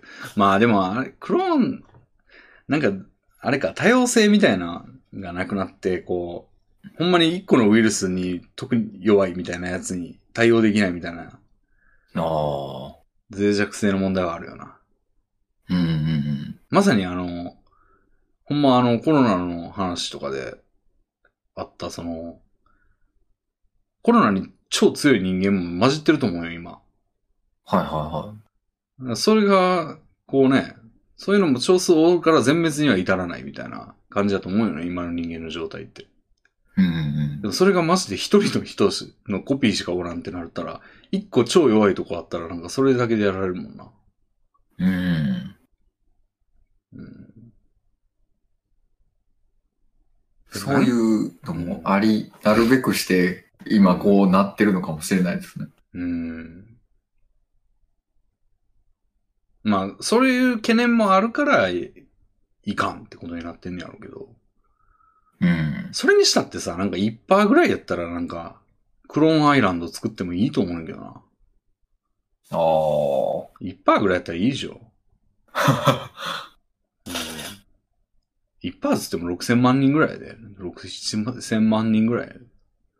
そこでね、なんか、クローンアイランド作って、クローンが思いの、思う存分能力を発揮してもらって、天才集団ですよ。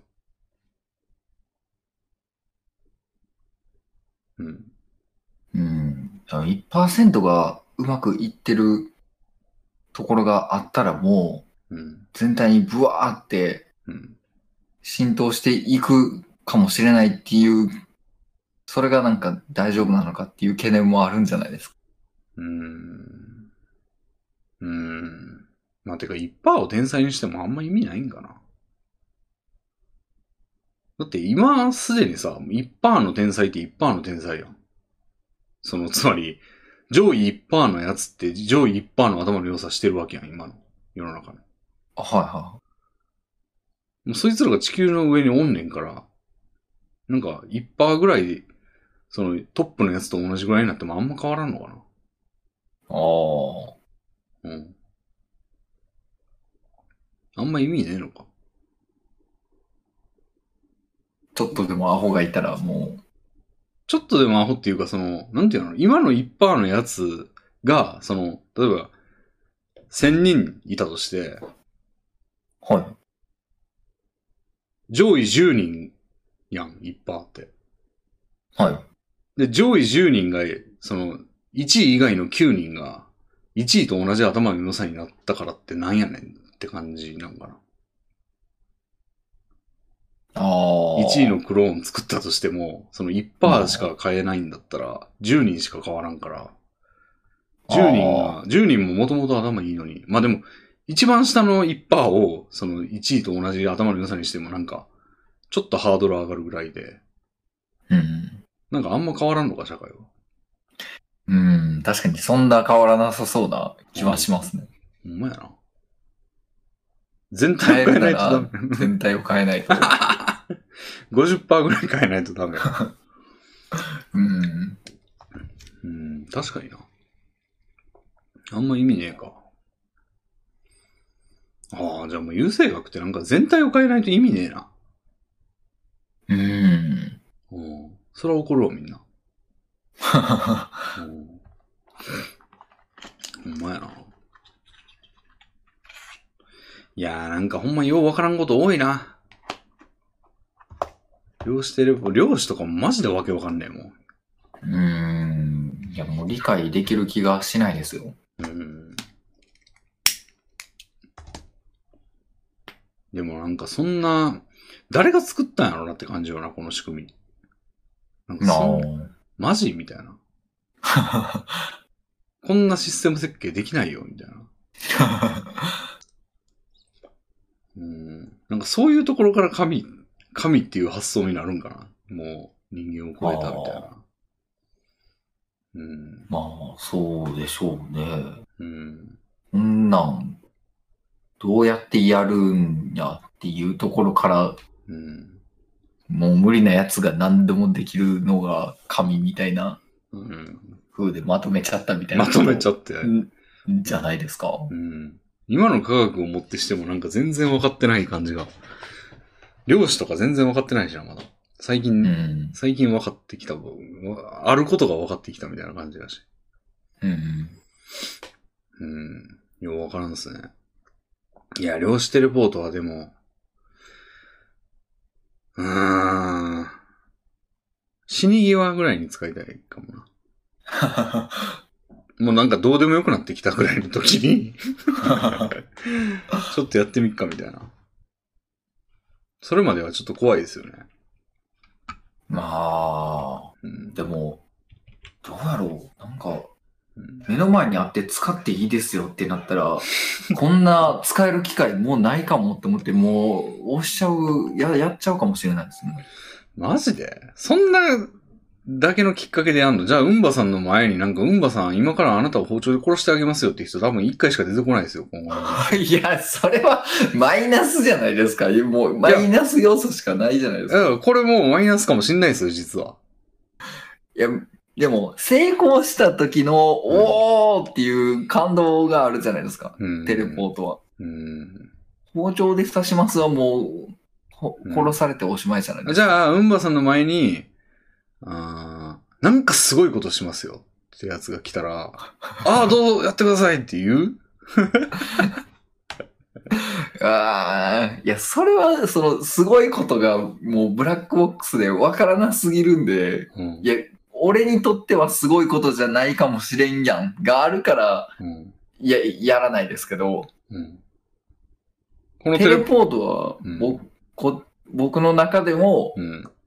すごいことという前提があるんで、やりますって。でもそれは実は、なんか、内部はめっちゃ、だってさっきのさ、普通にその元のやつどうなの分解されて、ふわー、はーっていう恐怖は、普通に、普通に思い浮かぶんじゃないまあまあ、うん。ないやろっていう思い浮かびま すないやろって感じ。けどまあ、ないやろ。まあ、ないやろの可能性にかけてよ。マジやっちゃう気はしますけどね。全然漁師のこと分かってないのに。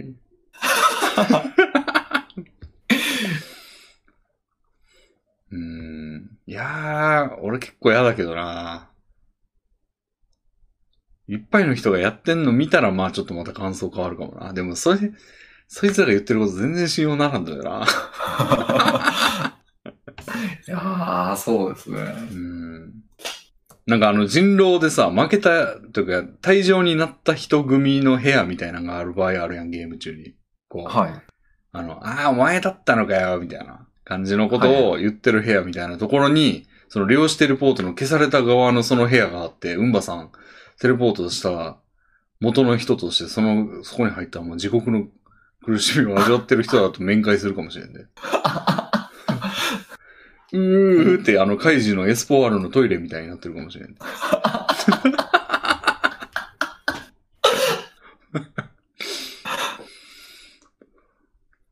いやー、それ、怖いけどなぁ。うーん。うん、今、今の生活がよっぽど楽しくなくなってきたらっていう感じになるな、やっぱ。あー。 うん、これよりはいいやろ、みたいな、その、 謎のは感覚、うん、感覚が。いは。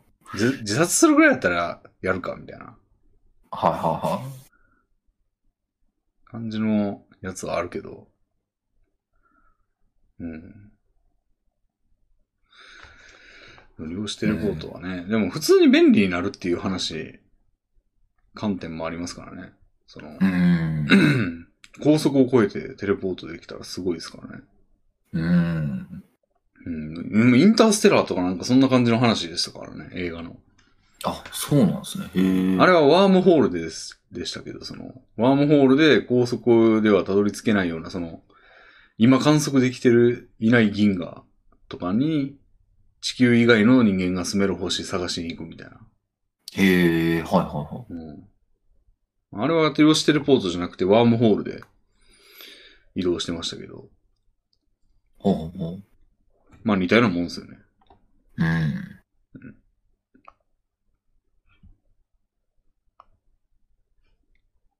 まあそんなとこですかね。このお便りはい。あれちょっと待って。なんかめっちゃ重い。あら。録音は大丈夫かこれ。うおー。あら。これ Bluetooth が調子悪いだけなのかなあーなんでしょうね。じゃあ、えっと、他にもお便り読みますか俺向け、誰でも向けみたいなやつもあるんですけど。はい。ぜひ。はい。うんばさんに良さそうなやつあるかなうーん。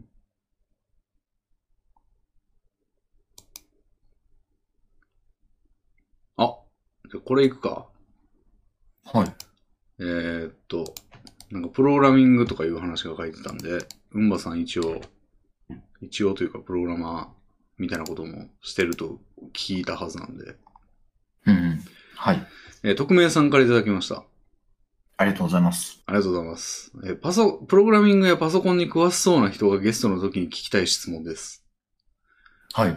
俺の考える最強 PC ガジェットやアプリを教えていただけないでしょうかははレミンさんはそこら辺に頓着しない人だということは知っています。しかし世の中の PC デバイスは日夜研究が続けられているのに、レミさんがいつも同じ安物のキーボードしか見ていないために、それらの進化を見過ごしている可能性があります。まああるな。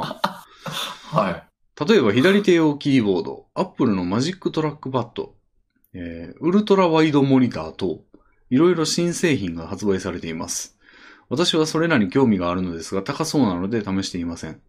YouTube の紹介動画は案件ばかりなので、本当の感想が知りたいんです。特にプログラマーやイラストレーターと、一日中 PC と向き、向かい合っている人はそれぞれの、その人なりに工夫した PC 環境を構築している。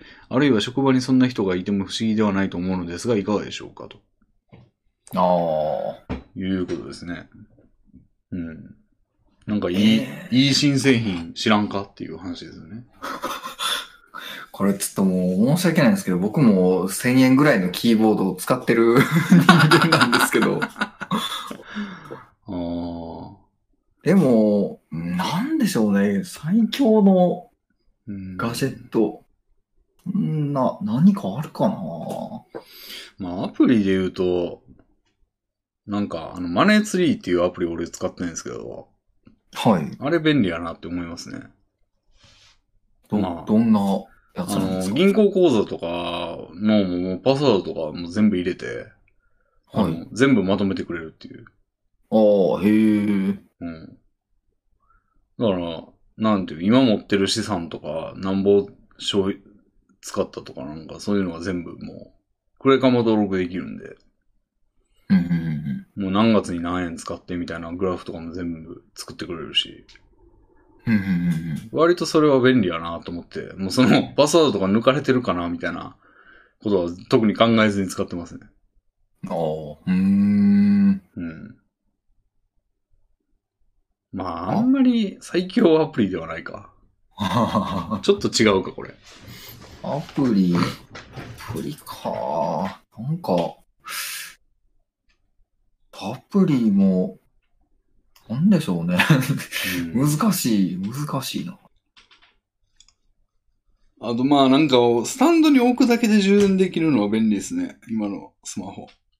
はいはいは C い。充電とか、あの、マグネットはなんか試してないけど、あれも、これは革命って感じでしたね。うんうんうん。もう、ライトニングケーブルを挿すことはほとんどなくなりましたね。うん、ああ、もう、僕だけ充電でうん、ややれていけてる感じですか。うん。ええうん。なんやろ、PC ガジェットやアプリ。うん。ガジェット、うーん。うん。なんか、変わったガジェット使ったりとかはしてないですけど、うん。モニターって、僕モニター1、2、3枚プラステレビもモニターつなげてて、おうパソコンの。おうよ、4画面つないでるんですよ。おお。モニター、あればあるほどいいと思うんで、今2画面にしてる人もうん。 3画面目買おうかなとか、なんか2画面じゃ、あれ、ちょっと足りないな、みたいな瞬間がある人、おお。買っても全然損ないなっていうのはおおお。すすめしたいです。なるほど。俺も今3あるけど、はい。 3個目はほとんどつけないですね。ああ、そうなんですか。うん。3つ目はまあ、うん、よほど動画とかを流しながら、うん、作業したい時とかに使うぐらいかな。2個。目のどっちかに、2個のどっちかに動画流してると1個使えなくなるから、ちょっと2画面は作業領域欲しいよなって時に3つ目にその動画だけ置いて、うんうんうんで、作業は2つでやってるみたいな。うん。ああ、はいはいはい。うん。でもああんまり画、画面見ながら2画面で作業することってないから、だいたいうんラジオ的なやつ流しながら作業してることが多いから、ラジオ的なやつって画面いらんから、はいはいはい。あんま使う機会ないんですけど。ああ。うん。まあでも確かにあればあるほどいいし、なんか上下につなげたりとかするもんなんですかね。まあ、うん、どうでしょう。今、うん。 2画面横並べて、うん上に1個並べて、へえ。なんかこう、ちょっと高めに調整できるアームで上上に置いてるといいう感じですね。三角形みたいになってるの。そう、まあ、三角形っていうか、な、なんでしょうね。え L 字みたいなあ、感じですね L 字。ああ。左の上に1個あるみたいな。あ、そうです、そうです。へえ。それってなんかさ、マウスの移動はどうなってんの ?2 個目の右が3つ目みたいな感じあ、そうですね。2個目、えっ、と、あ左右、2画面は左右で移動して、うんで、L 字の上に行くときは、そのひ左画面の上に行ったら上に行けるって感じです。あ、そんなんもできるんだ。はい。あ、普通にじゃあなんか、なんていうんだろう。2画面目の右が上にワープするとかじゃなくて、普通に L 字型の中をマウスがちゃんと動けんねん。あ、そうですね。へえ。なるほど。それはまあまあ便利そう。なん、なんか4つ目置きたくならん、それ。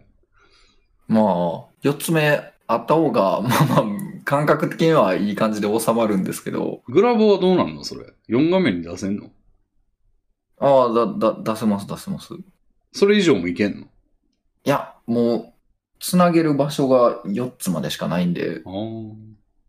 4つまでですね。まあでも3つでいいかみたいな感じ。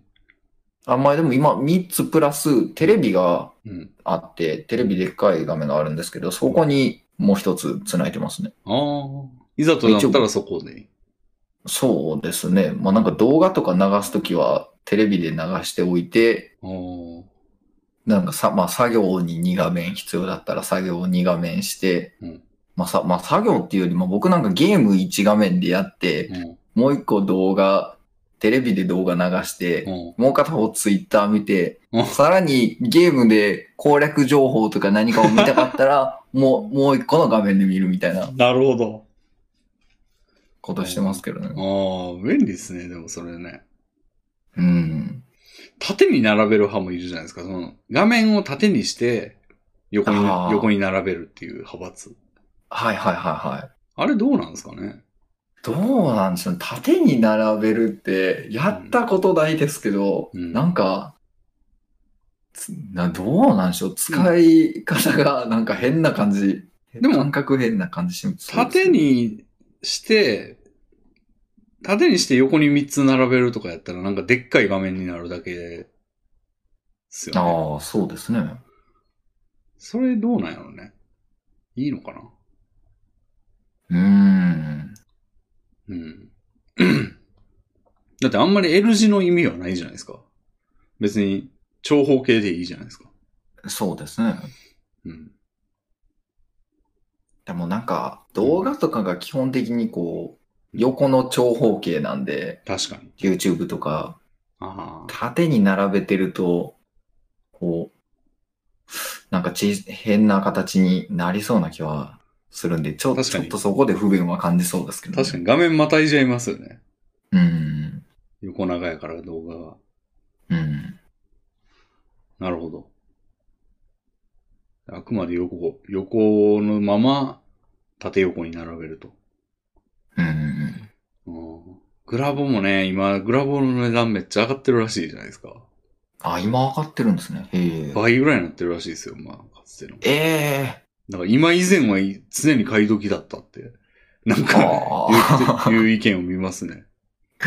常に買い時じゃないですか、もう。うん、今以前はね。ああ、はい。今はもう買い時じゃないから。 うん。ガジェットね。うーん。そうね。うーん。うまあ、ん。プログラミングで言えばね、ドッカーはマジ便利だなっていうのは思うんですけど、ほうもうドッカー以前に戻れねえな、今。ドッカーを覚えて以前に、覚える以前には。ほうほう。うんなんかもう、プログラミング専用のパソコンをパソコン内で作るみたいな感じなんで、その、うんうんうんもうその、製品のみのことを考えたパソコンを作るって感じなんで、うんうんもう、いつでもどこでも同じことができるっていう、その、Windows、うん今は Windows だとか、ちょっと外に出て Mac に移したとかでも全然関係なく使えるんで、同じ状態で、はいはいはい。どっかやと。マジ便利だなと思いますね。うーん。うん。今まではね、Windows でやるならバーチャルボックスとかでなんか、作ってみたいな感じでやってましたけど、ああ、へえ。今はもう、その、作る、自分で構築するんじゃなくて、コードを書いて、そのコードの通りの環境ができるって感じだから、ああ、はいはいはい。うん。便利ですよ。もうあれからは、あれは手放せないですね。うん。あとなんかあるかなうーん。便利なガジェット。ガジェッまあちょっと俺らはあんまり使わないことが分かったんで、ちょっとすいません。あの、なぜあんまりないですね。ト。そうですね。まだかこうちゃんの方がまだ知ってるかもな、いろいろ。ああ、なんかいっぱい知ってそうなうん気がしますねう。ん。だって AirPods もこうちゃんの勧めで買いましたもん、俺。あそうなんですね。あへえ。 AirPods はいいっすよ。まあちょっと俺の今その、Bluetooth のレシーバーがゴミなせい か、ちょっとあの、よくラジオで使ってても切れるんですけど、はい。 Bluetooth。でも、スマホに接続、うん iPhone とか使ってると、それに関しては、うんなんかそんな不便とか多分ないと思いなま、す、いいんじゃないですかね。そうですね。うん。ブルー、あれね、いいもう、あの、ノイズキャンセルがほんますごいなって思いますね。へえ。いや、使ったことないですかな、ないです、ないです。あのね、耳につけると、もう、今までこう、なんか普通生活音というか、なんかいろんな音聞こえるじゃないですか、パソコンの駆動音だの。はいあの。まあ、エアコンつけてたエアコンのファーって音とか、うっすらこう、雑音が聞こえてると思うんですけど、はい。ふってなくなるんですよ、つけると。へえ。全部。えってなりますよ、つけた瞬間。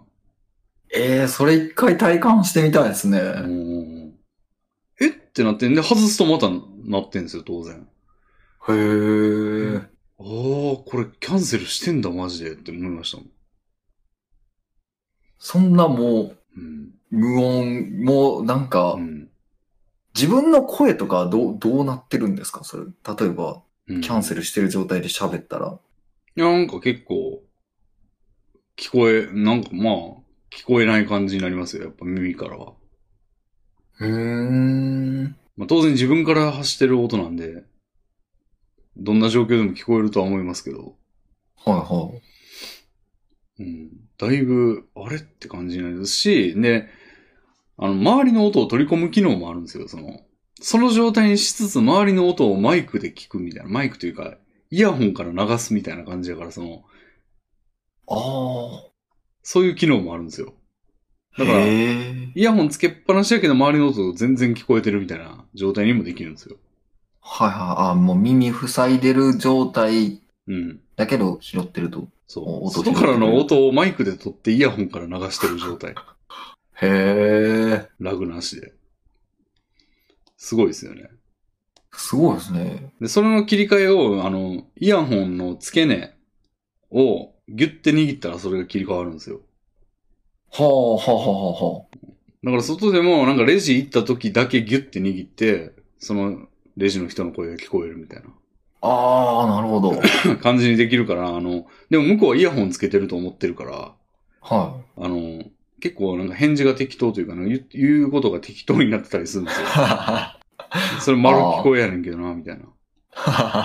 うん。だからコンビニとかも結構あの、普通何円ですっていうところを省略してんな、この人とか思ったりし ます。ああ。うん。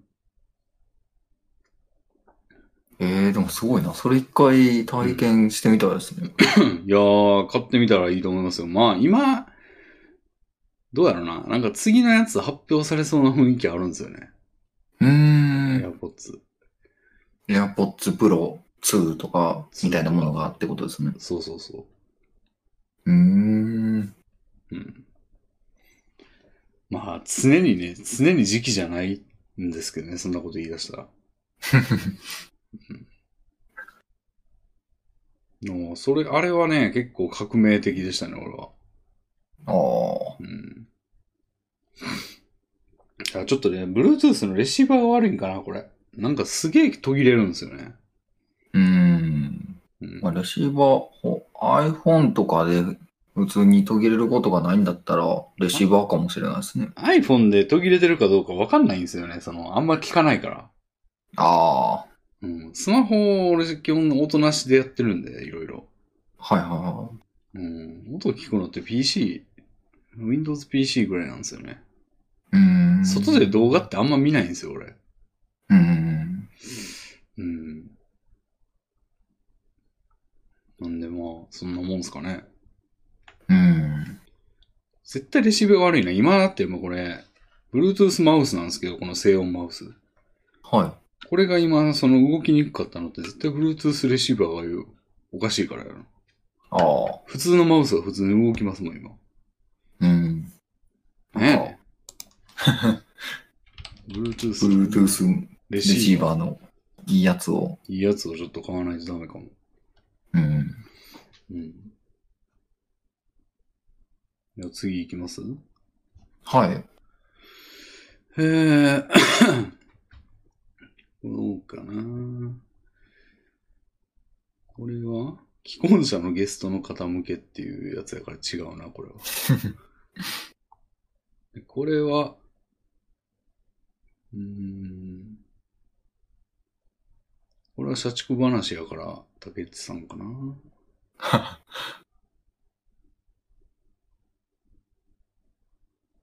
うーん。これはエロゲの話ができる人向けやから違うし、結構いろんなうん、幅広いメールが来てますね。そうですね。この人、暁さんってさっき呼んだよな。ああ、はこの前にもなんか、5億連ボタンの話を投稿してくれてる。い。おお。思いましたんで、ちょっと。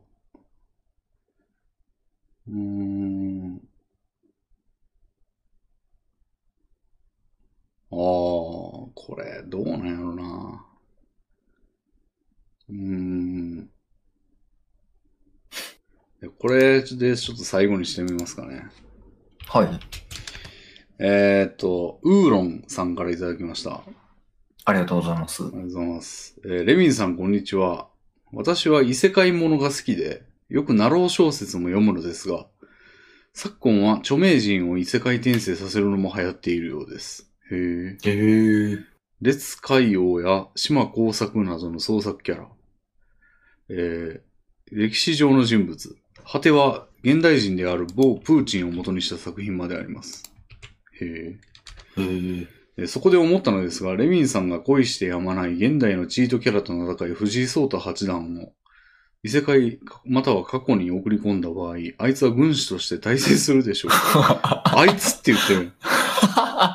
レミンさんの論理的調子工術を駆使して、藤井聡太八段のハーレムエンドの可能性を導き出してくださいということですけど。お調調子工術しかも藤井聡太ハーレムエンドあいつハーレムを望んでないと思うけどな。うん、藤井聡太さんか。え、ナロー小説とか読み読みますいやー、僕、全然読まないですね。あのまあ、俺もなんですけど。ナロー小説ってなんか、まあ、すごい一大ジャンルにも完全になってますけど、はい。なんかい、どんどんこう、方向性というか、性質が変化してってるみたいですね、どんどんと。うん。なんかななんんかはや、うんその中でも流行り、廃りはあるみたいですね。うん。なんかね、なんかの、こう悪く言ってるスレとかで見たんですけど、はなんだかな、前は、その、何から何に変わったんだっけな。あ、なんか、現代、何やったっけな。ちょっと微妙な違いがわ、俺のどっちがどっちか忘れたんですけど、なんい。か、はい。今、すごい、その、今のやつが言ったらすごい、今の知識を活かして、それを全然知らない、向こうが弱いパターンか、だから。その、異世界先が今の世では当たり前のことを全然やってなくて、無双できるみたいなはいはい。感じあるじゃないですか、その、そん、なんか、高校ぐらいの数学の知識で、なんか、すごい、マウント取れるみたいな感じというか、向こう側がしょぼくて、もう、あの、脳筋しかおらんみたいな世界で、それって、これで簡単にできるじゃん、みたいなこと言ったら、おーみたいなことで、なんか国王にされるみたいな感じのやつから、なんか、今、めっちゃ、現代社会で落ちこぼれにされてる、その、めっちゃ位が低いもう怒られて、ってやってるやつが実はすごかったっていうパターン。その、実はすごかったのに下げすまれてたんだっていうやつがこう無双するパターンになってるとか言って、そのほう、はい。なんていうのその、今、その現代にいる、その、俺は今めっちゃいじめられたりとかしてるけど、実はすごいんだっていう欲望を肯定してる方向に変わってるみたいな。ああ。うん。なんか、どんどんこう、増長させてってるっていうか、前に比べて。 自己肯定を強めるみたいな感じのやつが受けてんじゃねみたいな。うー感じん。で、なんかいよいよだな、みたいなこと言ってるすら見たことありますけど。はい。え、でも、うん。そ、そっちの方がうんいいんじゃないんですかいいとはえいいというか、うんな、どうなんでしょう。えまあ、いい、いいって何なんだって感じですけど、うんなんか、その、うん今、現代の、その、高校生ぐらいの数学の技術とかが、うん。その、い転生先、異世界先のうんところで、うん。すげえみたいになるのって、あな、なんじゃそりゃみたいな感じしないですかいや、もう、まあ、うんまあ、それ、いや、それって好みの問題か。うん。それだから、うんばさんは現代、今のやつの方が好きってことでしょ。だから、うんばさんがターゲットに入ってきたっていうことで、うんばさん、そのいよいよだなって言われてるかもしれない。いや、だから要は、前は、その、だから、今の知識というか、今の現代がすごいのであって、はい それを持ち込んだらどうなるのかっていう、その、その、行ったやつ自身の才能はあんま関係ない感じだったじゃないですか。はいはいはい。じゃなくて今は、もうそいつがすごいっていう、その、今はい落ちこぼれだったけど、その職場変えたら無双とめっちゃ伸びたみたいな。うん。やつって、その、重ねやすいというか、その自分が今、その、無双した現実はないけど、もし異世界に転生したら俺は無双できるような可能性を示してくれてるってことで、気分が良くなるんじゃないですか、今落ちこぼれてるやつが。おー。その慰めの役を勝手で出したから、いよいよだなって言われてるっていう、そ の、で、勝手で出したら、うんばさんそっちの方がいいんじゃないですかみたいな。 ターゲットや おんー。悲しんでるの。あちょっともう取り消してもらっていいですか今の。うんなんじゃそらとか言ってましたよ、うんばさん。うん前の方が思考実験っぽくてよかったって俺は思うんですけど。あ おの、だいぶ昔にね、その、ナロー小説みたいなの、今思えばナロー小説みたいだなっていう小説をおじが読んでて、あはの戦国自衛隊っていう小説があって映画化もされてたと思うんですけど、あほうほうほのう戦国時代に自衛隊が転移したらどうなるかっていう、い。おー。無双できる感じじゃないですか、その軍事機、軍事。はいはい。だって戦車とか飛行機とかあるわけですから。そうそうですね。それがこうね、戦国時代に転生し、転転移し、丸ごと転移したらどうなるかみたいな話なんですけど、俺は読ん、読んではないんですけど、なんかそのあらすじだけ知ってんですけど、うんだから最終的にどうなったのかよく知らないんですけど、今思えば完全にナロー小説ですよね。ああ、そうですね。うん。異世界転生ものっすよね。うん。うん。でもこれは、そのさっきで言うと前者の方で、その、うん。別に。自衛隊がすごいというよりは、自衛隊は今の標準的な自衛隊が行ったらどうどうなるかっていう思考実験みたいなはいはい。感じですけど、今はもう、そいつがすごいみたいな感じになってる。転生したそいつがすごいみたいな。おー。うん、今なんかね、あの、YouTube の動画でそういうのがあるんですって、なんか職場でいじめてきてたやつがいたけど、転職したらめちゃくちゃす辣腕を振るってみたいな、だけのストーリーのあーど動画がもう何十万再生みたいな感じで伸びてんすよ。えー、うん、その伸びてる様は確かに見たんだ、俺も。 はもうあんな慰めですよね。い。ああ。ええまあ、うん。えーどう、どうなんやろなんか、いや、うーん、どっちにもうん。面白さはうん。あると思いますけど、うんなんか別に、その、慰めだけの、うんなんか、うん、どうなんやろうな、うーん、うん。いよいよダメになってるっていうほど、うん。そんな、そんなダメでもないと思うんですけど、いや、いや、うーん、ちょっと、まあそういうわ な。うん、まあでもまあ、そんなね、うん、悪いわけも別にないというか、まあまあそうなんだって感じですけど。はい。でもこの逆戻りしてるんですかね、じゃあ、この今の文脈。まあ今の流れがほんまかどうかも俺読んでないんでわかんないんですけど、ほんまのとこは。はい。あの、この創作キャラのやつは思考実験側ですよね、むしろ。はいはいはい。歴史上の人物が行ったらどうなるかみたいな。あ、そうですね。うん。でもそれは人気あるんですよ。まあでもちょっとファンディスク感ありますよね。その、それを好きな人が、その元のキャラが好きな人が、まあうんなんか、ファンディスクというかスピンオフじゃないですけど。ああ、そうですね。まあでもプーチンをそんなに好きな人がおんのかっていうのはあるから、まあでも好きな人多多いんちゃうなんか、結構、こなんか、コラ、コラ画像とか多いよな、プーチン。まあまあ、そうですね。うんなんか、まあ見た目のキャラが立ってるところもありますし。うん。辣腕の怖い大統領っていうイメージそのまんまの人ですもんね。うん。うん、藤井聡太さんね。藤井聡太さん、どうなんやろな。どうですか将棋強い人って軍師としても能力あんのかなその、将棋強いってことが何を意味してんのかもよくわかんないから、俺。その、何を意味してるっていうのは、何の能力が高くて、高ければ将棋強いんかって、いまいちよくわかんないよな。ああ。記憶力はめっちゃ関係してると思うけど、うん。うん。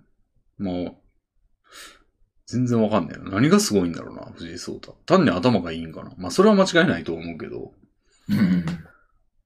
軍師が何つ、何がすごければ軍師になれるんかもわかんないよ。そう、そうですね。なんかそんな、うんこう、戦争的な、こう、戦略を考えるようなところに、うん将棋の知識がこう、言いかせるのかどうなのかが、うん。わからないですね。うん。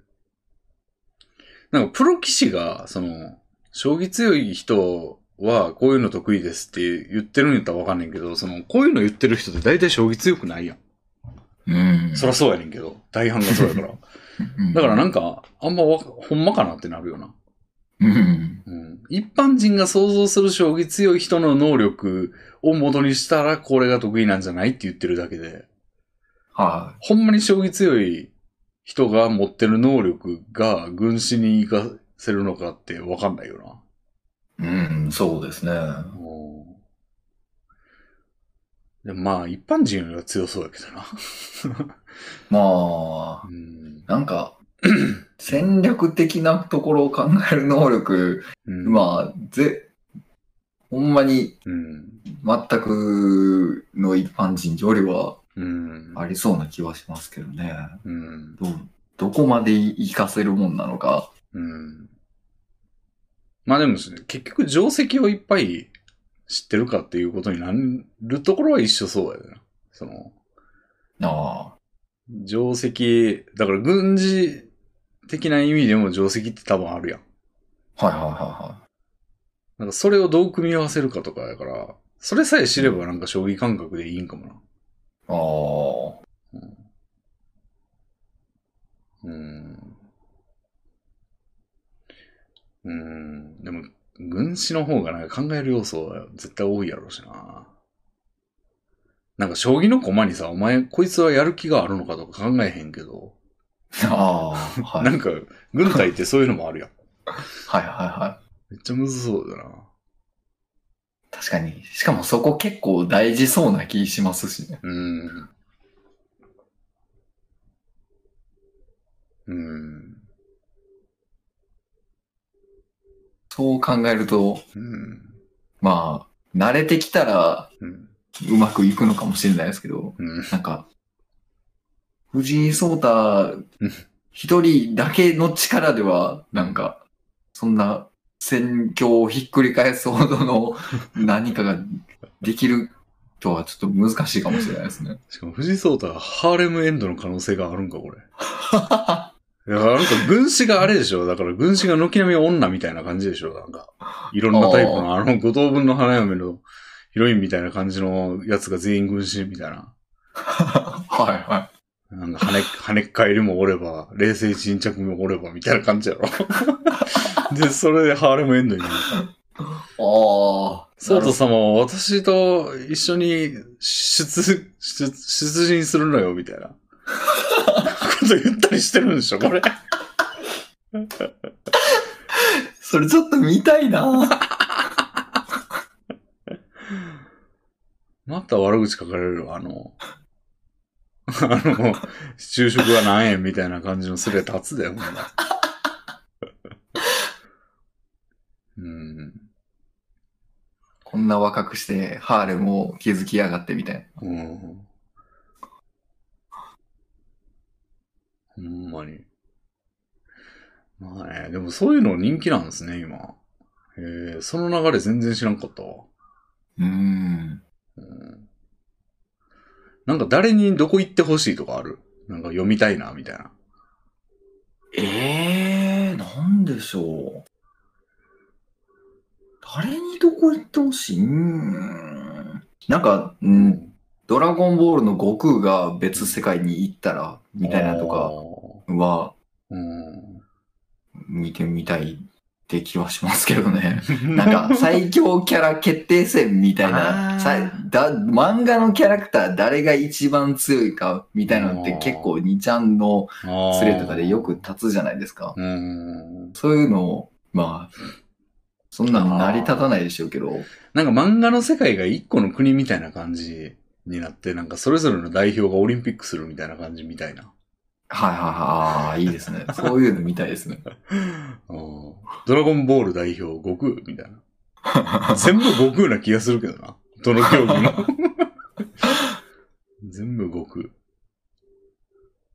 でも結構能力解決の問題とかあるよな。その、カメハメハ、例えばハンターハンターとかもそこに入ってきたら、念能力はどの位置づけみたいな。そのああ、ど, 、うん、どこの世界の世界観を採用すんのみたいなのはあるよな。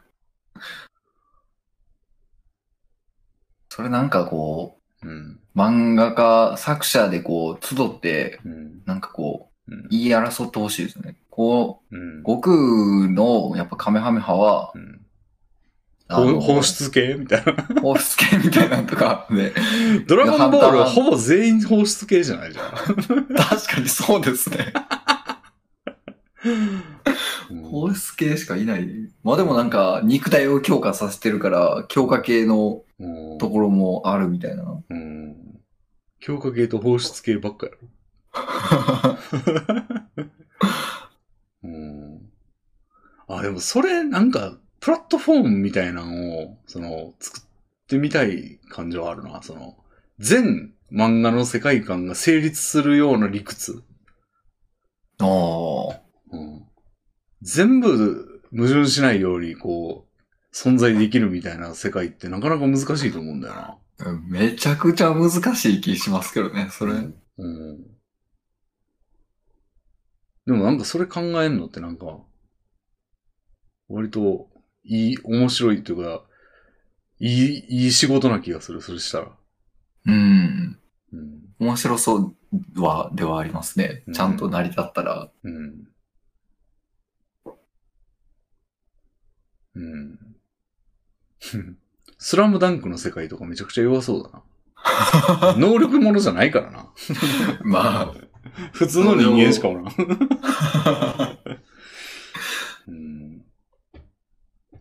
うん、ああ、でも誰がどこ行ってほしい悟空。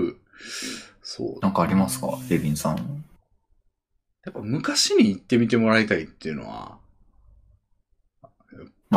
うあ。んあるよな。まあ未来って言われてもな、創作の世界になっちゃうから、今、知らないから。うん昔の時代に、誰かが行ったらとか、チューリップ、チューリップ教皇、んチューリップインフレみたいなのがあったよなんかチューリップの球根がめちゃくちゃ売れたみたいな。えー、え、な、あなんー、かバカ聞いたことないですね。バカみたいに値段高くなって、なんか、ハイパーインフレみたいな。ハイパーインフレじゃねえな。なんかチューリップがすごい売れた時代があったんやって。へえ。どこやったかなあれ。ヨーロッパかな そこにホリエモンに行ってもらってるみたいな。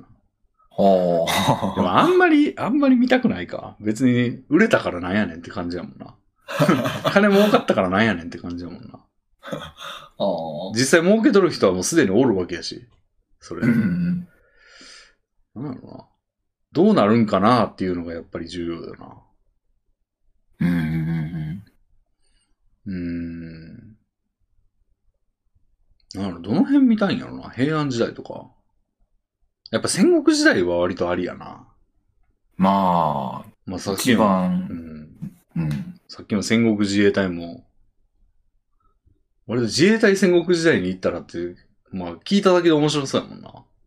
そうですねう。んもう、その一行だけでうん。どうなるんだろうって思いますもんね。うん。うん。デスノートとかどうなのああ。八神ライトにライギュラーゲームの世界に行ってもらいたい。 ああ、確かに、それはでも、見たいですね。うん。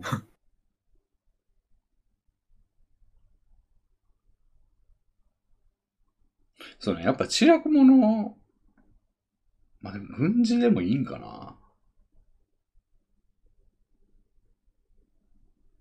うーん。そうね、知略者になってくるかな、基本的に。うん。うんどうなってんねやろな、この列海洋とか島工作とか、どこ行ったんやろあ、ファンタジーの世界とか行くんか、やっぱ。ああ、で、なんですかね。いや、どう、どうなんでしょう。どうなんやろうーん。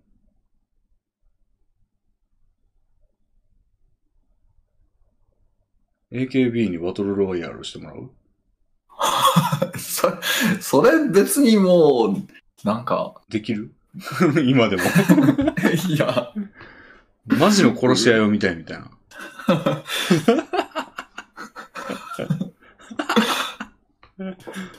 もう実際のあのバトルロワイヤルの映画とでもあんまり変わらなそうな感じになりそうですけ ど。確かに。誰が殺したのってカレーに毒入れて。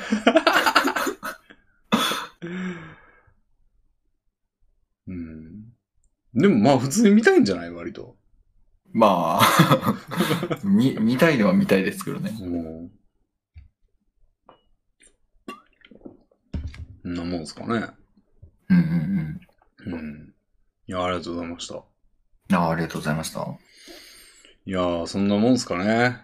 なんうか、ん。ありますか、うんばさん。ねえ、もう、まあでも、うん。話す、話すことは大体話し尽くしたって感じですけどね。うん。なんかあったかなそんなもんか。はい。いやー、はまた4時間半も喋ってしまった。